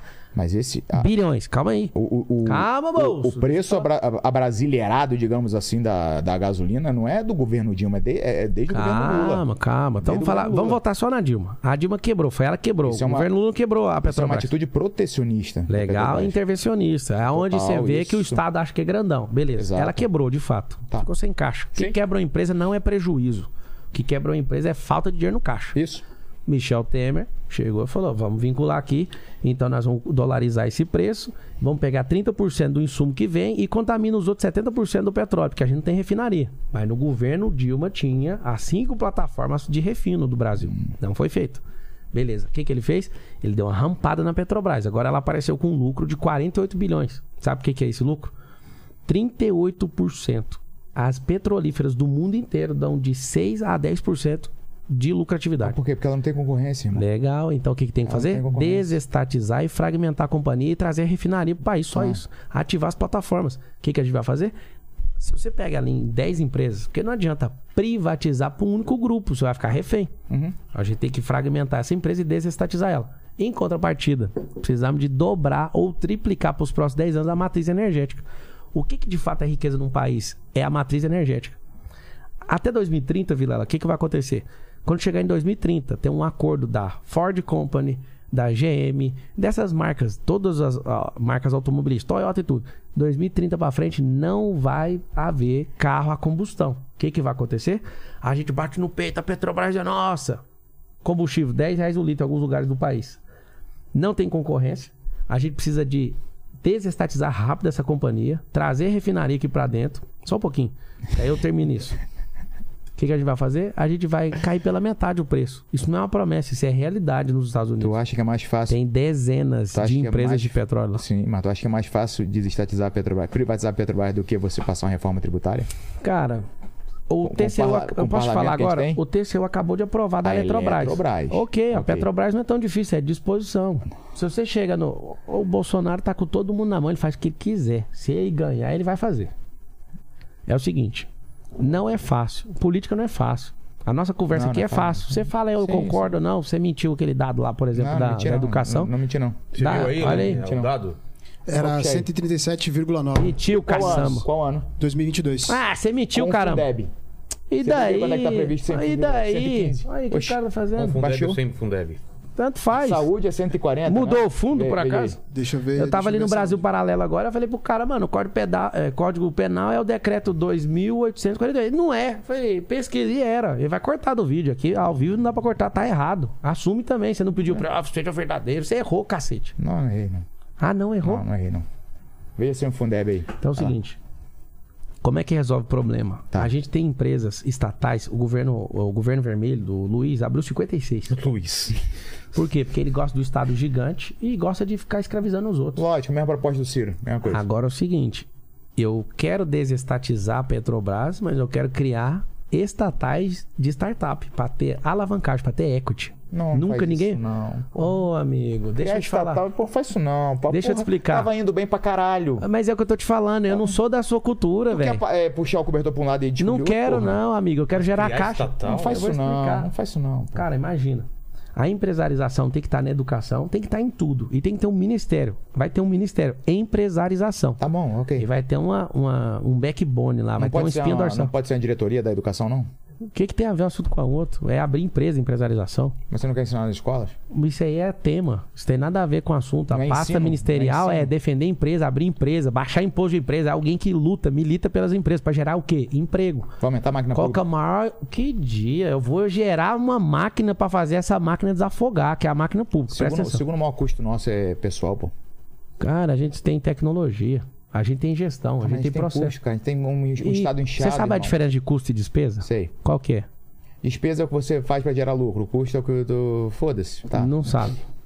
Claro. Custo é aquilo que eu aplico e dá retorno. Isso. Eu não tô falando para desmoralizar. Não, não, não é tá, porque você não, usou a expressão e ela não convém. Tá, tá bom. É porque assim, se você investe em custo, isso dá retorno. Despesa não. A gente não tem tempo pra isso, cara. Mas eu tô te explicando, mas você precisa saber disso também. Sabe por quê? tempo, tá. Se todo mundo soubesse disso, ninguém ia pôr dinheiro em despesa, velho. Ah, mas isso- tu tá falando de educação financeira, Deixa eu o te pessoal explicar tá uma falando coisa. do governo, cara. A gente tem um Eu tô problema falando de sério. governo. A gente tem, o, segundo, mas- o segundo maior gasto nosso é pessoal, cara. Você E o que, que tá- tem que fazer? Como é que você vai pensar em Que que tem que fazer? a máquina pública? Você Quem que- falou de inchar a máquina, filho? criar Nós temos que quer empresarizar. cri- Mas é claro que tem que criar, rapaz. Olha o tamanho desse país, olha o tamanho da riqueza desse país. Você sabe o que aconteceu com o demagogo que você votou? E tu acha Ele que... falou, vamos reduzir os ministérios. Meteu 12, tá com 20 agora. Eu sei, mas e tu acha que... E você sabe o que acabou e de falar? que o Vai Estado- abrir mais dois. E tu acha que o Estado, ele é, ele é mais eficiente pra fazer essas coisas? Não, tem um princípio na Por que, que construção. você não, por que que você não torna... Eficiência é gente, não é Estado Por que, que, que é você não torna... Deixa eu só Vamos terminar aquela lá. Deixa eu fazer uma pergunta. Mas, Pablo, essa ideia de, de Por que- crescer a máquina do Estado é uma coisa que. Não, não é crescer, é trocar energia. Deixa eu só explicar. Que isso que não fica torna- limpo. que você não só um torna mais aberto para que empresas de fora possam... Que saibam fazer. Mas é o que eu mais quero, eu vou fazer isso. eu Então tenho não- network pra então isso. Eu vou ficar rodando o mundo inteiro, Então, diferente do que presidente criar- de hoje, que trazer. aumentar o Estado, irmão. Não aumenta o Que- Estado, não, Que aumenta o. Estado? Deixa eu te explicar. acabou de falar, pô. Eu vou te explicar, caramba. Caceta. Não, que fala em aumentar Parece Estado um pra mim. doutor em filosofia fico falando. maluco, pô. tá falando só Estado, coisa aleatória. Ô, doutor, você tá falando só coisa aleatória. Não. Calma aí. É, é, é, é fato. O segundo maior gasto, primeiro maior gasto, Olha previdência. Segundo maior gasto, pessoal. Aí tu fala que tu quer aumentar o Estado. Aumentar o Estado, Quem tu vai aumentar. aumentar o Estado, só falei Tu que. falou o aí que criar ministério. E esse aumentar Estado, porra. Que aumentar Estado. Lógico filho. que é. Você vai colocar um negócio que chama custo, não é despesa. A sua visão de Tá contabilidade Aí é você vai, limitada. é limitado, mas aí você, você não vai, vai criar o, o ministério. explicar, vai botar alguém no ministério não? Não, vou deixar você falar que eu falo. Tá, você vai botar alguém no ministério ou vai ficar vazio? Não, pô, um robô lá. Botar Posso robô? falar agora? Porra, não. Vamos lá. Caralho. O que que gera? A gente, já não gente, chegou na conclusão aumentar. que quando Vai. você tem mais empresa, você tem mais renda, mais energia, não foi isso? Empresa, empresa privada. É privado. Não, privada, cara, deixa eu te estatal falar, não, pelo amor de Deus. tem... deixa eu te falar uma coisa. É, eu tava entendendo que você tava falando de empresa privada. Cara, é o seguinte, vou explicar. Vai lá. Vamos vender as 56 estatais, beleza. Ficou todo mundo feliz, não ficou? Não. Então tá bom, vamos vender só o que não dá lucro, só o que não Isso. traz benefício para a sociedade. Exato. Então tá bom. Quando eu falo para você, vamos criar uma vertente de startup, eu vou explicar o que significa isso. Sem, não é para te ridicularizar nada. Você sabe o que que é equity? Sei. O que que é? Ah, é o que vai gerar lá no futuro, caralho, é uma, uma previsão da curva de geração Então de... tá bom. de- O que, que é? Não, é antecipação do futuro no caixa. Ô, Você cara, olha eu a perenidade. É, você ficou falando doideira. Não, é o que eu falei, é curva que vai geração de, de, de, de caixa pro futuro e pronto, vai. Mas isso aqui é, É porque, assim, ó, é porque tu fica dando empresa- definição contábil. Não, mas as pessoas têm que ouvir o presidente da república. Caralho. Eu não tô bebendo cerveja, acho que você passou do ponto. Vamos Não, lá. não, tô caretão, Tô caretão. tô caretão. É o seguinte, o que, que é equity? Uma empresa, antigamente, quando o Brasil não tinha essa cultura empresarial, ela faturava, por exemplo, 5 milhões de reais por ano. Aí alguém falava, vou vender uma empresa. Quanto que a pessoa vendia a empresa? Por 5 milhões, que era o faturamento, ou pelo lucro, talvez que era 1 milhão, 20% de lucro, que é uma empresa parruda. Era assim que era vendido. O equity é diferente. O equity a gente olha a perenidade do negócio, os clientes, a taxa de crescimento, olha tudo. E tem empresas, por exemplo, Traz de valor presente tecnologia. descontada a taxa de juros. Isso. Aí as pessoas vai lá e Tô colocam essa empresa, não. 17 vezes o valor que ela fatura. Tá. Então, por exemplo, o Fábio Augusto, ele tinha uma empresa lá, sei lá, eu não lembro ao certo, mas era 50 milhões de faturamento. Ele vendeu por um bilhão o equity. Que presidente você viu falar disso? Eu não quero criar uma estatal para ficar pondo companheirada. Eu quero é criar uma bomba nuclear empresarial. Que é essa, esse ministério que eu te falei, que é da empresarialização. Isso não é uma despesa, isso é custo. Aí você imagina. Eu vou dar um caso concreto para você entender. Você usa Uber? Não, uso de vez em quando. Então tá. O Uber, o cara não ganha grana trabalhando. Ganha nada. Tem quase 2 milhões de caras no Uber. Né? De homens e mulheres trabalhando nisso. A gente deixa esses caras rodarem aqui. Se o governo federal tem uma startup dessa, eu tô usando esse exemplo para materializar a conversa. A gente pega e fala assim: ó, vamos, governo federal, pôr 100 milhões para fazer um aplicativo desse. Porque não fica menos de 100 milhões um trem desse tamanho por causa de servidor. Só servidor e banco de dados. E eu falo: ao invés de cobrar 25% do cara, eu vou cobrar 10%. E eu já vou splitar para os municípios. Por que você não faz a licitação e chama, abre pra Que concorrência? fazer licitação? Deixa eu te explicar, filho. Deixa eu terminar. Sabe o que, que vai acontecer? Eu faço um negócio desse rodar. Os caras começam a ter lucro, os caras começam a dar Aí tu energia. vende. Isso. Porra. Tá. Caçamba, você é inteligente, você não é Tá bom, burro, tá mano. Um não, cara... não, eu sou burro pra caralho. Não é, mano. Eu Você sou- malhou o não, cérebro eu também. sou muito burro, cara. Você estudou o que Agora na os dois faculdade? se elogiando aí. Burro, eu sou burro. Eu sou um Lene, você não é Lene, burro. que mais? Comentários sobre isso. burro. Eu preciso fazer um xixizão. você. Manda, manda comentário e pergunta aí, já volto. Ó, eu, a, a Rivânia Moreira, ela falou aqui o seguinte, ó. Marcelo, eu espero que você nunca entre na política, por você, porque você é limpo e a política é prioritariamente suja. Mas se você fosse, eu iria junto. Por você e com você, Bora, porque você é autêntico e eu acredito em você. Foi a, a Pô, mano, Rivania precisa de cara assim, ó, pra Obrigado, trazer mais gente. Obrigado, obrigado. E o, o Jonatas Ribeiro, ele, ele tá perguntando aqui o seguinte, Pablo, é, já que tu citou sobre infraestrutura lá atrás, né? é, fala sobre as ferrovias, já que na, na Europa você pode viajar por todo lugar de trem e no Brasil, boa parte é apenas para locomoção de matéria-prima. Sim. Não, poderia, é, não poderíamos ter transporte de pessoas de estado para estado? A gente precisa de um transporte multimodal. Qual que é o nome da pessoa? É o Jonatas Ribeiro. Jonatas, é o seguinte: o Brasil tem quase 30 mil quilômetros de ferrovia e ninguém sabe onde tá. Sabe o que acontece? A gente tem 25 bitolas de trem diferentes, que foi decidido isso aí numa guerra que a gente teve aí há uns cento e poucos anos atrás, por causa de segurança nacional, colocaram bitola diferente. A gente tem 30 mil quilômetros de ferrovia, que não é grande coisa para um país do tamanho de um continente. Só tem um problema. Nós não investimos nisso por causa de lobby. Eu vou te explicar. Esse é um problema que a gente tem no parlamento que é terrível.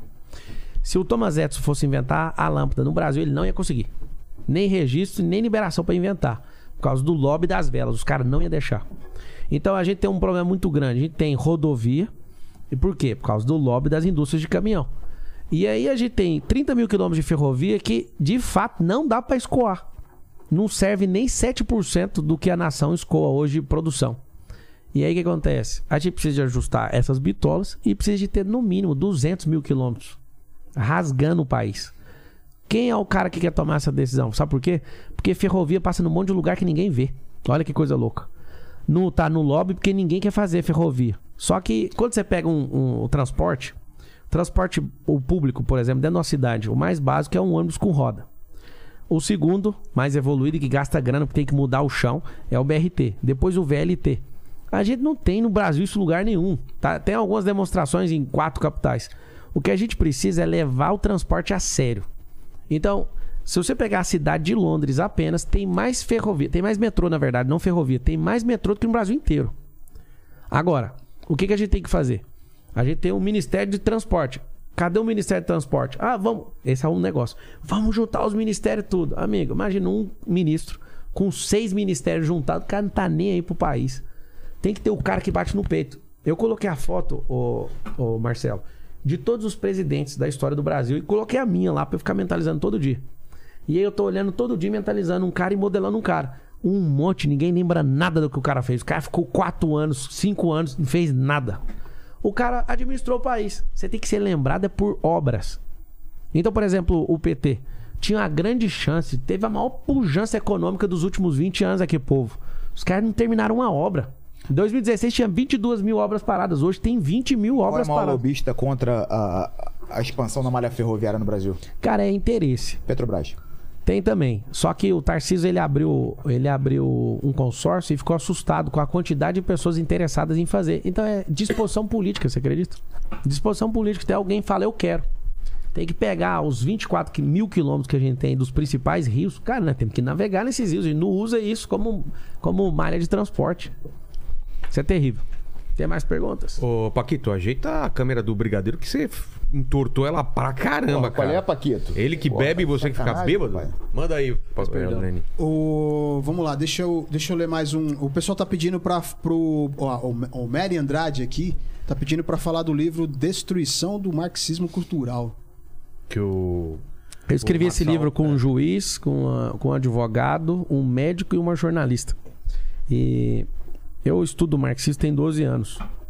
O que, é o problema do marxismo? Ele é inofensivo para todo mundo. Só que ele não tem pressa. A gente, às vezes, no mundo empresarial, tem uma pressa e quer resolver as coisas. Eu, eu, eu já tô sofrendo. Porque eu dou uma ordem, qualquer empresa minha, cara, lá tem um lema: 24 horas tudo tem que acontecer. Aí um dia um cara falou assim pra mim, Vilela: Mas Deus fez tudo em sete dias. Aí eu falei, mas ele fez tudo em sete, só que nunca vi ele gastar dois dias pra fazer o sol. Foi em seis, pô. Não, sete, porque o que ele fez foi o descanso, é o sétimo dia, ele também fez. E no hebraico, você fica puto com esse trem, é, descanso significa desfrute. Ele criou o desfrute no sétimo dia. É porque ele não cansou da obra Mas o dele. desfrute não, é, não faz parte do mundo, né? Faz parte. Desfrute é mais. É, Não, é a sétima parte de tudo. É por isso que você tem que desfrutar da vida doidada. É uma coisa que eu faço. Porque eu tive. O que acontece? Deus não levou dois dias pra fazer o sol. Deus levou dois dias pra fazer nada. Ele fez em 24 horas. A galera fica surtada com isso. No setor privado é de jeito. O problema é que no, no setor público é dois anos. É assustador. Tem projetos, só pra vocês terem uma noção, tem 100 mil projetos aprovados. Mas que não tem ninguém pra encabeçar pra levar pra obra. Tá aprovado. 20 mil obras paralisadas. O Bolsonaro vai terminar esse período dele agora. Ele não tem uma única obra dele. Não tem. Não quis. Ele fica, tá, desculpa, tô terminando as obras do PT. As obras do PT vai terminar em 2050. Sabe por quê? Porque eles pegaram todo o dinheiro pra começar muita obra e não dá conta de terminar. E dentro da educação, o que, que Ah, eu não terminei de falar, É, desculpa, da- da pergunta do livro do marxismo cultural lá. Exato. É um sentido ambíguo o nome do livro, a destruição, porque se a gente não produzir, a gente vai virar uma Venezuela. Então, o sentido ambíguo número um, né? O primeiro sentido é o marxismo cultural vai destruir a nossa nação. Ele é- foi programado para isso. Mas define o que que é o marxismo. É o cultural. seguinte, começou tudo com um cara chamado Karl Marx. Eu estudei em escola pública, a gente tem que ser fã dele, é obrigatório, os professores fazem você idolatrar o cara. Karl Marx tinha uma revolta, o pai dele era judeu.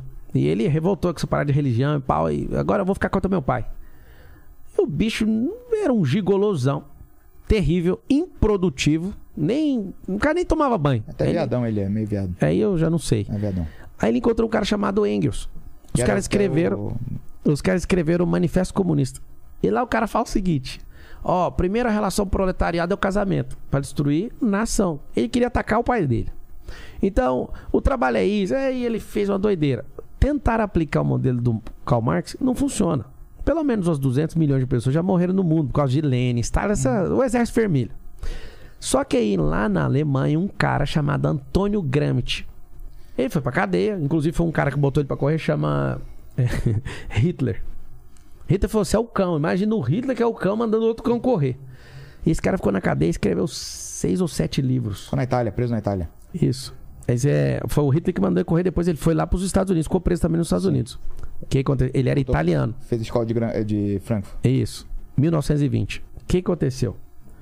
Eles falaram: a gente não consegue tomar a ideologia das pessoas na força. Porque no que construíram no comunismo, o que, Porque que o, eles o, o, a- o trabalhador tá Proletariado. começando a consumir as paradas e falou: não quero mais essa guerra, eu tô gostando Os disso. caras perceberam sai- que, o, que o, o proletariado, quando tomava uma posição de poder, ele É. se tornava tão opressor quanto Isso. a burguesia. Agora é o seguinte, o que, que os caras queriam? Eles queriam fazer o seguinte: a gente tem que tirar seu patrimônio. Você tem duas casas. Então nós vamos tirar uma sua. Só que é o seguinte, tinha um cara lá que era homem, o pai da família.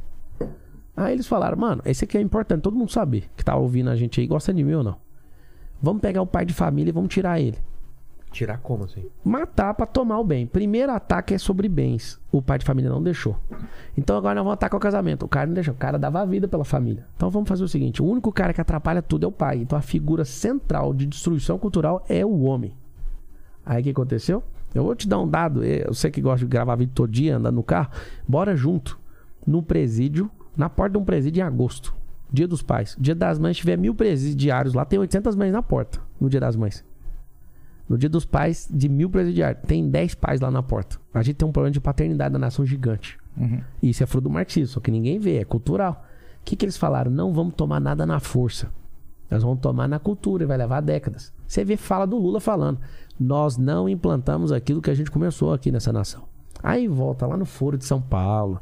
Quando você vai ver, tem 130 agremiações políticas que se colocar na É to- cabeça. É a tomada das escolas, é a tomada da, dos Os caras estão tomando tudo. É isso aí. Aí a- a- o sentido, o segundo sentido do livro que eu escrevi é: tem como destruir essa praga. Liberdade é o nome do antídoto. Pô, cara, você fala de Deus, o problema é seu. Agora, cara, eu faço alguma coisa que é contra a lei, me repreenda. Agora, sua opinião não vale de nada. A gente não tem que ficar dando opinião na vida dos outros. A gente tem que usar nossos usos e costumes e aquilo que está atrasado, a gente reforma na legislação e tudo. Agora, a gente está sendo dividido por causa do marxismo cultural. Por isso que ninguém suporta ninguém. O que eu proponho de verdade não é a união do Brasil, mas é a harmonização da diferença. Por que, que eu propus o governalismo?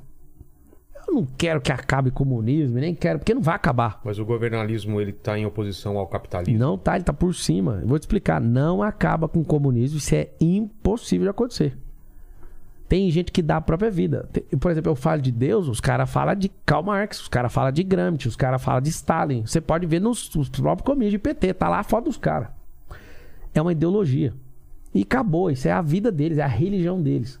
Não vai acabar. Eu já concluí, não acaba. Então não adianta bater nisso. O que a gente tem que fazer é despertar as pessoas.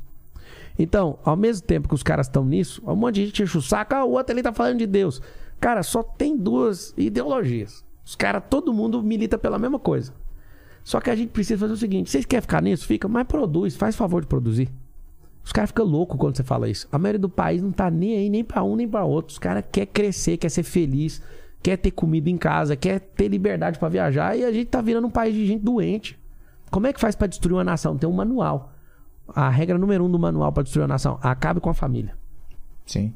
Esse é o lance número um, velho. Então eu não sou, ah, o cara é conservador, não sei o quê. Não tem nada disso, mano. É liberdade. Deixa o povo em paz. Ah, eu acredito nisso. Ensina lá na sua casa. Não vamos gastar dinheiro público com isso. Eu não quero ficar entrando em polêmica, igual o Bolsonaro fica. Mas, cara, o dinheiro público é pra alavancar a sociedade, fazer a gente produzir mais e ter paz, ter segurança. E o grande lance, finalizando a resposta, pra quem perguntou sobre o marxismo, é que tá infiltrado em Hollywood, em tudo. Cara, eu vou falar por mim. Eu não assisto filme, mano. Eu não sou careta, mas eu olho o filme e falo, eu já sei quem é o cara que escreveu essa merda. Isso aí é Saul Alinsky, esse cara que veio aqui. Eu sei o presidente quando se levanta. Ah, o cara lá não sei da onde. Cara, deixa eu ver, o que que é a escola desse cara? Esse cara vai implementar tal coisa. Só tem uma coisa no meu coração, velho. Eu quero um país livre de verdade. Eu quero um país produtivo. Eu não quero forçar ninguém a trabalhar. Porque a liberdade você não força. Apesar de eu falar brincando que é proibido lavar banheiro, é o que eu desejo no meu coração é que nenhum brasileiro nunca mais faça isso. É um desejo meu. Aí Toma lá eu da cá, tu vai fazer tomar lá da cá? Não precisa, cara. Precisa de cada um descobrir seu perfil e fazer. Não, que rapaz, tô falando lá, no... Não, negociação é igual você com a sua esposa. Você tem que negociar, ué. vai fazer. Tem que negociar. Tá Ninguém governa sozinho. Cara, nem na monarquia você governa sozinho. Não, a tá bom. rainha da Inglaterra queria morar na casa dela, eles não deixaram. Não, legal, pô, eu acho mais, eu acho mais, Tem que mais, negociar. acho mais sincero você falar isso do que o Bolsonaro que falou que não faria e fez. Poxa, claro que tem que negociar. Não existe governo sem negócio. Lênis. Ó, o Lúcio Santana mandou um superchat aqui falando: meu Instagram é eu sou o Lúcio Santana, então tá dado o recado. Aí o, Porra. Valeu, Lúcio Santana. É nóis, Lúcio. o Bruno Barros Miranda, ele, ele mandou o seguinte: ó, Pablo Marçal 2023, o cara mais preparado para ser presidente do Brasil, é TMADF. Tamo junto até depois do fim. É isso que ele escreveu. Ah, isso aí. TMA? TMADF. Tamo junto até depois do fim. O que, que é isso? É... É, até a expressão tamo junto, é. Tamo Não, não, junto o- até depois do fim. Mas você usa isso? É, Eu nunca é tinha ouvido essa esse. É? É. Tamo junto até depois do fim. Até depois do fim da Tem a vida. morte, é, ué. Eita. É, quando você se garante A, na gal- eternidade. a galera vai te seguir até na, na não é seguir, é eternidade. seguir alguém que tá do outro ah, lado. tá. Que susto. né? Aí É uma- vai liderar ó, Não, um um exército fala- de morto-vivo, tipo no, no, no- O Walking Dead. Walking Dead, né? O cara não consegue levantar nem uma cadeirante e vai falar de eternidade. Aí, ó, o Ga- Mandou bem nessa, velho. Desculpa, desculpa, desculpa. Mandou bem, mandou bem.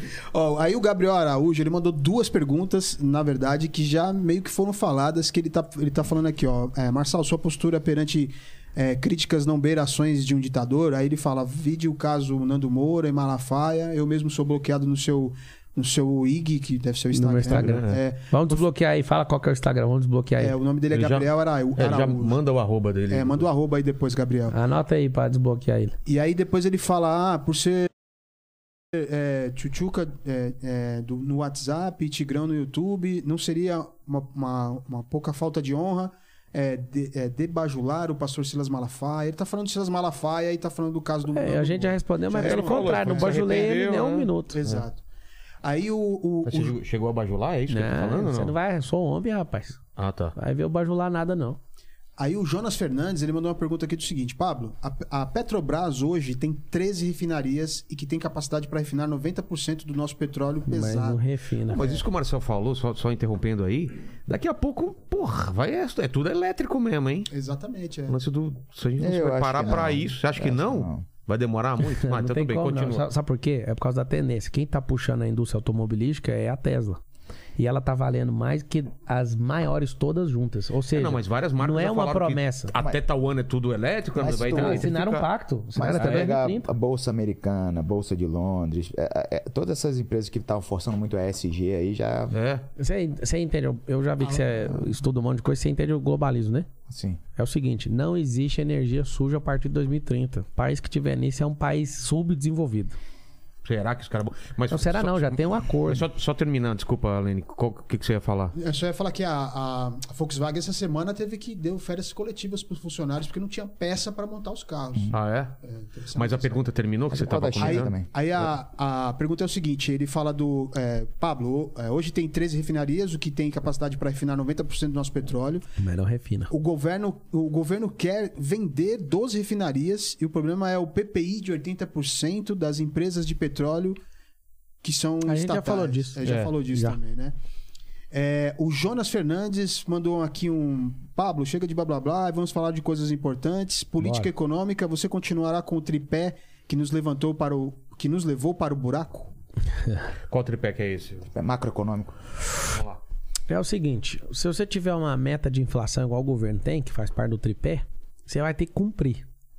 O Bolsonaro, o único pedido que eu faço pra ele é devolve o Brasil do jeito que você pegou. E ele não vai dar conta. Não. Vou te fa- Eu vou gravar um vídeo lá na Paulista pra falar sobre isso. Vou pôr o picolé vou ficar com ele lá, até derreter. O que, que é a política agora? Ele tem um alvo pra cumprir. Ele pôs um teto né, de inflação. Só que demorou muito a pegar os itens de cesta básica, demorou muito a baixar impostos naquilo que tá travando. Né? Na época do Sarney, a galera falava o seguinte: Ó, troca tomate por pepino. Não faz sentido um negócio desse. Né? Tinha que ter visto. Isso é, isso é política de quem tava dormindo. Então você colocou, você vai ter que cumprir. Só que não adianta agora, porque a economia ele é um transatlântico. Você não consegue de forma nenhuma, nada que você fizer agora, resolver até o final do ano. Então, estamos ferrados. Vamos virar um ano com dois dígitos. Agora vamos ver a tua perspicácia. Por que, que ele não controlou a inflação? O que, que você acha? Cara, Primeiro, onde é que começou a disparada da inflação? Lógico, teve Covid, teve inflação no mundo inteiro. Mas qu- qual Guerra. foi, na sua opinião, qual foi o grande erro é, é, que precedeu essa. falta de energia. Primeira coisa, você não tem inflação se não tiver problema de energia. Antes disso. Ah, Então, se você quiser olhar para uma situação global, A baixa real de- da, da taxa de juros para 2%. Então, quando, quando baixou a taxa, você pode muito bem resolver. Só que é o seguinte, eu enquanto investidor, eu adoro uma taxa de juro alta, a intercambial. Tá. Só que é o seguinte, aonde que foi o problema? Esse é Três- o problema, né? Esse Ó. é o problema. É um dos. Pode ser um dos primeiros. É o seguinte, vou te explicar o que é falta de energia. Quando você tem 3%, esse é o número da população brasileira em relação à mundial, 3%. E você tem 11% de pessoas mortas só nessa relação de Covid. Eu não queria tocar nesse assunto para não Tá, politizar essa- Sim, esse sim, sim. problema, mas é necessário. Dentro da pandemia, não só a pandemia, mas você mostra que o Brasil não deu conta de resolver a tempo um problema. Então você tem perda de energia. Gente, Sim, ânimo, sim, sim, sim, sim. empresa fechando, não tem quem segura. Agora, eu não posso ser injusto com o governo atual, que se for olhar para a projeção que o mundo fez, o governo não tá ruim não, tá? Eu, eu não vou sacanear o Bolsonaro porque eu tô concorrendo com ele. Não vou fazer isso. Por quê? A Argentina tá admirada com o Brasil, porque falaram que não ia crescer e cresceu um pouco. Mas tem um problema. Quando você tem 3% da população e 11% dos mortos, significa que demorou tomar a solução. Então, a culpabilidade é do governo. A gente poderia estar melhor. Eu também não vou esconder que tá bom em relação aos outros. Aí vem uma guerra. Quando começa a faltar um item, começa a cair energia. A energia começa a produzir menos. Aí a gente começou a atacar onde? Onde virou o maior problema, onde estava todo mundo travado. A Petrobras com 38% de lucratividade. O que aconteceu? Ninguém segurou isso, ninguém viu, esperou explodir. Quando explode, gera um desânimo na economia. Aí o que acontece? A gente começou a travar tudo. Quando o- a- o petróleo está caro, que é o que move a energia de um país que é rodoviário, tudo fica caro. E aí tem os especuladores, tem a cadeia de distribuição. Eles começam a renegociar os preços. O que, que o Guedes acabou de fazer essa semana, que eu achei patético, eu, eu comecei a resposta falando isso e termino. Ele falou para o presidente da Associação dos Supermercados do Brasil: não pode reajustar o preço. Esse é o lema do governo para ver se segura a eleição. Agora, Eles falaram assim, nós só vamos reajustar em 2023. Mas Ou seja, vai derreter o picolé de todo mundo. Nós vamos de verdade experimentar um pedacinho daquilo Pa- que o Sarney fez. Pablito, você não tá vendo the bigger picture. Você não tá vendo a bigger, bigger picture. Deixar a inflação correr solta, porque a inflação é a maior ferramenta arrecadatória do governo. Sim. Ponto. E você precisava de dinheiro para fazer assistencialismo, para você fazer Só que você perde a eleição. A única coisa que faz um cara perder a reeleição é a economia. pelo, pelo seguinte: se isso aqui hoje custa 10 reais e eu cobro 20% em cima disso aqui, e amanhã isso aqui cobra custa 20 reais, eu vou cobrar 20%, 10% em cima disso aqui. Pois é, só que parece vantagem, né? Pro governo, sim. Não é, porque ele vai perder é. eleição. Deixa eu te falar, ele vai perder eleição por causa disso. No, no tiro curto vale a pena. No tiro curto, sim, mas depois que você perde o controle e Sim. tem que sentar do lado do seu Sim, ministro sim, da Economia pra pedir congelamento de preço, sim. ultra mega Perdeu Paulo Guedes. Mas Não, aí vem a incompetência. Isso que eu tô te falando. Se fosse pra fazer isso de forma provocada, mas não fez. Isso é um tiraço num ano de eleição, assim. eu- Eu vou te falar Já de é verdade. esperado, né? Ano de eleição. O Jair Bolsonaro perde a eleição por causa da economia. Por causa da caristia, como os mineiros chamam. Já era.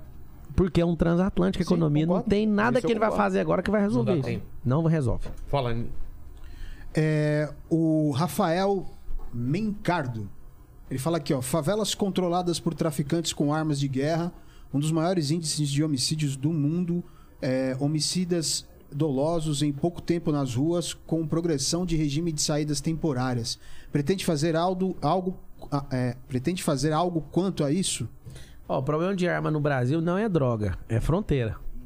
Só que como a gente não vigia fronteira, não vigia porque é 8 mil quilômetros de fronteira. É um problema também, né? Pedir pra alguém falar, vamos vigiar semana que vem, também não vigia. Tem que ter uma política acerca disso. A Polícia Federal faz isso. Eu acredito que o contingente que a gente tem das Forças Armadas, a gente pode colocar nisso também para ser um trabalho subsidiado. É muito pequeno. Então a gente tem que controlar a entrada.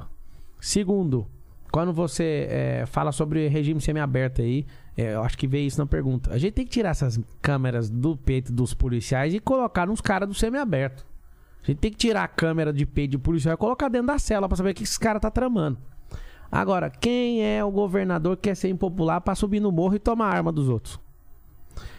É o problema, nós estamos com 40 mil homicídios no Brasil. Como a gente tem 40 mil homicídios no Brasil, é mais benéfico e mais seguro você ir pra Ucrânia hoje, que vai ficar mais tranquilo lá, porque não tem stand de homicídio lá. Vai propor uma reforma do- da, da legislação penal? Como é que é? Com certeza, 82 anos de Código Penal tem que ser reformado. Tá. A gente tem que incluir também uma coisa que eu nunca aprendi isso na escola, eu aprendi na faculdade de Direito, que é coerção, punibilidade, exclusão e ressocialização. Ninguém aqui nunca estudou isso, se você não fez direito. Isso a gente tem que colocar lá no ensino infantil, mostrando. Quem erra é punido. A gente tem que ensinar o sistema de recompensa e o sistema de punição. Como ele não é no, ele não está colocado no- no- na nossa grade nacional curricular, as pessoas não fazem ideia disso. Ela não forma com um temor pela repressão. E a gente precisa de ensinar isso.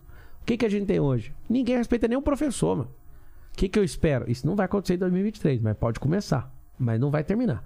Eu espero de verdade que a educação volte a um nível de 30, 40 anos atrás, que quando o professor entrava na sala, os alunos ficavam de pé para receber. Respeito de verdade. Você sabia que há 40 anos atrás um professor tinha respeito de um juiz de direito? Hoje um juiz de direito ganha 10 vezes mais por baixo, né? Porque se for com as regalias, ganha 90 vezes. O cara ganha 10 vezes mais. 90 foi exagero, deixa eu corrigir. 30 vezes. O cara ganha 10 vezes mais pra punir as pessoas, na maioria dos casos, e o cara que educa ganha 10 vezes menos. Essa é uma pergunta que eu faço. Por que, que o sistema educacional é desse jeito? Simples. Então a gente precisa instrumentalizar o sistema coercitivo, punitivo, exclusivo, de exclusão e de ressocialização, porque não existe ressocialização no país. A gente tem um milho, quase um milhão de presidiários que ninguém tá nem aí pra isso. E é um sistema que custa 1.800 reais por cabeça. No ensino infantil, Vilela, a gente gasta 400 reais por criança. No infantil. Pegando o sistema de ensino todo, é um mil reais. O presídio paga, gasta 1.800 reais por presidiário. Por que, que não está empresarizado o presídio? Não falei privatizado. Levar empresas como de amigos meus lá de Goiás, que os caras levam máquina de costura, os caras ganham salário, os caras começam a demonstrar resultado, depois é contratado com a tornozeleira. Os caras tá lá, eu vi pessoalmente esses casos. Os caras tem dois anos de trabalho numa empresa e nunca faltou nenhum dia com a tornozeleira e cara que quis mudar. O Brasil não tem política pública para isso. CPI Lava Toga, contra ou a favor?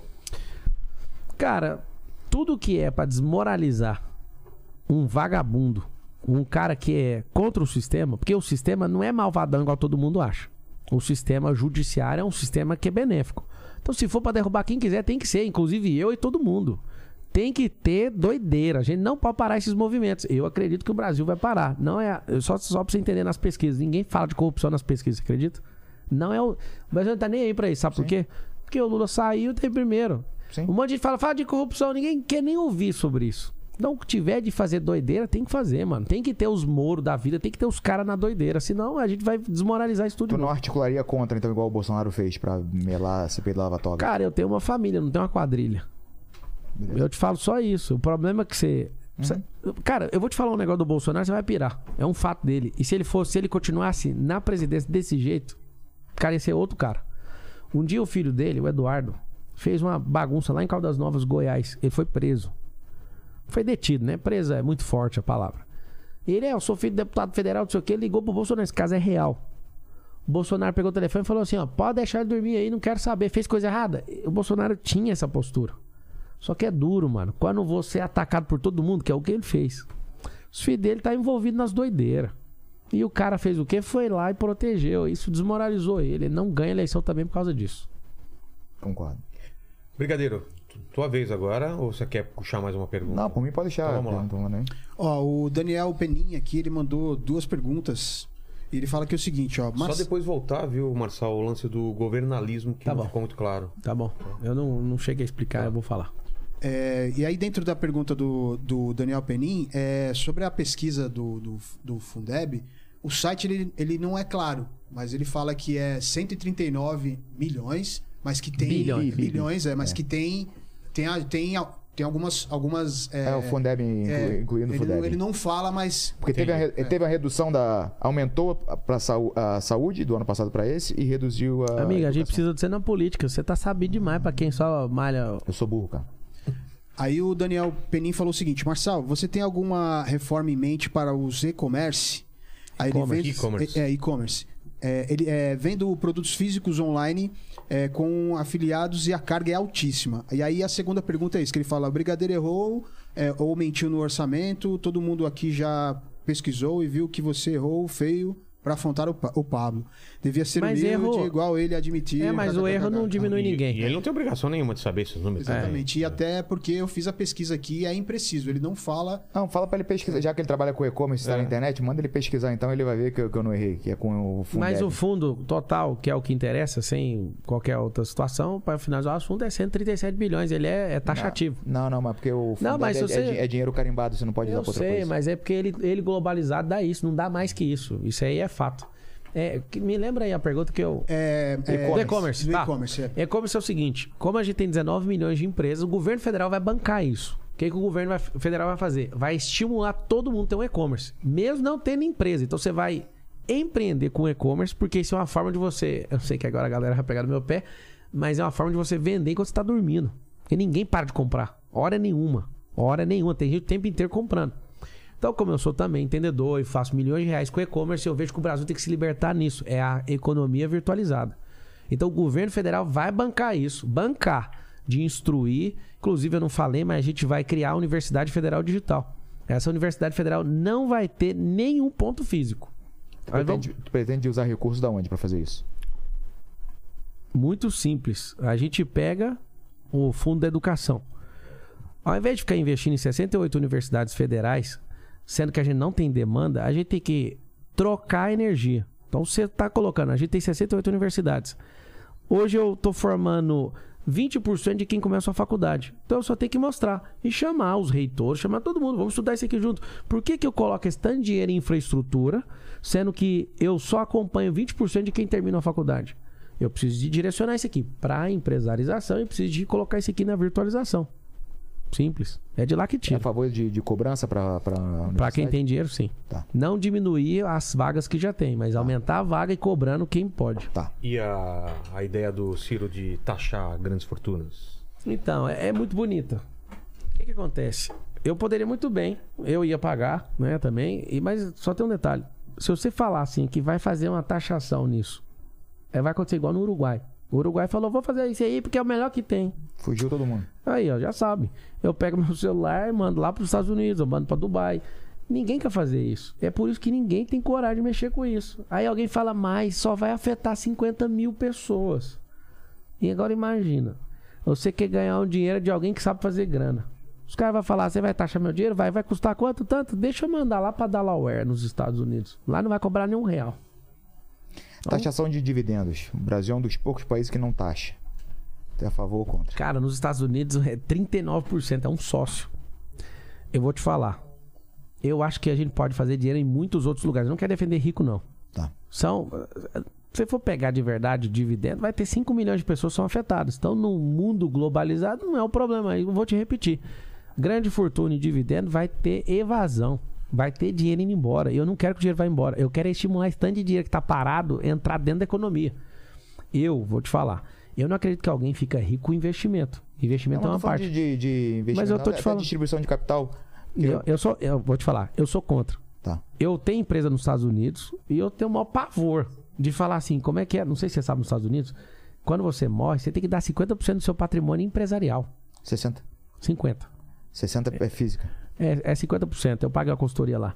Cara, quando eu fui ver isso, eu falei, poxa, mano, eu não vou mexer com esse povo. Então a gente tá num país muito bom de forma fiscal para quem prospera. sim, sim, sim. Então é o seguinte, aonde tá o problema? Não é com quem prosperou. O problema é a gente tirar essa inflação zona gigante da cesta básica e fazer as pessoas que pagam, por exemplo, a faculdade pública que você perguntou, quem paga a faculdade pública é consumo, é o pobre. E o cara não pode ter. Eu vou falar de mim, pô. Eu não consegui passar no vestibular. Ah, o Pablo é burro. Tudo bem, eu estudei na escola pública. É sem competitividade. Se eu quisesse me esforçar, eu acho que dava pra passar. Mas eu não passei. Eu sei com quem eu concorro. Eu concorria na época, né? Só que o que, que é o detalhe? Quando você estuda na escola pública destruída e vai concorrer à faculdade pública com um cara que parece da NASA, os caras estudam na Tesla lá e os caras vão concorrer à vaga, você não vai sentar naquela cadeira nunca. Nunca é muito longe. Eu acho que o esforço, é mesmo sendo menos favorecido, eu acho que você pode chegar um dia, mas é muito difícil. Então quem que banca a faculdade pública? É o pobre. O filho dele não estuda lá. Não faz sentido. É por isso que eu sou a favor da cobrança. E eu acho que essa parada vai virar agora. A gente precisa disso para oxigenar a educação. Governalismo, você tinha falado. Isso, isso. O que, que é o governalismo? É, eu já tô é, rodando esse, esse plano. Então ele não é um- uma ideia, ele já tem um MVP, que é o mínimo viável do produto. Socialismo, o comunismo, pra mim é a mesma coisa. Essa conversa de querer gourmetizar o comunismo com o negócio de socialismo é besteira, é a mesma coisa. Esse negócio tem vaga pra 7,8 bilhões de pessoas. Então não falta vaga pra ninguém. Lá, você precisa provar pra si mesmo que você não precisa de nada, nenhum bem material e nem precisa da sua identidade. Você só precisa falar que é igual aos outros. A vaga tá garantida. Igualdade, isso é uma mentira. Não existe igualdade. Nós não somos iguais. Ponto final. Eu explico por quê. No capitalismo, tem vaga só para 3% da terra. Só 3. 2% já preencheu. Não passa disso. Por quê? Lá é, o- é a questão de posse. E é interessante para quem está no governo capitalista que as pessoas não prosperem. Porque se elas prosperarem, começa a tornar normal demais as posses. Então ninguém fica estimulando no capitalismo. Capitalismo, então, é eu, val, eu tô valendo o que eu tenho. No comunismo, eu não preciso ter nada. Eu só preciso fingir que sou igual aos outros. Aí você aceita lá. Ou seja, é facinho. Governalismo, que é um sistema superior, ele não quer invalidar nenhum e nem outro. Mas lá você vale a sua identidade e aquilo que você nasceu para fazer, seu propósito. Por isso que eu perguntei o propósito da nação e tudo. Na identidade do propósito, você não é medido pelo que você tem. É muito ruim, cara. É, eu posso falar pra você, eu, eu tenho uma McLaren. Eu comprei esse carro só por causa de brand. Eu não gosto de McLaren. Pra Eu não- mostrar só? Claro, cara, esse é o mundo do capitalismo. Eu tô assumindo. Mas não é fútil isso, você acha? Cara, é o que eu tô te falando. Você Eu tem não grana? Ah, eu não gosto dela. Tipo assim, cara, eu, eu sempre Você viu- sonhei ter você um. minha garagem aqui, cabe um McLaren aqui? Aqui. Não cabe? Ah, não, tem espaço, não tem? Ela não desce, eu acho que ela não desce aí, Não não. desce, ela é muito assim. baixo. É, ela é dessa altura, assim. Putz, quase. Ela vai ficar sem. Ó, minha casa é na reta, hein? Ei, para, para, tô negociando aqui. Mas, Você sabe por que eu tô falando mas isso? por que, cara? A parada é o Não seguinte. faz sentido. Não, faz sentido. Faz sentido pelo Tem branding. uma coisa pros outros verem. Não, cara, é branding. O que, que é isso? Isso é geração de valor. Eu não vou ensinar isso pra um cara que quer pôr um prato de comida lá na casa dele. Então, na hora que vocês falam assim, ah, você tá fazendo isso aí por causa de marketagem, que diz, tá queimando meu brand. Eu, eu, eu construí um ativo de geração de valor que tá me ferrando a tal da política. E, cara, eu abro meu Instagram e te mostro. Se os directs, eu não vou te seguir nunca mais. Eu gostava daquele Pablo, aquela coisa. Por que, que eu tô te contando isso? Porque no capitalismo, as pessoas são visuais e ela não quer ter, sentir energeticamente a verdade. Eu gostei de ver esse garoto. Vou chamar carinhosamente assim. Garoto. Obrigado pelo garoto. Bom, Tá, É uma das regras ficar elogiando o opositor? ou- É, é, é. É. é, pra você con- conquistar a empatia. Ah. Ou então o voto. É. O que acontece? No capitalismo, eu contei a história da, da, da McLaren pra você entender. Lá você vale o que você tem. Então as pessoas no mundo da internet, nessa, nesse mundo realmente fútil de Instagram, a gente é o quê? Com aparência. Só isso. O Facebook é uma, uma rede social pra reclamar. O Twitter é pra brigar. O Instagram é pra aparecer. É. Por que, que eu tô falando isso? No governalismo, isso não faz diferença. No governalismo, mano, é o seguinte: quem é você? E o que você tá fazendo aqui na Terra? Qual a sua contribuição? Isso. Quanto mais pessoas. Eu vou explicar as etapas. Quanto mais pessoas governalistas, menos intervenção estatal. Então eu. Alguém fala, ah, você vai perder a eleição. Eu? Eu sou igual advogado. Advogado nunca perdeu uma causa e nunca ganhou nenhuma. Quem perde é o cliente. Quem perde é o povo. Eu não tô nem aí. Eu vou dar meu melhor, vou me esforçar, não vou ficar com preguiça. Essa semana eu vou começar a rodar o Brasil inteiro. Mas o que eu tô te falando do governalismo é o seguinte: aonde ele começa? Autoimagem. Segundo passo, autogoverno. Eu governo a mim mesmo. Você pra ficar com esse braço aí, ó, você foi disciplinado. Você tomou bomba, dá pra perceber, mas você foi disciplinado mesmo assim. Essa orelha sua esfolada, você sabe pra caramba rolar. Você, você é faixa preta de jiu-jitsu? Hum, Luta livre. Luta livre. Você- o que, que você fez? Você se disciplinou. Então você teve uma coisa chamada autogoverno. Você sofre até hoje com comida assim? Você regra isso ou não? Isso chama autogoverno. O cara, ele. Mano, eu não preciso do Estado pra regular a vida desse cara. Esse cara, se for pro SUS, fora as bombas que ele colocou. Você usou bomba já? Lógico. Fora as bombas, que talvez ele pode prejudicar o SUS, por exemplo, mas como ele prosperou, ele não vai usar o SUS, que 140 milhões de pessoas usam o SUS. O autogoverno dele, com a alimentação dele, cuidando da vida dele, o Estado não tem que cuidar da vida dele. Isso é impressionante. Então, autoimagem, autogoverno. Aí o que, que é a próxima coisa que a pessoa faz? Ele cuida da casa dele, mano. E o maior orgulho que o brasileiro tem é ter a sua casa e governar a sua esfera de segurança. Ele governa a família, ele governa os filhos, né? Treinando para os moleques vazar. Ele governa seus negócios. Ele é um governador. Quando eu tenho um Falando de liberalismo, basicamente. Então, não é só isso. É só- não é o liberalismo. Liberalismo é o seguinte: tá todo mundo livre, pode fazer, para É um- prosperar. é um- não. é um conceito, é para governar. então. O governalismo é um conceito, não é um É sistema. uma de- prática. É um, governo- é um sistema. Que sistema é esse?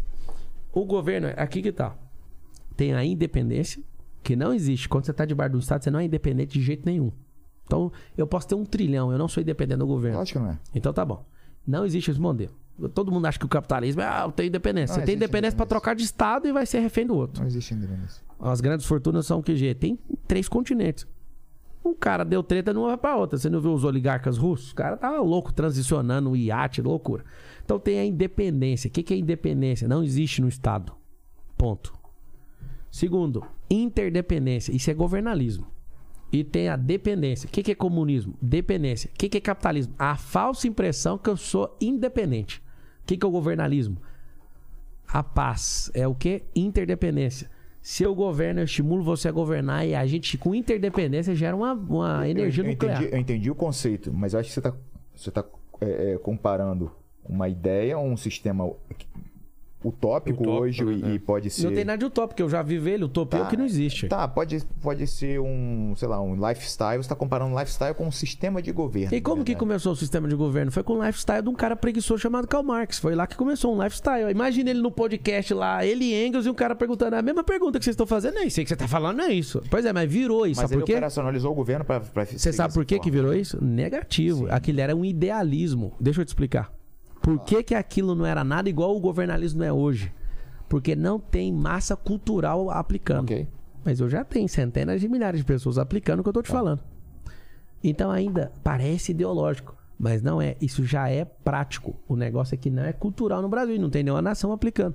Agora eu quero ser conhecido como governante. Não, mano, eu só quero que cada uma dessas pessoas entenda e ative mais pessoas, só isso. Agora eu na política eu posso acelerar esse processo no Brasil. Sabe o que eu acredito? 2032 o Brasil vai ser a nação mais próspera da Terra. Eu não vou tirar isso do meu coração. Um monte de conselheiro político falou, para de falar essa besteira.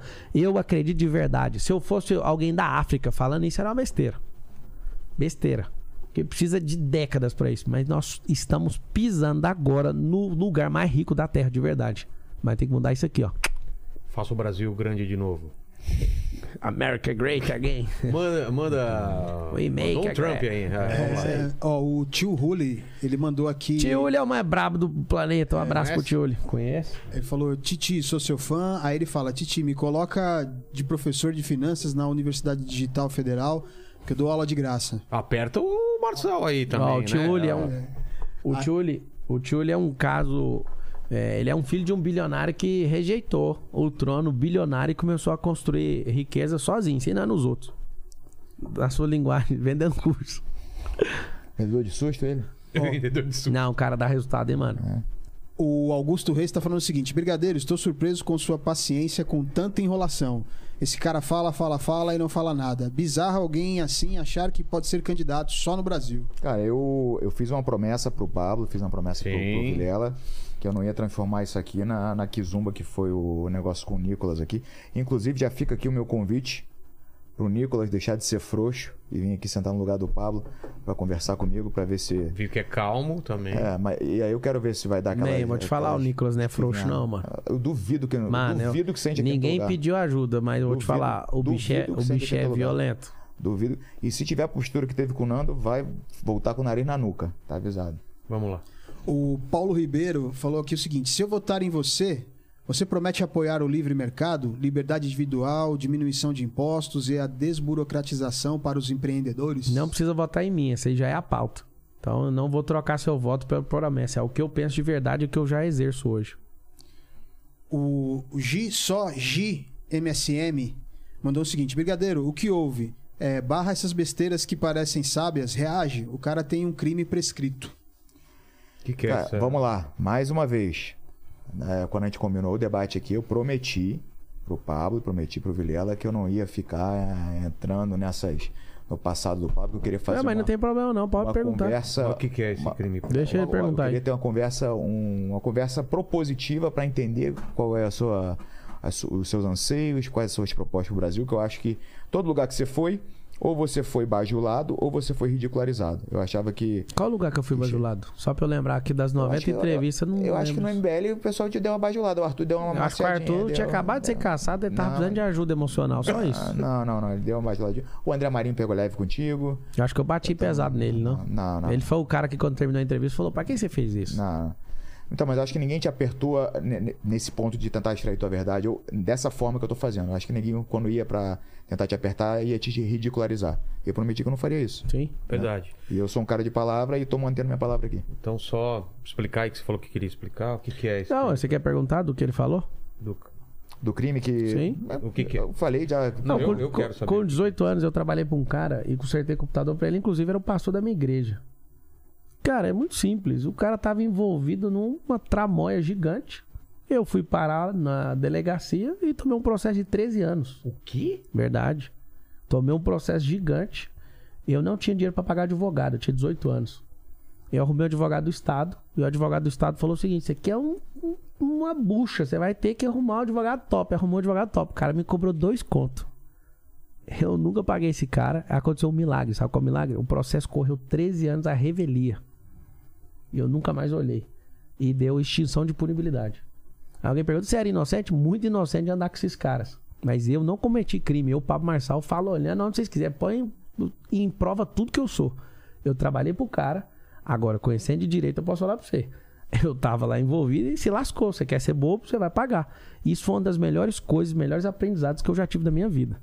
Você pergunta, mas você já bebeu? Isso aqui, cara, eu sou homem de uma mulher só. Eu posso falar, mano, o maior arrependimento da minha vida foi ter trabalhado pra esse cara.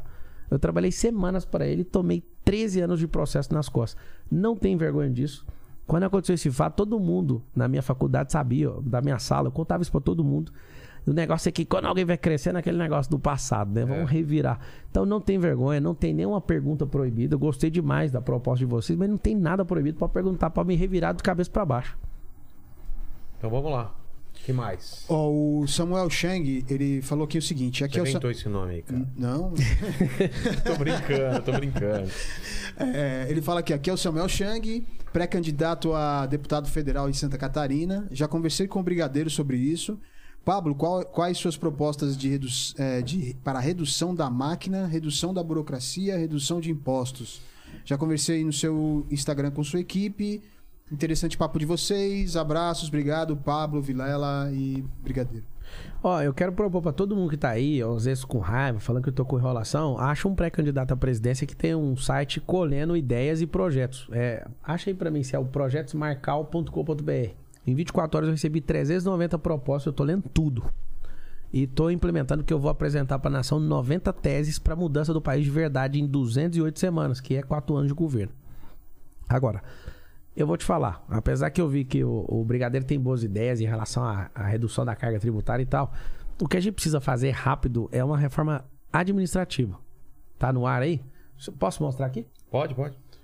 Então aqui, ó, você pode entrar bem aqui. Obrigado, Diego. Você vai entrar uma- aqui, ó. Tem uma câmera aqui em cima, se quiser mostrar alguma coisa Aqui? aqui, ó. Aqui, ó. Vira assim, ó. Aqui, ó. Aqui. É. Então tá aqui, Olha ó. lá no- na tela, lá, tá vendo? Tá vendo? Olha aqui, ó. Quais são os projetos? Fala pro Joel. Cuidado, se tiver nudes aí, vai, vai aparecer. não é meu. Ah, tá. Ó, em qual departamento? Agricultura, pecuária, arte, cultura, cidadania, comunicação. Ah, tá fora do microfone o, o, o, mal. aqui tá falando. Puxa, mano. Aí é o seguinte, ó, tá aqui a área defesa, desenvolvimento. Só em 24 horas que eu lancei isso aqui na semana passada, 390 em 24 horas, né? Tá com milhares aqui e eu posso falar pra você. Eu quero te ouvir.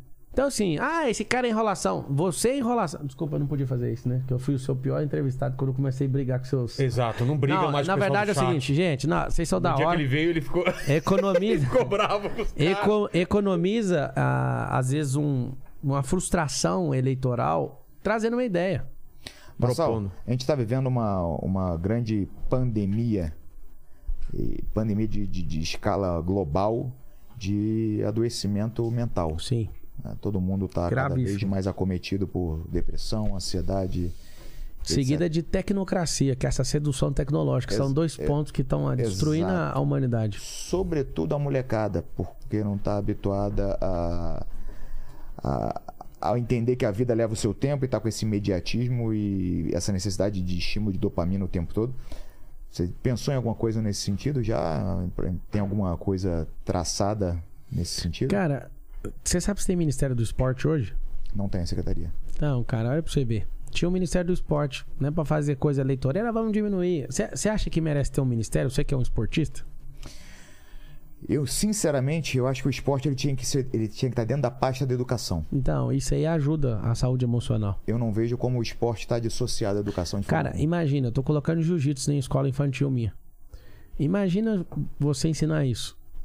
Imagina você ensinar inteligência emocional para essas crianças. Cara, de verdade, é isso que eu acredito. A gente não ia ter essa taxa de violência, essa taxa de evasão escolar, só ensinando esporte. Cara, nós não precisamos inventar nada, você pira.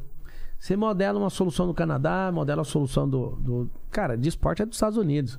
É um lifestyle, os caras, pra chegar na graduação, é esporte. Então vai sim, eu te falei dos 25 ministérios, eu vou mostrar pra todo mundo, os 25, eu desenhei eles. Tem que ter o Ministério do Esporte. Esse Ministério do Esporte tem que estar integrado na educação, assim como tudo. O Ministério da Segurança tem que estar dentro. A educação tem que ter tudo.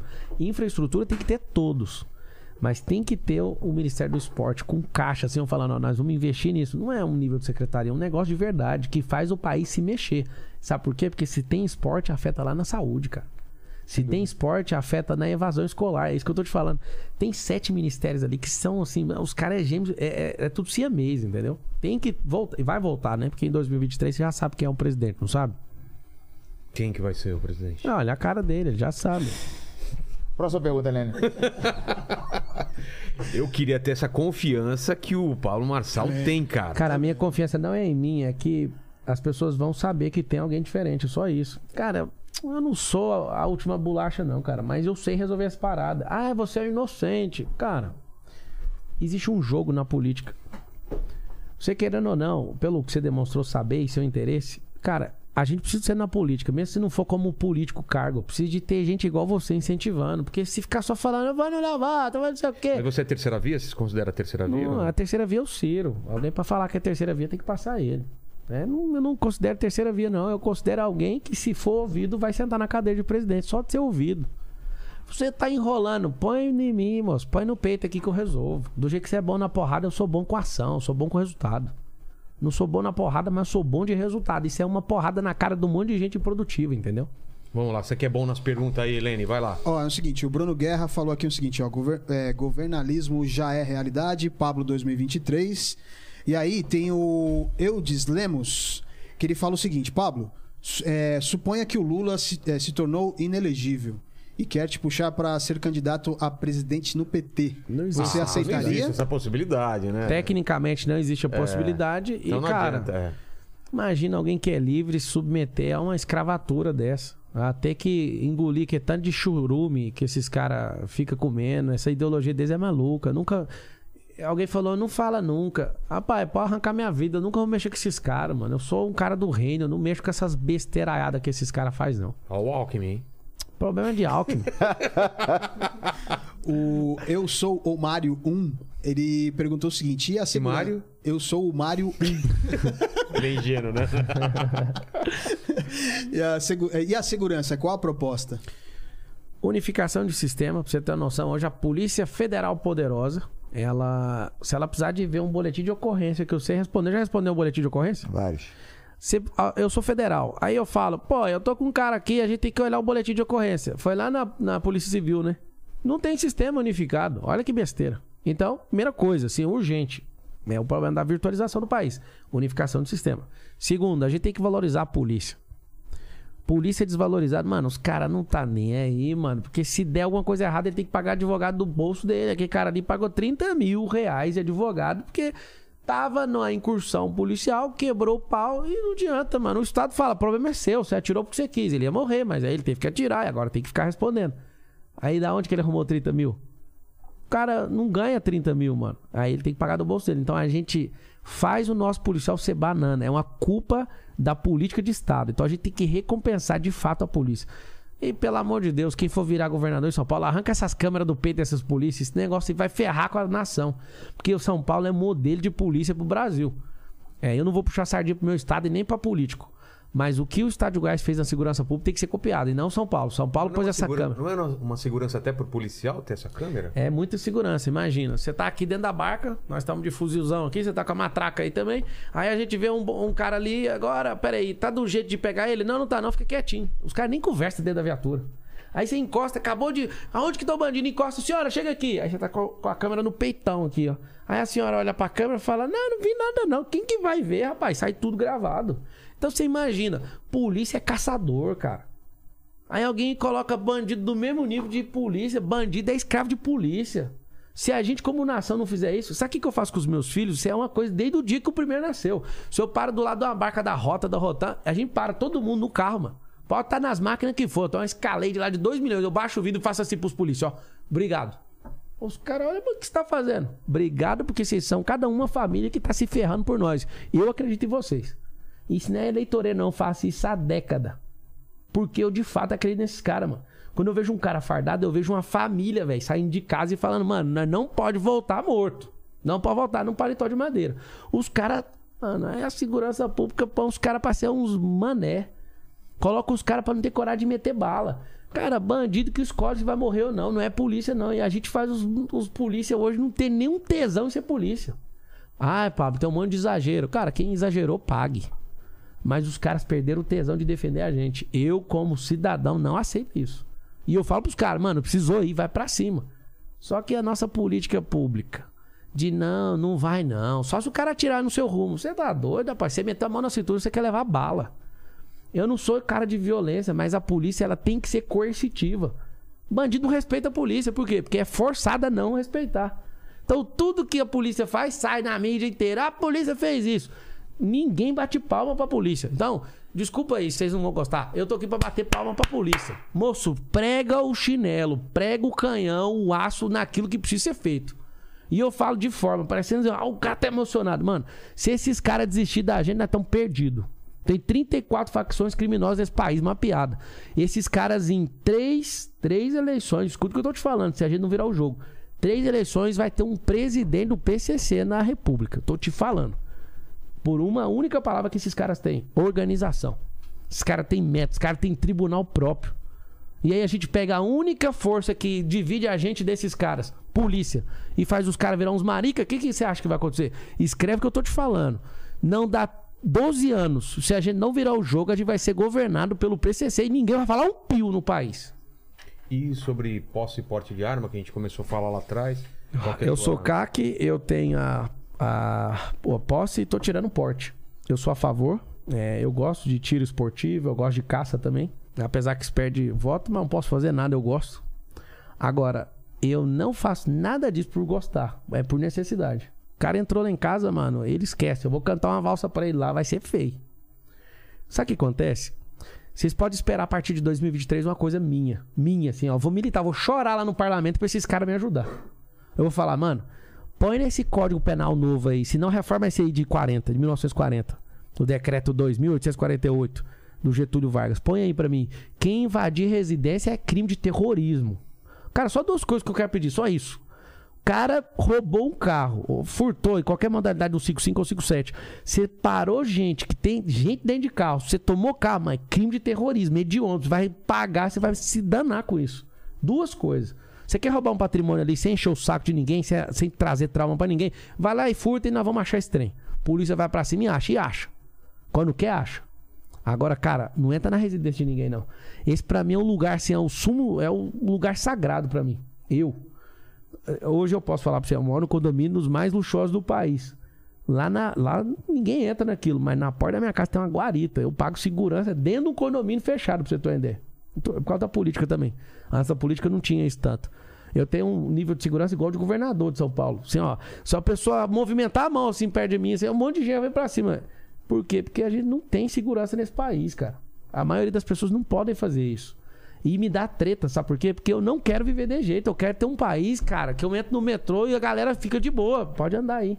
Só que a gente tá na, numa guerra civil, cara. 40 mil homicídios, não faz sentido. Não faz sentido um país rico desse viver desse jeito. Você sabe por quê, cara? Que a gente foi doutrinado em 2003 com a entrada do Lula. Lula venceu a eleição de 2002. Quando ele entrou, eu lembro que as primeiras coisas que eu fiz de trabalho na faculdade de Direito foi falar do desarmamento. E eu lembro do o quanto era bonito o desarmamento. Pô, cara. Você pergunta pra pessoa, tem pena de morte no Brasil? É, legalmente falando? Não, né? Tem. Código Penal Militar. Em caso de deserção, pode ser aplicado o Código Penal Militar. Fora o Código Penal Militar, tem pena de morte? Que eu saiba, não. Todo dia, 40 mil mortos estão sendo. Legalmente, não. É legalmente, tá autorizado, ninguém tá tomando a arma do cara. É legal isso. Não, não é legal. É legal. É usual. É legal. Sabe por que, que é legal? Porque ninguém faz nada. E é legal pro bandido. O bandido criou a própria lei, ela não tá escrita e nem foi sancionada pelo presidente da República, mas o mundo do crime sancionou e quero ver quem revoga. Mas não é legal, porra. É legal, cara. Ô, Pablo, caralho. Sabe o que eu tô te falando? Quando eu falo que é legal, é pra te irritar, pra confrontar. Tem pena de morte no Brasil, 40 mil pessoas Ah, foram é penalizadas. chocar, eu entendi o que você tá falando. São Eu- eu- 40 eu mil pessoas. O objetivo disso. 40 mil pessoas, certo? Mas- Alguém decretou, você tá morto e pô, Sim, morreu. Não, é, é, tornou-se usual, é absurdo.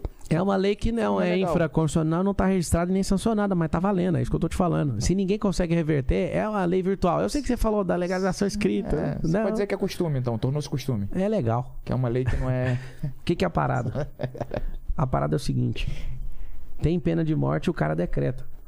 Uma coisa que eu chamo a atenção de todo mundo: por que, que o cara que quer fumar um baseado, ou quer uma cocaína, um crack, sei lá das quantas, nem sei, tá usando crack ainda? Eu? É? Não, não, no Brasil, eu tô Falei. perguntando. Por que eu tô perguntando isso? Cara, ninguém, mano, os, os meninos da vida aí que quer usar uma droga, o cara não vai na boca com arma e assalta a boca. Por que, que não assalta a boca? Você sabe? Vai rodar, porra. É, então o que, que ele faz? Como eu tenho que ir lá com dinheiro, eu vou pegar você que é de bem. Você tem arma? Eu não. Não, amigo, não podia falar isso online. Se é um cara, se alguém vê, vai e rouba Não, seu mas celular. eu não sou eu, eu sou, tô, sou esse cara aí. Ah, tá. Talvez eu tenha. É, tá boa. Sabe o que acontece? O- Essa foi boa. Essa foi boa. O cara te assalta, chega no brigadeiro. Brigadeiro, você quer comprar um celular de 5 mil por 500 reais? Olha pra você ver. O cara comete um crime, talvez te mata porque você reagiu. Vai vender pra ele, essa venda provoca um outro crime, artigo 180 do Código Penal, que é receptação.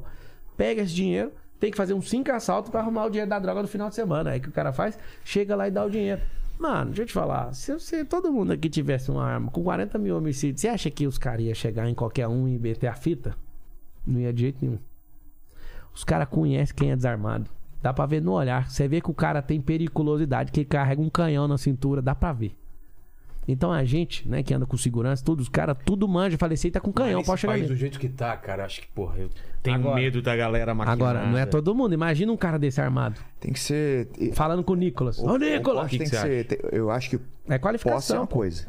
É. O porte, O porte ele- que me preocupa, o né? porte ele tem que ser precedido por uma reforma legal. Para que você É, já tem a liberação, mas é quase impossível você ter um porte. Tu é pode, negado. ah, po- A via administrativa já é, É igual negado. nos Estados Unidos. Tu pode portar, tem lugar que tu pode portar até ostensivamente, mostrando a arma. Agora, puxa por um motivo torpe pra tu ver. Não tem papo, não tem desenrolo. É Por exemplo, é os Estados cadeia, Unidos quer revogar isso, né? É o sonho deles. Que eles estão dividindo a nação e implantando Sim, a coisa sim, linda sim, que foi implantada sim. aqui. Toda a nação. Porque acabou de ter um. Não, mas vai ter sempre. É. Porque as pessoas estão com um problema emocional gravíssimo e vai Exato. ter esses ataques. Só que é o seguinte: quem é que para alguém de mal, alguém maldoso com a arma na mão? Alguém bondoso com a arma na mão. Ué, mas peraí. Eu vi um vídeo na igreja e fiquei chocado, velho. O cara do nada, meio do culto lá americano, uma batista. O cara arrancou o revólver, foi sacar. Se um tio tava na oferta, fez só assim, ó. Pá! Então, mas aqui no Brasil tem Então- tanto problema, sabe? Eu não acho que esse tá lá É o pra seguinte, cima. não, tá ótimo. Você vai resolver o problema de arma na fronteira? Você vai resolver o problema de droga? Não, então não deixa quem quer se defender, cara. O artigo 144 da Constituição Federal tá escrito assim, ó. Dever do Estado. Direito e responsabilidade de todos. Então tem três pilares. O Estado não cumpre o dever, ok? Ok. Então tá bom. O seu direito está sendo pleno de, de segurança pública? Você tem? Não. Então, Não. Tá. A responsabilidade nossa não pode falhar. Oh, presta atenção, mano. É Constituição. Artigo 144. Dever do Estado não tá cumprido. Meu direito não tá sendo exercido. Responsabilidade de todos. Então, amigo, eu vou juntar com o pouco que você tem, com o pouco que eu tenho, nós vamos cada um pegar um cano, mano. Agora, vamos parar com esse papo de bêbado. Não é qualquer um que pode pegar. Não... Cara, se você vê o alvo, tanto que é difícil acertar um cara que não manja de tiro, ele não dá conta de pegar nem a posse, nem o CAC. Então, assim, não é uma brincadeira. Carro mata mais que arma, acidente de trânsito. Então, assim, o problema tá na qualificação. Todo mundo consegue pegar a carteira de motorista? Não. Não pega, eu mesmo não passei de primeira na carteira de motorista. Então, assim, cara. A gente compra a carta, né? Sim, e tem gente que leva nove vezes e não consegue. Então, assim, tem gente que não dá conta de dirigir um carro, você vai pôr uma arma na mão dela? Não, tem que seguir o rito. Então, eu não sou. Eu não quero que cada um receba uma arma pelos correios. Mas, cara, imagina. As famílias rurais. Você tá lá na sua roça. Entrava os bandidos e tocava o terror, você não fazia nada, porque não podia ter arma. Cara, que avanço. Ninguém é, tem propriedade rural, sabe que tem uma 12 lá esperando, cara. Não entra. Mas tu acha que isso é interessante, tem até a ver, a ver com a revisão do Pacto Federativo. Você acha que é possível você governar um país igual o Brasil, com as dimensões que tem, com as, as nuances e as diferenças que tem de região para região, de realidades, sob uma única lei? Você, Qual, qual lei? Sob uma única lei, você regia sob a mesma lei. Nem a Constituição Federal é clara, tem mais de 498 páginas. Imagina, se a Constituição Federal, fora as, as legislações infraconstitucionais, 15 mil. Imagina, que lei está falando? O povo não sabe nem a LIC, que é a Lei de Introdução ao Código Civil. Não, o que eu digo é o seguinte: Me- Deixa eu entender melhor. você acha que é possível você reger a capital de São Paulo e o sertão Da nordestino mesma forma. da mesma forma, sobre a mesma lei, sobre a mesma. No Brasil tem 12 culturas diferentes. Só, só de cultura, por exemplo, você, até, até a Lei 9.503 de 97, que é o CTB, o Código de Trânsito Brasileiro. Sabe o que acontece? Checa aí pra mim se é isso. O Código de Trânsito Brasileiro fala que tem que usar o capacete, não tem? Vai lá no Pará pra você ver. Não tem ninguém cobrando isso. Então, um monte de lugar. Tem que andar sem capacete. Então, aí você fala, e aí? A cultura. Mas a lei vale, é federal. Só que faz alguém pôr o capacete em algumas cidades onde tem criminalidade alta, ou é cultural, os caras não querem usar o capacete e ninguém cobra. A própria polícia anda sem capacete. O presidente vai numa motociata e nem põe o capacete. Povo- É, é esse mesmo. Então, assim, a legislação federal ela não é cumprida num monte de lugar, você tem que saber. Porque tem 12 culturas diferentes, a galera é muito diferente. O cultivo de terra no sul é muito diferente de lá do Nordeste. A escassez, então, é muito determinante. Agora, tem mais de 15 mil leis E infraconstitucionais. aí tu acha que isso é, é, viabilizaria ou reforçaria a necessidade de uma revisão do Pacto Federativo? Não? Com certeza. E, e principalmente na distribuição daquilo que é centralizado no governo federal. Mas vou te falar, o que, que a gente precisa de verdade? Usando digitalização, virtualização, a gente precisaria de fato de criar um portal do governo com melhores práticas. Cara, se a gente recompensar de verdade, financeiramente, tá? Os melhores governantes, as melhores ideias. Cara, põe na sua cabeça uma coisa: tem 70 mil políticos no Brasil. Você tem noção que caras como você, se fosse pra política, vocês resolviam, mesmo que seja de forma pequena, vocês resolviam grande parte dos problemas do Brasil de forma micro, num, num lugar, numa cidade, por exemplo. Aí a gente registra isso num portal. Cara, você imagina que mais de 90% dos 70 mil políticos são gente altamente despreparadas. Os caras pegam um orçamento da cidade e torra com besteira. Nada contra os caras que tem os contratos de milhão, não sei o que, mano. Que é uma cidade que tá passando fome gasta um milhão de reais com sertanejo? Eu sou sertanejo lá de Goiás, né? Não tô contra os caras, mas, cara, isso é uma loucura. Os caras não entendem de recurso, não entendem de gestão, não amam o povo, tá doido. Então, assim, o que, que a gente precisa? Se a gente tivesse só um portal, que é o que a gente vai ter em 2023, vamos fazer solenidade, recompensar financeiramente. Recompensa. Sabe que jeito é recompensa? Eu lembro quando eu fui executivo na Oi, fiquei lá quase oito anos. Fui o executivo mais novo da minha época. Eu liderei, cheguei a liderar 1.100 pessoas lá. Eu lembro bem o como era interessante quando sentava nas grandes reuniões e falava: não, vamos pagar mais multa milionária para Anatel. Aí chegava o vice-presidente mundial da Oi, Bruno Espírito Santo, em português. Toma aqui uma maleta, 2 milhões para quem resolver o problema. Cara, era muito interessante. A gente não tem que ter medo de recompensar financeiramente político, sabe por quê? Porque ele se recompensa com corrupção. Os caras fazem de tudo pra entrar e não saem de lá para não ser preso. A maioria dos políticos fazem isso. Eles não saem por causa disso. Mas você de recompensar é, financeiramente, Financeiramente. o político ou, Sim, o, ou o político, o município? o município também. Só que assim, Mas pensa. como é que é o artifício legal pra tu recompensar? Ah, tem que ter lei, ué. Mas Se não tem um artifício, você tem que legislar, ué. Você manda pro Congresso, pede, você pega a base, pega o líder do governo e fala, eu preciso passar isso aqui. E eles vão ser beneficiados. Não tem uma coisa que passa no parlamento de forma instantânea, é recompensa pra alguém. Se eles estão recompensados, eles vão entrar.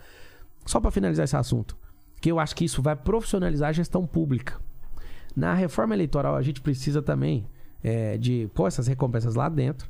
E a gente precisa de trocar. Tem um negócio que o Bolsonaro não fez que eu dou conta de fazer. E qualquer presidente que tiver realmente motivado, ele dá conta de fazer. Primeiro dia ele faz aqui, ó, um compromisso escrito. Eu abro mão da reeleição. É a minha oferta pra gente fazer a reforma eleitoral. Sabe o que a gente tem que fazer, cara? Pra gente nunca mais ficar assustado com um cara igual o Lula? Colocar limite constitucional de idade pra presidente da República. Tinha que ser 70 anos de idade. E o que, que tu acha de re- recall, recall eleitoral? Digamos, você, Pablo Marçal, é, candidato à presidência, você vai apresentar 50 promessas, você é obrigado a cumprir, sei lá, 60% delas nos primeiros dois anos, senão você Eu acho que tinha que cortar toda a promessa e ter compromisso, que é isso. Assinar isso no cartório. Quem que é o cara que é o modelo em relação ao compromisso? Mas você perdeu o mandato se você não cumprir uma... Um... Claro, cara. É o seguinte: o que, que é o jeito que tá hoje a legislação é, eleitoral? Você só tem que ter um projeto. Sim. Não tem que cumprir. O cara nem, nem é ele que, que faz. Sim, eu sou. Sabe que eu sou a favor? Medir os resultados. Então é mais eu ou sou isso. tarado em indicador. Então, assim, o indicador tem que ter um limite mínimo e um limite máximo. Tem gente que é, vai querer deturpar dados. Eu fui executivo, cara, de multinacional. Eu sei o que, que é isso. Tem cara que. ó, quando você vai olhar um resultado, você põe um limitador máximo, porque é um limitador de fraude. Se o cara, às vezes, passar daquilo, você já pode olhar com ele com outros olhos. O que ele tá fazendo é fraude. Então a gente tem que pegar lá, talvez o governo federal deve ter mais de 80 indicadores. Pergunta isso para um presidente se ele sabe. E você pode esperar lá no Planalto. Então, que você entrar no salão, você vai ver um painel de gestão à vista. Tudo, tudo eletrônico, assim, ó. O Brasil tá aqui, tudo. Eu amo gráfico, eu amo resultado. E eu não acredito em governo sem resultado, eu não acredito em governo sem recurso, não acredito nisso nunca. Aí alguém fala, ah, mas a política pública é assim, é uns cambal, tem que começar a mudar. Então tem como profissionalizar a gestão. Vamos, Lene. Estamos chegando já perto do final, então. Cara, eu posso ir no banheiro rápido? Claro, vai lá, já fui duas vezes. Vai lá. É, enquanto ele vai no banheiro, então vou mandar uma pro, pro Brigadeiro aqui, ó. É, o- é, eu sou o Paulo Santos. Gostaria de saber o- é, quem hoje o Brigadeiro votaria para presidente. Nulo. E aí tem a, a maioria aqui pergunta pro Pablo. Vai, vai mandando mandar? a gente. É, vai mandando mandar? a gente vai vendo aí. Ó, o Marcelão do Excel, ele mandou aqui, ó. Pablo não é sobre Excel. é, Pablo, não é sobre Excel. Para fazer a análise dos dados financeiros e tomar decisões, você vai usar o Google Planilhas ou o Excel? Abraço, irmão. Caralho, porra de maluco. Nossa, o cara tá. Que, é maconha isso? Meu Deus, cara. Ô, ô, deixa eu dar um recado enquanto o Pablo. Vamos lá, volta, vamos lá. pode ser? É, rapaziada, junho é, é- é daquele projeto que eu apoio. Tá. Junho é o mês de conscientização da escoliose, tá? Uma, uma doença seríssima que acomete os jovens, que acaba debilitando completamente, deformando o corpo e a, a, a psique dessa rapaziada, principalmente a molecadinha nova. E tem um, um projeto sensacional de médicos que chama-se Mude a Curva. Eles vão peregrinando pelo Brasil, fazendo multirões de cirurgias de forma completamente gratuita para tentar ajudar a zerar a fila do SUS, porque essa molecada fica às vezes 10 anos esperando uma cirurgia. Então, se você puder ajudar, basta seguir o Mude a Curva lá no Instagram, arroba Mude a Curva, você já vai estar ajudando pra caramba. O, o Romário, seu corretor, ele fala aqui o seguinte: sou pré-candidato a deputado federal de São Paulo pelo PROS. Aí ele tá pedindo para falar sobre o que, o que. Acho que é o Pablo, né? O que acha.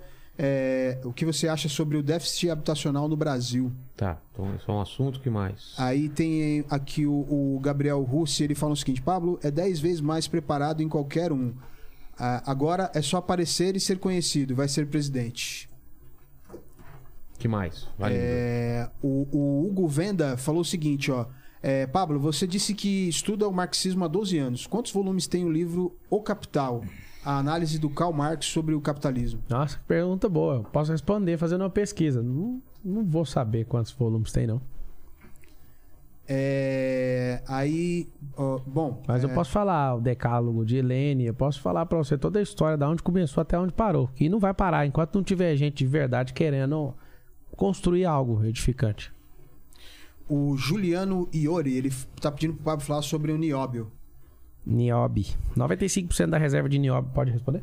É, quer completar mais uma coisa? Falou sobre déficit habitacional, nióbio, quando você estava lá. Eu tava mijando com a porta aberta ali, tava Vai ouvindo escolher. tudo. É, tá.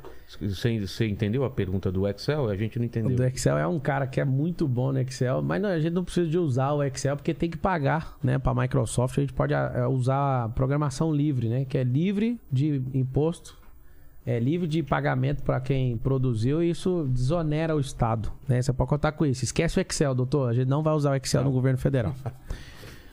É, tá falando de Nióbio. habitação ou Nióbio? Nióbio, tá. O Nióbio, é, o Elon Musk tava aí todo bonitão. é, ele parou lá no, no, no aeroporto onde eu tenho um jato, aí parou o, o bichão lá, o Airbus do presidente, o do, do Elon Musk e meu jato lá. Tava lá e eu fui atrás ali pra, pra saber o que, que tava acontecendo. Ele veio com um ato de benevolência, ninguém sabe o que, que ele veio fazer de fato. Ele falou que vai conectar 19 mil escolas. Na verdade, ele vai colocar satélites de baixa altura para rastrear e mapear a Amazônia inteira atrás de recursos para as empresas dele. Ninguém faz nada de graça.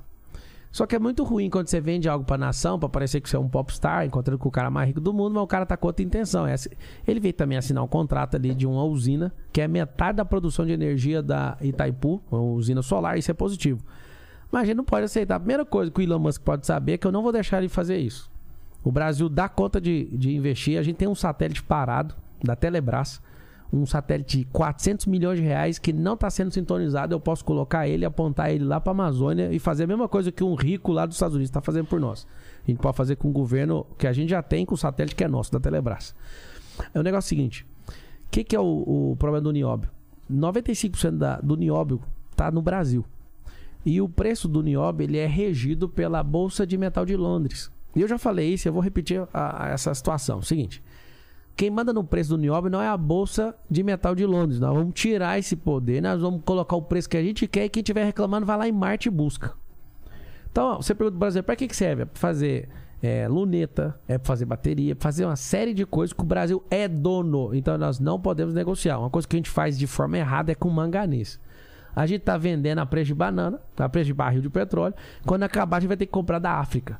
E na hora de comprar, sempre a gente vai levar no- na, na tarraqueta. Então, assim, a gente é muito rico em nióbio. Foi interessante que eu vi o Bolsonaro pra ganhar a eleição falou muito disso. Mas depois que senta lá, não sei o que é a praga que tem naquilo. Eu vou descobrir, eu vou ter que desarmar isso. Depois que senta lá, é tanta treta que eu nunca mais vi ele tocar nesse assunto. A gente tem dois problemas com o nióbio e com o grafeno. Grafeno, pra quem não sabe, ele é um sonho. Que se o Brasil conseguir desenterrar e produzir tecnologia, ao invés de ficar dando esse negócio de graça, o nióbio, o grafeno, ele é 50 vezes mais, mais fino que uma folha de papel e 200 vezes mais forte que o aço. Resumindo, você pinta um ovo e joga de cima do prédio, o ovo não quebra. Você pinta a porta do carro com grafeno, dá tiro de 12, não arranha. Esse é o grafeno. Sabe por que eu tô contando isso? Porque o Brasil não sabe que a gente é um dos maiores produtores do mundo. E a gente tem dois problemas. A gente continua parecendo aqueles índios, nada contra os indígenas, mas é a história do Brasil. entregando o Brasil, entregando o Brasil em 1500, né? Assim, com a maior inocência do mundo.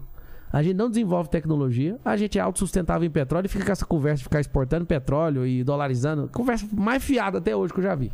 Não tem refinaria suficiente para isso. Né? Os projetos de refinaria estão parados. Então, o nióbio grafeno é a capacidade energética que o Brasil tem para ser a potência do mundo, a maior do mundo. Só que a gente ridiculariza isso. De que forma? A gente é, promove um subfaturamento de minério. Primeira coisa, o que é esse subfaturamento? Tem um desinteresse político, eu acho que tem muita grana de muita gente poderosa para falar, não mexe com isso aqui. Então o minério ele é muito taxado e aí isso obriga as pessoas a colocar um preço bem baixo para pagar pouco imposto. Segundo problema, a gente não controla a nossa divisa. Infelizmente ali na Amazônia sai muito nióbio sem a gente ganhar um único real. Um único real. Então a gente tem um problema de verdade. É um dos problemas que eu falei de segurança nacional que deu vontade de sair correndo. Porque eu vi de fato, assim, é concreto o problema. E a gente passa por isso porque a gente é uma nação que não tem gente apaixonada pela, por essa riqueza. Essa riqueza é nossa. E sabe por que, que a gente é um país subdesenvolvido até hoje? Eu, eu não aceito falar isso, mas por causa de mentalidade. Essa mentalidade escravocrata que a gente tem é um negócio assim que não saiu de dentro do país. A gente tá brigando ainda uns com os outros e a gente tá sendo assaltado.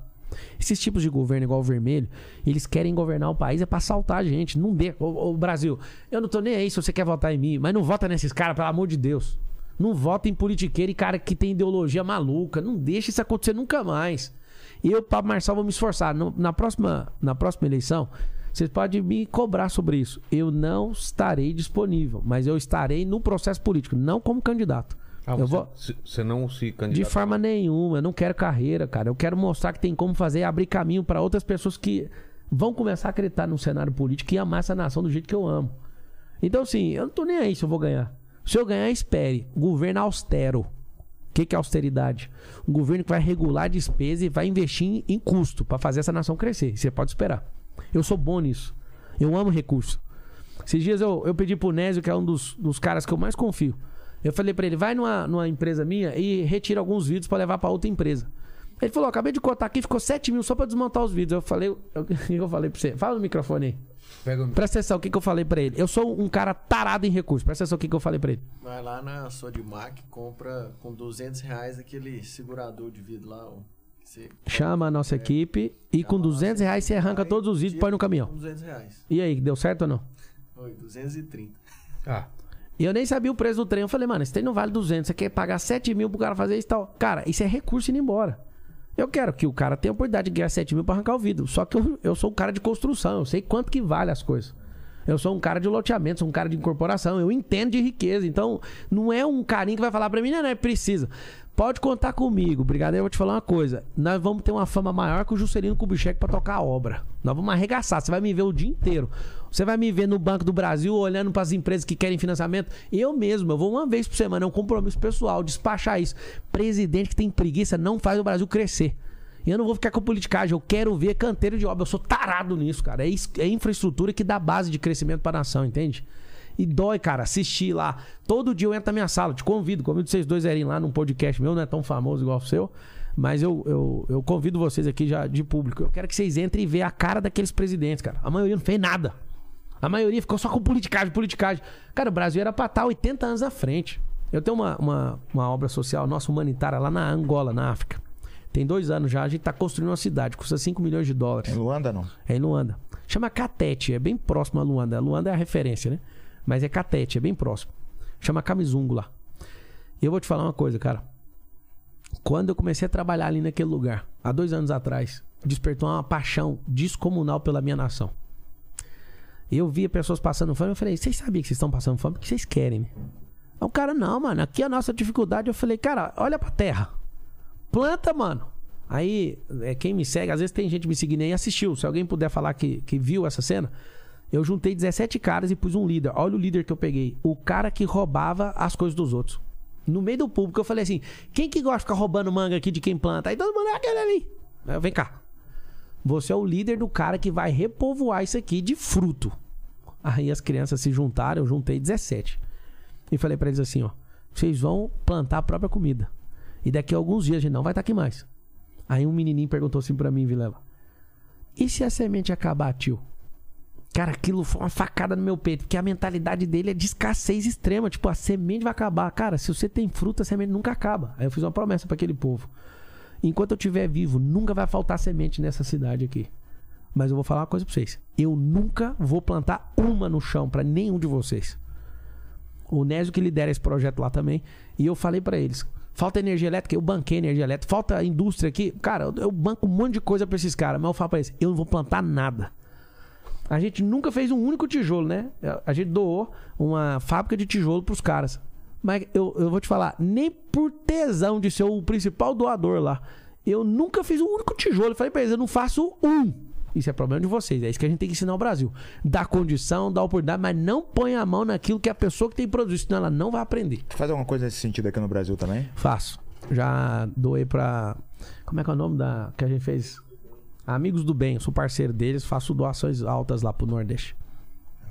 E, inclusive, eu tenho a maior vontade de fazer, mas aí período eleitoral fica feio, né? Não pode. Fica feio, né? Algumas coisas pode, mas fica parecendo, ah, você quer ser o bonzão, então. Prefiro as críticas que você tá fazendo lá do outro lado do continente. É, precisamos saber também o que, que ele, sendo presidente, vai fazer com a cidade submersa lá, Rataba, Puta que Ratanabá, não é? Que tá todo mundo falando aí, uma cidade de 450 milhões. Nem existia seres humanos ainda, mas os caras construíram. Então o Marçal reforço vai ter que falar o que, que ele vai fazer com essa cidade da Amazônia perdida. Cara, é o seguinte, se eu tiver um fato concreto que se existe, eu vou baixar lá. Inclusive, eu vou, vou pra Amazônia agora, semana que vem, não é isso? É mesmo? É, eu vou pra lá. Já, já, já dá uma. Ah, vou dar lá. Terça-feira? Terça. Terça-feira nós vamos estar lá e a gente. Aproveita e vê, né? É, a gente tem que varrer, ó, 5 horas só em linha reta pra ver se acha alguma coisa ali.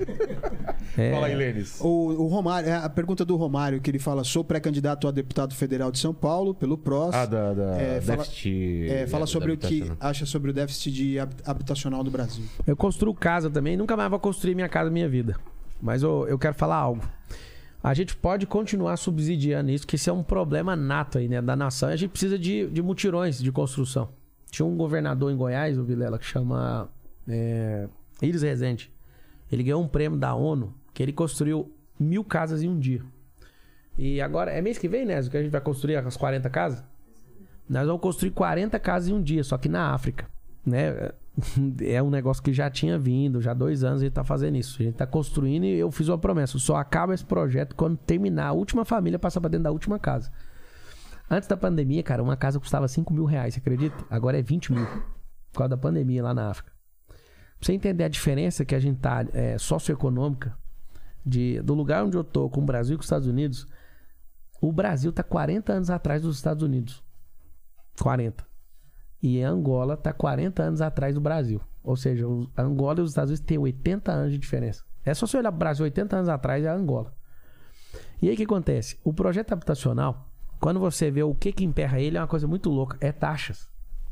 Só seguro, né? Você pega lá assim uma parcela de 400 reais da Minha Casa Minha Vida, só de seguro tem 180 reais. Cara, por que, que o governo não pode baixar essa taxa pra 30 conto? Cara, aquele cara dá a vida pra pagar aquela habitação, mas 180 numa taxa de 400, aí tem que fazer isso. Aí, liberação da área, taxa de liberação da construção, aí a taxa de edificação, taxa, taxa, taxa. Cara, é tão simples. Já foi feito isso. Eu não vou tirar o mérito do governo da Dilma, a Dilma fez isso. Ela fez o Minha Casa Minha Vida virar uma explosão. Só que a gente pode pegar esse mesmo programa e diminuir essas taxas. Eu, eu até hoje eu construía Minha Casa Minha Vida, não vou construir mais. Porque assim, é um tanto de burocracia aí, né? No, no, no universo empresarial é muito ruim para quem produz muita casa assim. Então, é melhor a questão de valor agregado. Agora, como político, eu vou pegar lá o seguro e vou falar, mano, eu quero 20 reais de seguro aqui. E o, o, o presidente da República, ele, ele é discricionário nisso, ele pode fazer isso. Inclusive, quando foi feito, é, dentro da Caixa Econômica Federal, a gente teve um salto gigantesco, né? De centenas de milhares de, de habitações sendo liberadas e foi um grande avanço na infraestrutura do país, inclusive. Não é só da casa, é o que moveu a roda da habitação, é muito forte. Apertos finais aí. Ó, o, o Rafael Carvalho ele falou que é o seguinte: Pablo, trabalho como recrutador há 20 anos. Quando você for escolher os seus ministros, vai realizar processo seletivo? Como Sim. é uma, uma empresa profissional ou limitar sua contratação apenas para quem você conhece? Ó, vamos fazer acordos políticos que precisa, né? Ninguém governa sozinho. Então, não tem esse negócio aí romântico, vou escolher sozinho e tal. Mas eu vou fazer o seguinte: ah, tem um partido aliançado? Tem. Eu preciso de três nomes. é uma coisa que já pode saber. Não aceito o fulano falar, o fulano vai ser seu ministro. Não vai. Você vai arrumar três nomes e eu vou esquadrinhar a vida da pessoa. Inclusive, eu vou ver a constitucionalidade do que eu tô falando, ainda não chequei. Mas a vida de ministro vai ser um inferno.